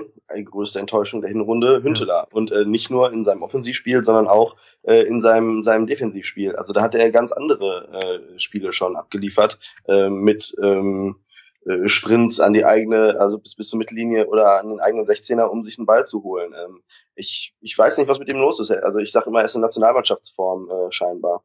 Ähm, mhm. ist da hängen geblieben so ein bisschen durch diese vermutliche Qualifikation. Ich, ich weiß nicht, was er hat. Ähm, ja, das sehe ich auch, da, da hängt es auf jeden Fall dran. Ähm, ob die Spieler sich jetzt nicht genug reinhängen, hm, weiß ich nicht. Aber ich glaube, man kann es gut zusammenfassen, es hängt zu viel auf Schalke noch an Einzelleistungen. Und von daher stimme ich dir zu, wenn du sagst, es steht auf wackeligen Beinen. Mhm. Ähm, gar nicht jetzt von der personellen Lage, aber einfach von dem, was die Spieler da, was die ähm, da auf den Platz bringen. Es ist zu viel, ja. Ja. Ein, ein, ein, also der einzelne Spieler hat viel zu viel Einfluss aufs Spiel und es äh, das ist, glaube ich, auch nicht im Sinne des Trainers. Mhm. So wird es zu einer Wundertüte irgendwie, ja. Ja, aber ich hoffe, dass die Winterpause eben genau da Abhilfe schafft, ne? Automatismen stärken, äh, das Offensivspiel verzahnen, genau das, äh, ne? mehr Chancen kreieren, mehr Torschüsse kreieren, ähm, Defensivspiel, ja, das bleibt abzuwarten, ob das besser wird. Ähm, sehen wir ja in Gladbach, man muss ja auch gar nicht unbedingt defensiv überragend spielen, um Spiele zu gewinnen. Das wissen wir. Ja, aber Gladbach hat halt elf Tore mehr als, als Schalke. Das, ähm, Eben, genau. Wenn die Offensive funktioniert, dann können wir, glaube ich, eine gute Rückrunde spielen. Und dann muss man in der Defensive gar nicht so viel ändern. Aber auch solange Hövedes äh, solche eklatanten Einzelfehler macht, und die haben sich gehäuft auch, äh, Mhm. seitdem er wieder zurück ist äh, nach seiner Verletzung, ähm, ja, wird es schwer. Also ähm, wenn dann individuelle Fehler dazukommen und die gehäuft äh, da, dazukommen, dann machst du halt nix. Ähm, und Deswegen würde ich mich, also die Eier kann, glaube ich, ein Trainer auf Schalke auch nicht haben, dass er sagt, ich nehme Hövedes raus, obwohl er fit ist. Aber ich sehe es einfach, also ich hätte es am, jetzt in den letzten drei Spielen einfach als nötig äh, gesehen, dem mal eine Auszeit zu geben und sagen, so, jetzt mal konzentrieren. Ähm, ich Mhm. bringe da doch wieder den Neustädter in die Innenverteidigung, den ich da äh, sehr gut fand. Wirklich ähm, ein ganz unaufgeregtes Innenverteidigerspiel hat äh, mit Martip an der Seite. Ähm, ja, ist leider nicht passiert. Es bleibt also auf jeden Fall aber spannend, das kann man sagen. Das ist schon wirklich interessant, wie, ähm, wie wundertütig es wird, je weiter wir uns von der Tabellenspitze wegbewegen. Und ich glaube, ganz ähnlich wird es jetzt, wenn ich mit Friederike über Bayer Leverkusen rede.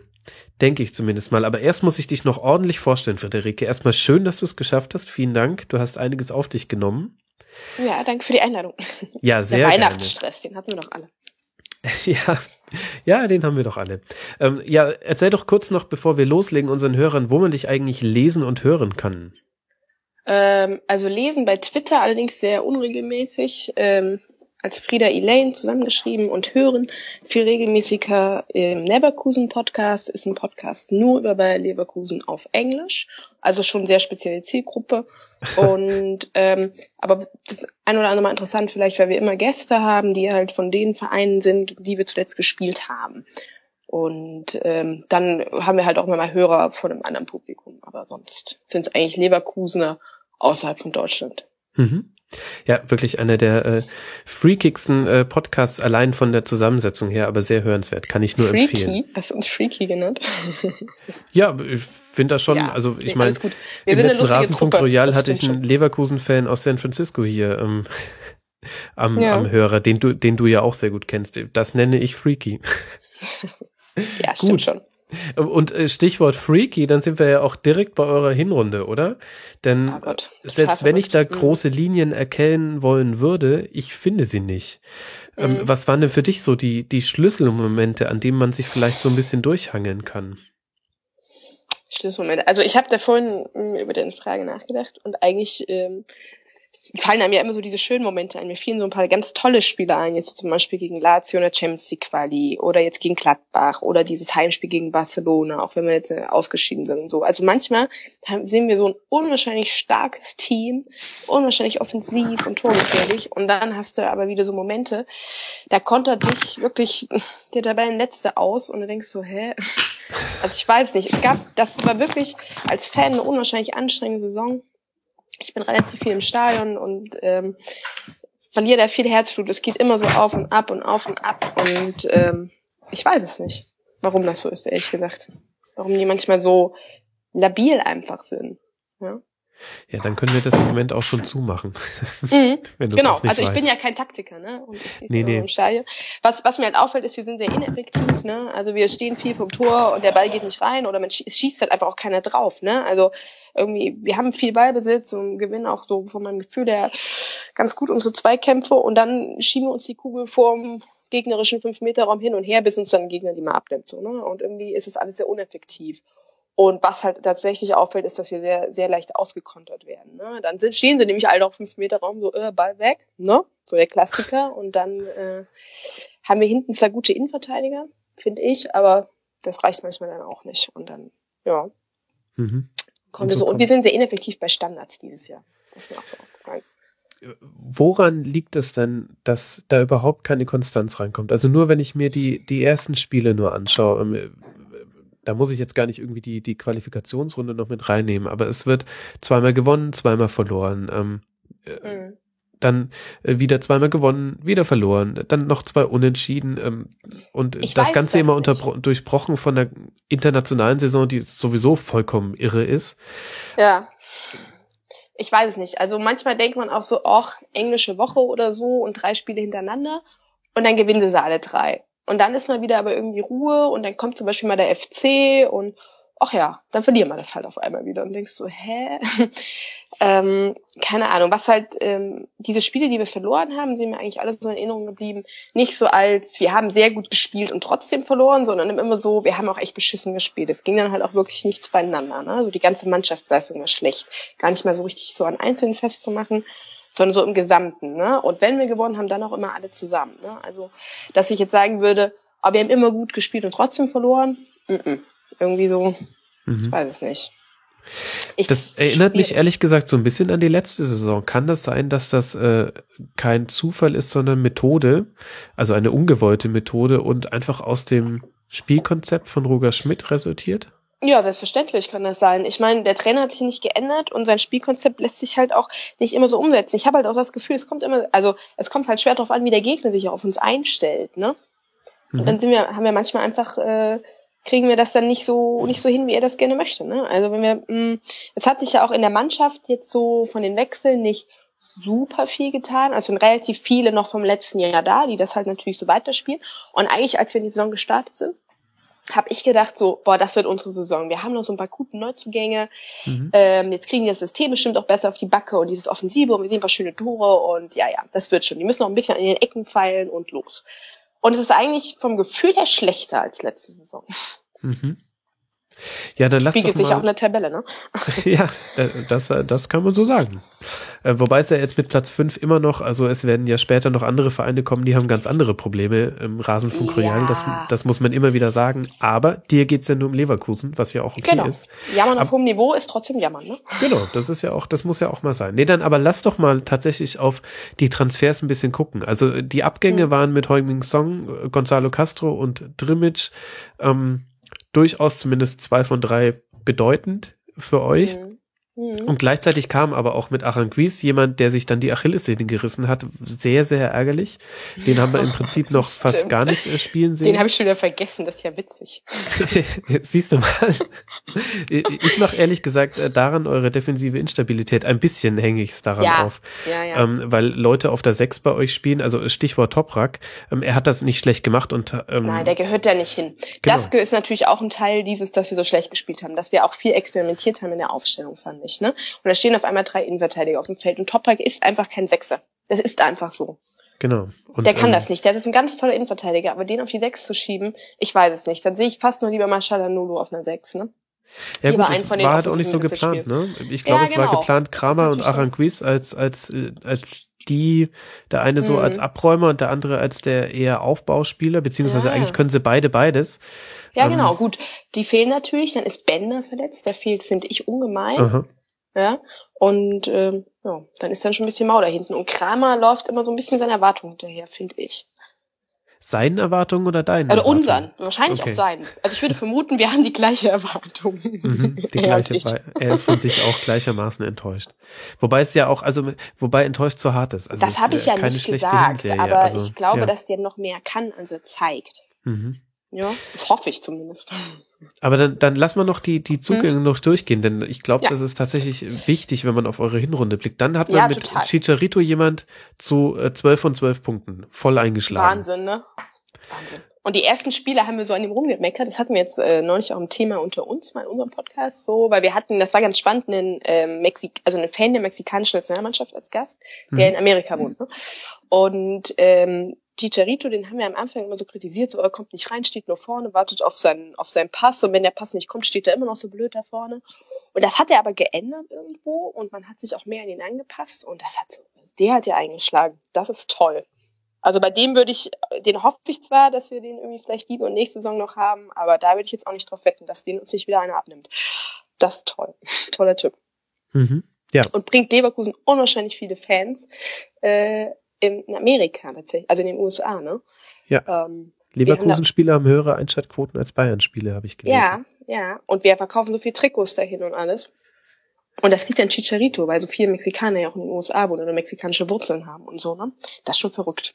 Aber jetzt kriegen wir mit Frankfurt einen Konkurrenten, habt ihr vielleicht schon drüber gesprochen. Ja, Marco Fabian, ja, aber der, der hat ja, der muss jetzt erstmal zeigen. Ich meine, Chicharito, Der ist ja 19 kein Chicharito, Pflichtspieltore ne? in, in, in 22 Spielen. Ähm, äh, dann äh, das ganze kommerzielle, ich mach mal ein fröhliches Katsching dahinter. Der hat auf jeden Fall voll Ja. Der Dann macht haben uns wir echt Freude. Und der ist Ke- jetzt ein richtiger Profi. Das Mhm. gefällt mir an dem auch so gut, mal vom Fußballerischen abgesehen, ne? Der macht da still seine Arbeit, den siehst du nie irgendwelche wilden Interviews machen, den siehst du nicht mit irgendwelchen, äh, nicht irgendwie im Express oder in der Bild mit irgendwelchen komischen Geschichten, der ist nicht abgehoben. Das ist ein richtiger Profi, ist richtig, richtig cooler Typ. Ja, sehr gut. Und Ja. äh, dann haben wir noch äh, Kevin Campbell. Den Mhm. vergisst man auch immer so ein bisschen. Ich vergesse ihn nicht, weil der spielt so viel besser, als ich es erwartet habe. Das ist so einer, der in so einem, an so einem Tag, wo nichts zusammengeht und wieder alle sich den Ball vom 5-Meter-Raum hin und her kicken, der dann mal abzieht. Das, also das ist so die Sinnbild von mir. Für ihn er ist echt so ein kleiner Kämpfer, ne? Und ja. Also siehst du ihn als positive Überraschung auch. Absolut, absolut. Du Okay. nicht? Ich weiß nicht, durchwachsen. Also ähm, ja. Ich meine, äh, Roger Schmidt hat ja auch gesagt, naja, der hat halt auch bei Dortmund auf der falschen Position gespielt. Er wäre eher, man müsse ihn zentraler einsetzen, als es in Dortmund passiert ist. Ähm, Und tatsächlich fand ich das auch, dass er, wenn er 360 Grad Optionen für Anspiel hat und nicht quasi die Außenlinie ihm einmal ähm, die Hälfte der Optionen alle abschneidet, dass er dann äh, bessere Entscheidungen trifft. Allerdings finde ich, dass er manchmal auch eher noch einen Schuss zu viel nimmt. Also das, was du jetzt gerade an ihm gelobt hast, das, da habe ich mir manchmal gedacht, naja, ähm, wenn man, wenn man mit drei Offensiven immer rund um den Strafraum steht, dann würde ich mir schon genau überlegen, ob ich da immer drauf holze. Aber so unterschiedlich können ja Ansichten sein. Ja, aber so hat er halt auch das eine oder andere wichtige Tor für uns gemacht, ne? Das musst du ja auch sagen. Der hat echt paar schöne Tore geschossen. Also waren es nicht nur zwei? ja, aber die waren so schön. aber die waren vier. schön. Okay. gut. Okay, machen wir Nein, da Haken. aber ich habe ihn trotzdem als ähm, als Bereicherung irgendwo auch im Mittelfeld und als deutlich, ich meine, das liegt natürlich auch dran, was ich von dem erwartet habe und ich habe den irgendwie in Dortmund gesehen und fand den nicht gut. Natürlich immer nur so am Rande, ich verfolge jetzt nicht jedes Dortmund-Spiel, ne, und hat ihn aber immer so als so, ach, jetzt kommt der Kampe, um Gottes Willen. Ähm, und der hat mich positiv überrascht. Mhm. Und dann vielleicht die größte Überraschung der Saison, Admir Mehmedi. Ja, ja, ja, auch sehr stabil.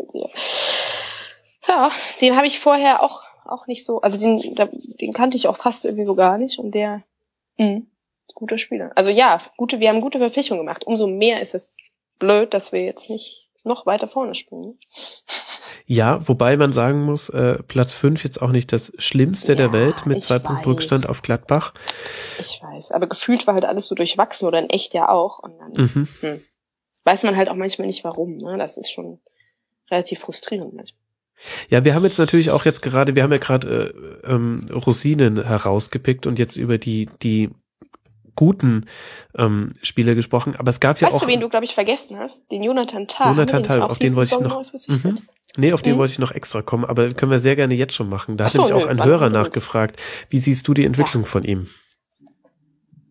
Hat er hat er nicht jedes Spiel immer gespielt? Der ist ja gut. Sehr gute Innenverteidiger. Gute, gute Ergänzung zum Toprak, ne? Also letztes Jahr hatten wir Toprak Spahic und da war der Toprak immer so ein bisschen der bessere, fand, oder der stabilere.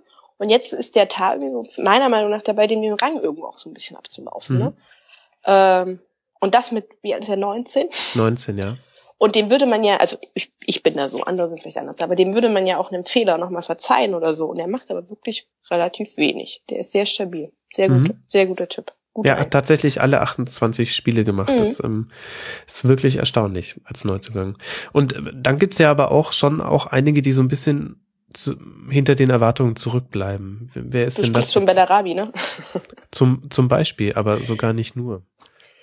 Also Bellarabi ist es auf jeden Fall für mich. Ähm, was der sich immer vertängelt und was der manchmal für eine Schiene schiebt, ähm, ich weiß es nicht. Und trotzdem halt- 28 Spiele gemacht. Ja, Also vom Trainerseite aus unumstritten. ja. Das, das ist halt vielleicht, ja, diese Personalpolitik von unserem Trainer, das ist ja, da könnte man ja einen neuen Podcast mitfühlen. Ne? Der ist ja für uns als Fans nicht immer so richtig nachvollziehbar. Mhm. Ähm, ich finde den Bellarabi einerseits ist ein Typ, der ist halt schnell und ist ähm, immer offensiv. Der ist einer von denen, der auch meistens kämpft, auch wenn alle so lethargisch über den Platz traben. Aber der ist so ineffektiv dabei und sehr nicht so richtig mannschaftsdienlich, möchte ich mal sagen. Ja? Mhm. Ähm, der einfach so in, zwar in jeden Zweikampf mit vier Gegenspielern stürzt, äh, sich stürzt, aber den dann aber auch nach fünf Schritten auch verliert. Und du wünschst dir dann immer, er hätte das nicht gemacht, sondern hätte vielleicht vorher mal den Ball gepasst. Und das kommt halt irgendwie nicht so richtig.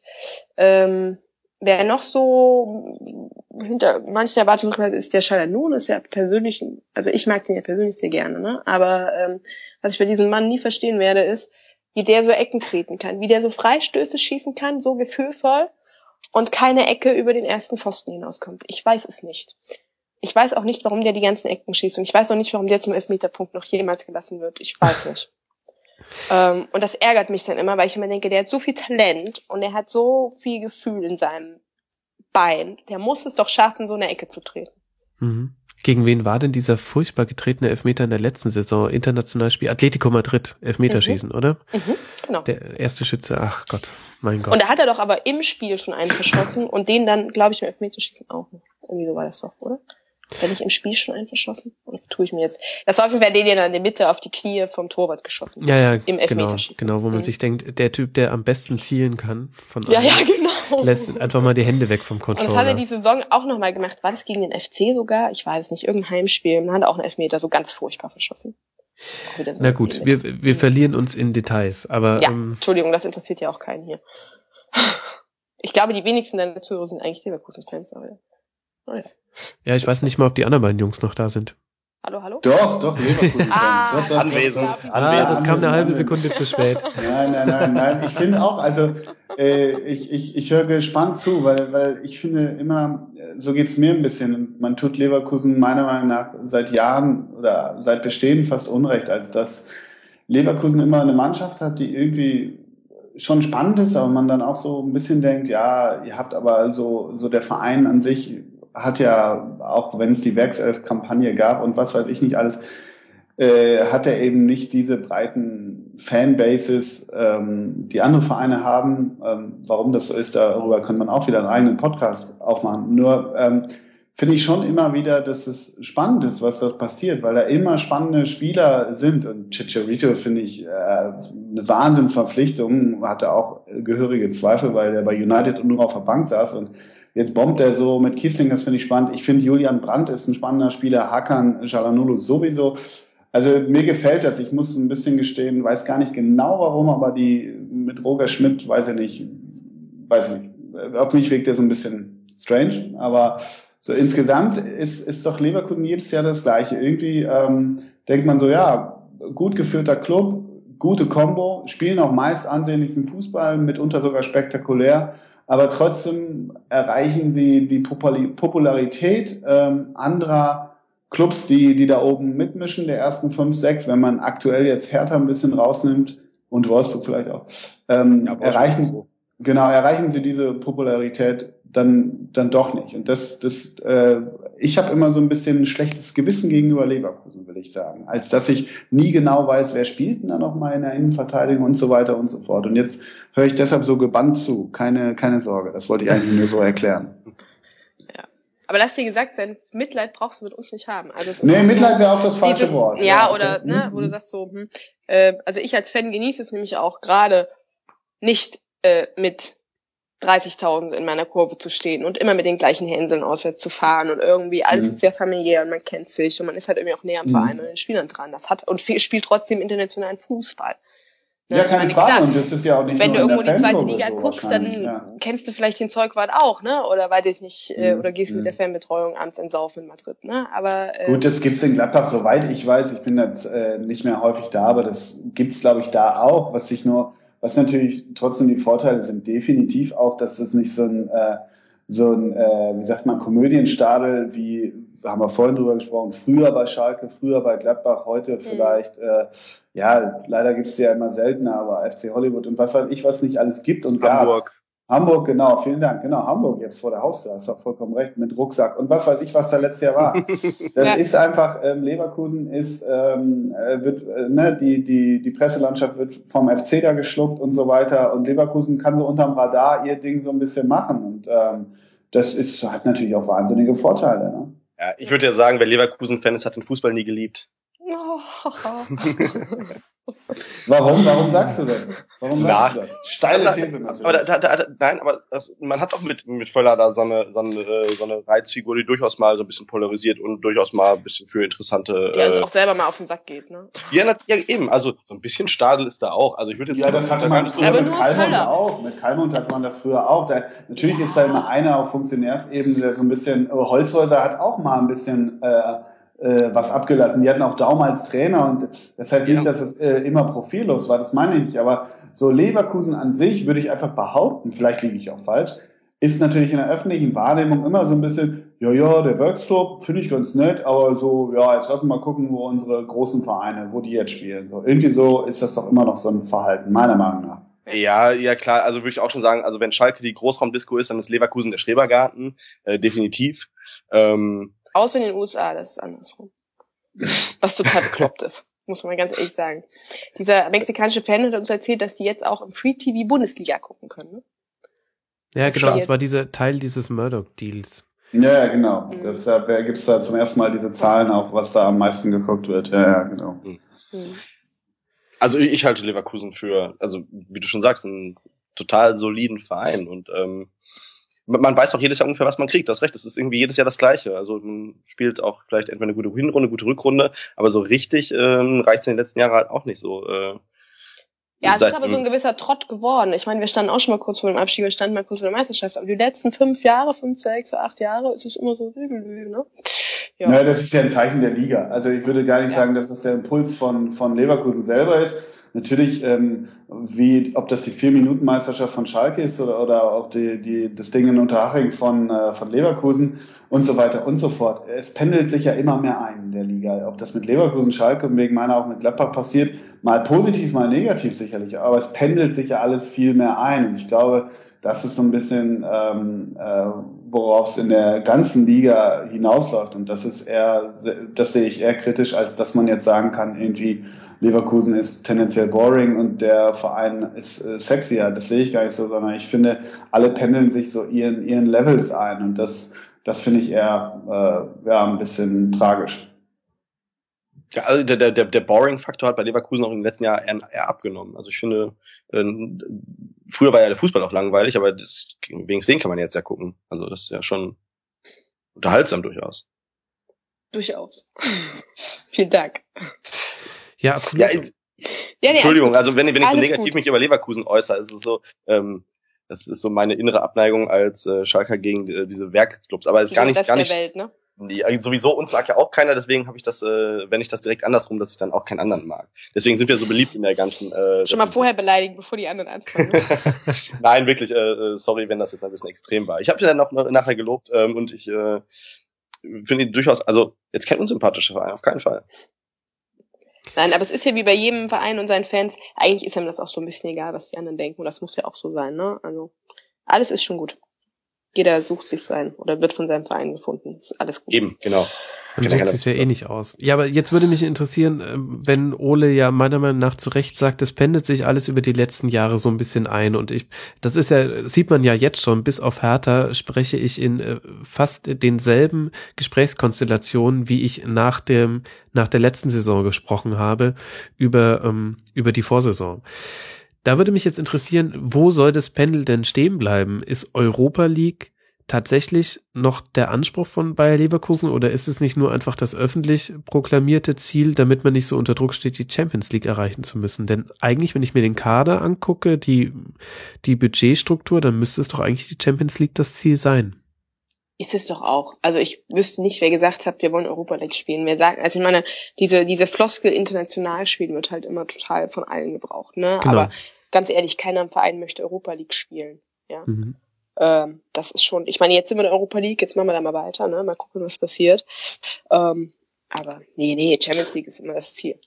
Aber da, auch da, ähm, also äh, um vielleicht nochmal einmal, wenn ich darf, zu verallgemeinern, ich finde, mir kommt die Europa League so im Allgemeinen auch äh, zu schlecht weg. Also ich äh, bin da ja so ein bisschen leidgeplagt, wie ich vorhin noch erzählte, dass im letzten Jahr Gladbach, oder ich glaube zwei Jahre in Gladbach da spielte und im letzten Jahr da spielte und jetzt leider verpasst hat. Aber ich finde mitunter die Europa League, weil in der Champions League ist nämlich ist nämlich ähnlich manifestiert wie in der Bundesliga. Wer dann am Ende des Tages wirklich durchkommt, die Halbfinalisten kannst du jetzt ja eigentlich schon aufs Tableau äh, schreiben in der Champions League. Manchmal hast du einen Überraschungsgast, das finde ich auch äh, charmant.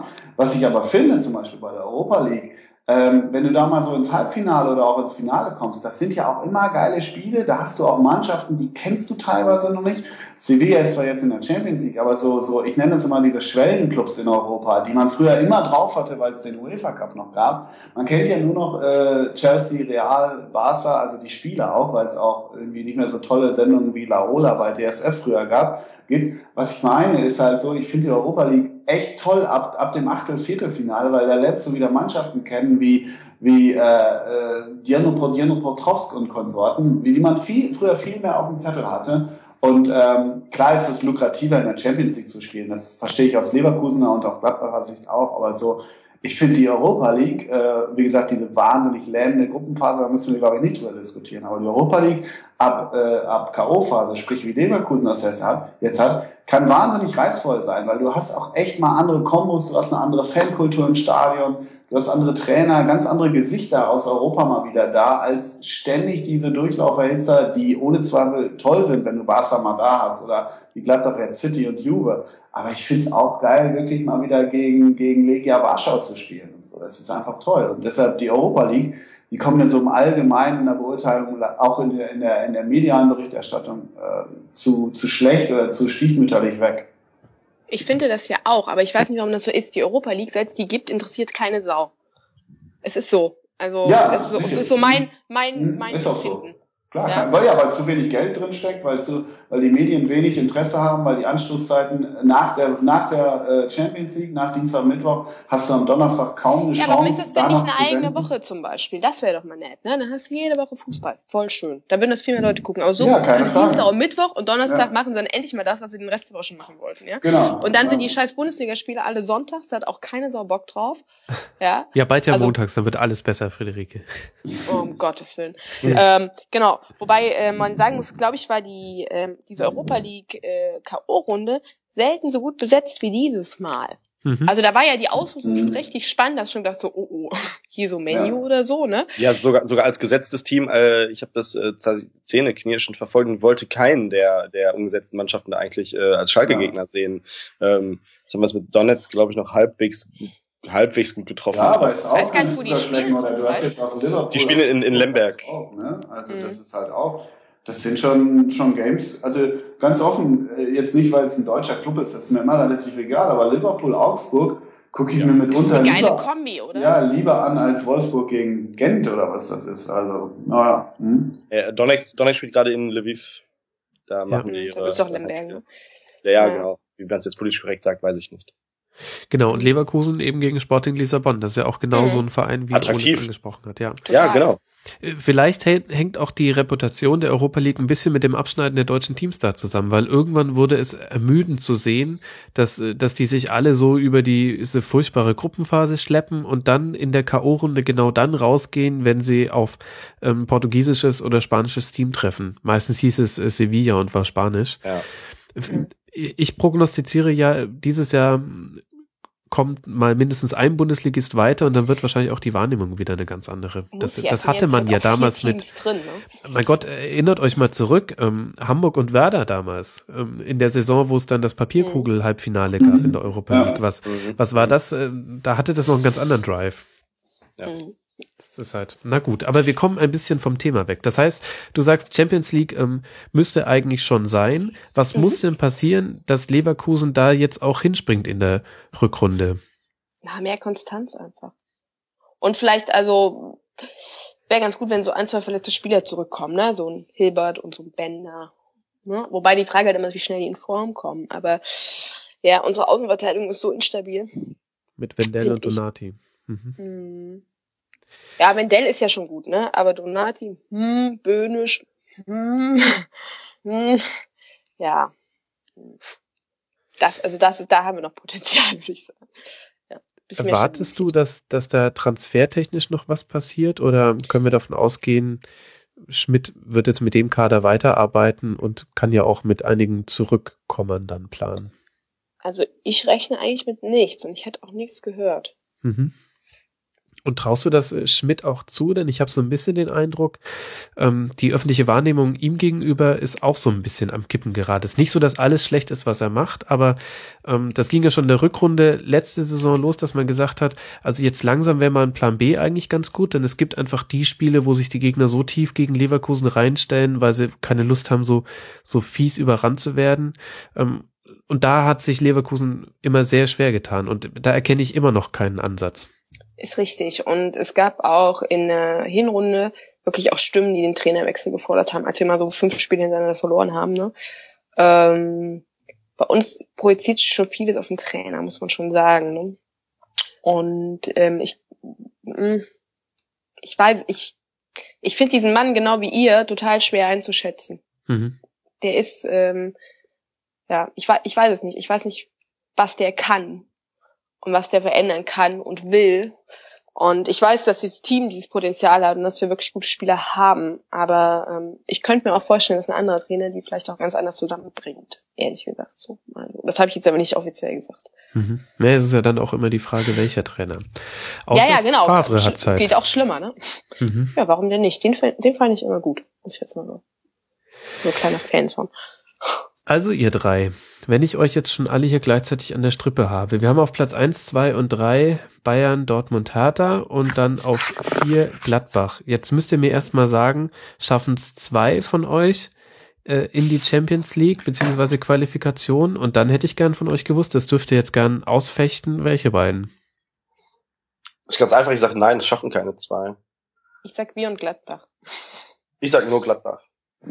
Ich bin ein schlechter Tipper und kann sowas nie prognostizieren. Hab ja vorhin auch gesagt, die kloppen sich bis zum Ende und dann sind es die kleinen Irrungen und Wirrungen, die ein Spiel oder eine Tagesform ausmachen. Deshalb kann ich es nicht sagen, so gerne ich mit tippen würde. Ah, enttäuschend, okay, aber, aber ich weiß. aber ich gesagt, habe jetzt zweimal gesagt, Gladbach noch, gehört. Ich glaube immer noch nicht dran, dass äh, Hertha da sich so leicht ähm, wegkegeln lässt. Das glaube ich nicht. Mhm.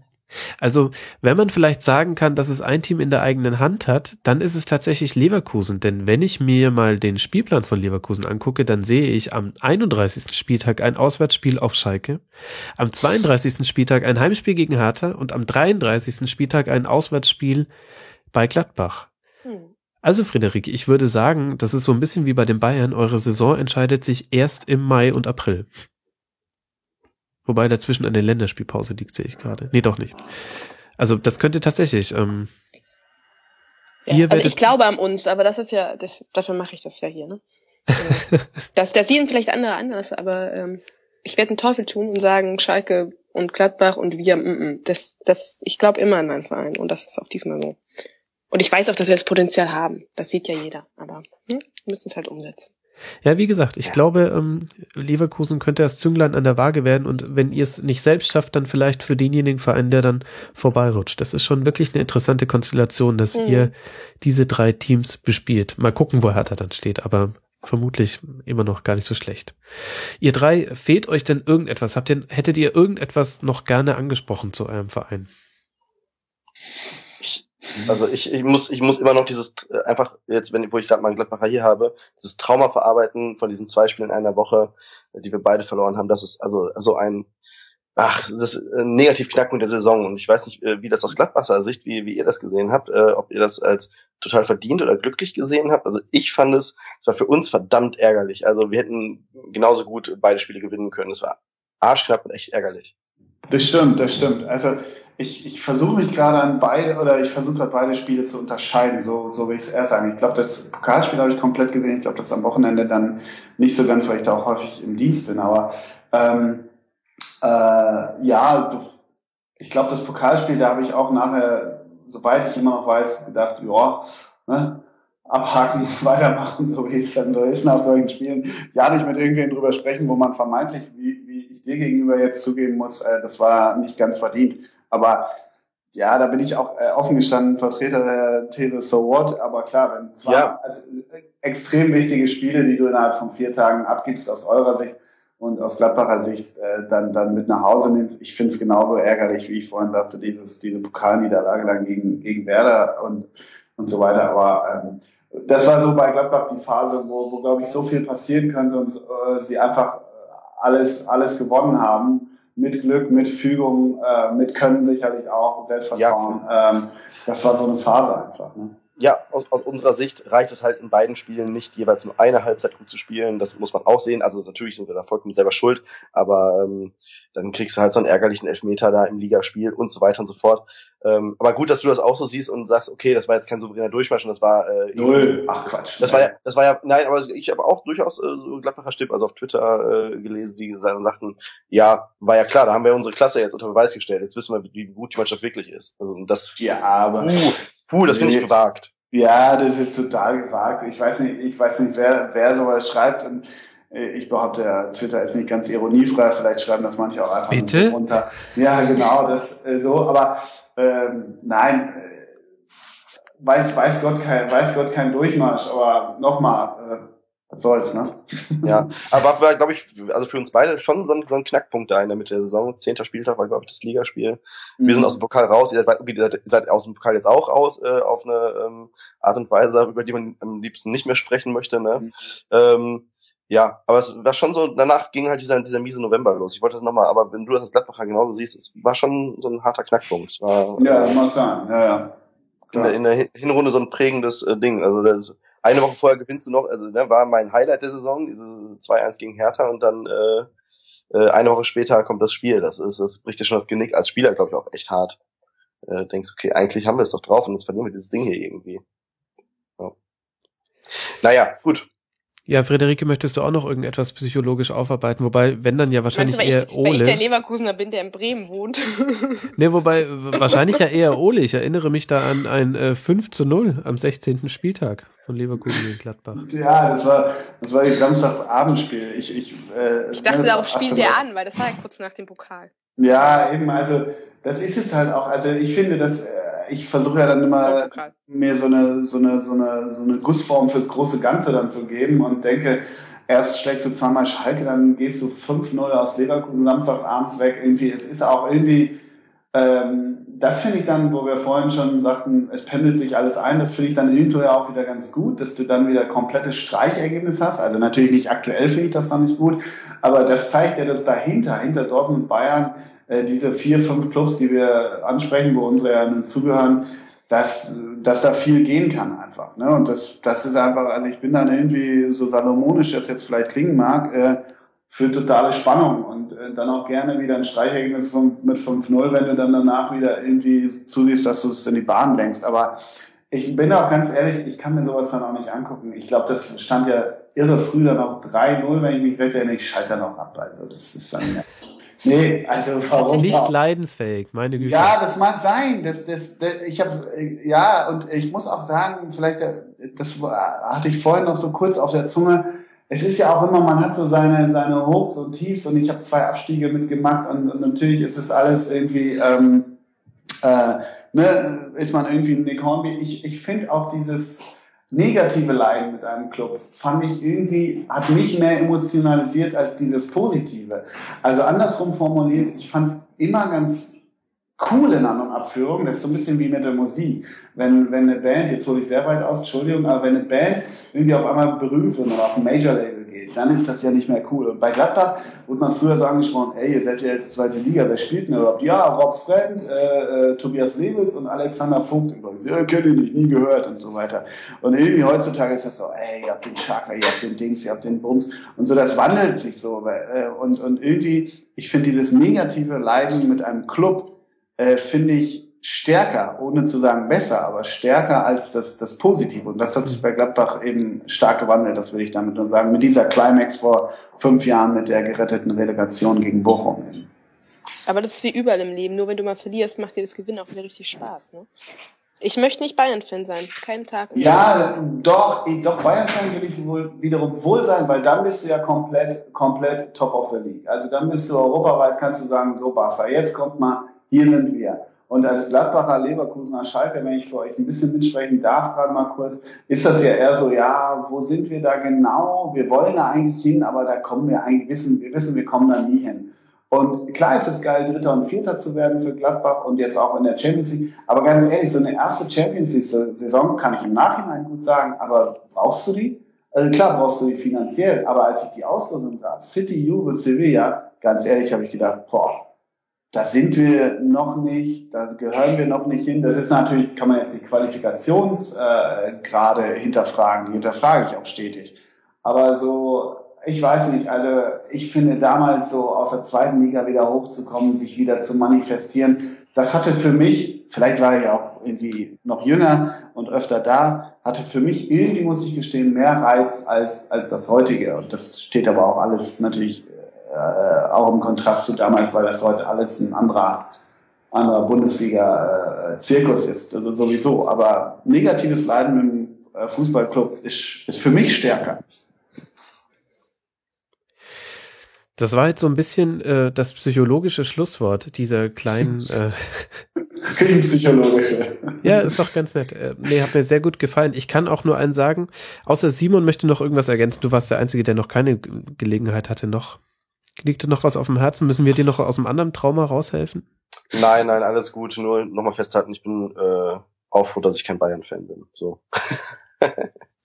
Ach, Leute, ist eigentlich. Ähm, wir geben uns virtuell ja. Ihr habt den Fußball nie geliebt, ganz offensichtlich. Ja. Kann ich dann nur sagen. Die Bayern hat auch seine eigenen Dramen. Die haben das, das, äh, das äh, Chelsea-Ding und das äh, Manchester-Ding 99. Da hat doch jeder seine eigenen Dramen und ähm, aber es stimmt schon, wenn man nicht verliert, macht das Gewinnen keinen Spaß.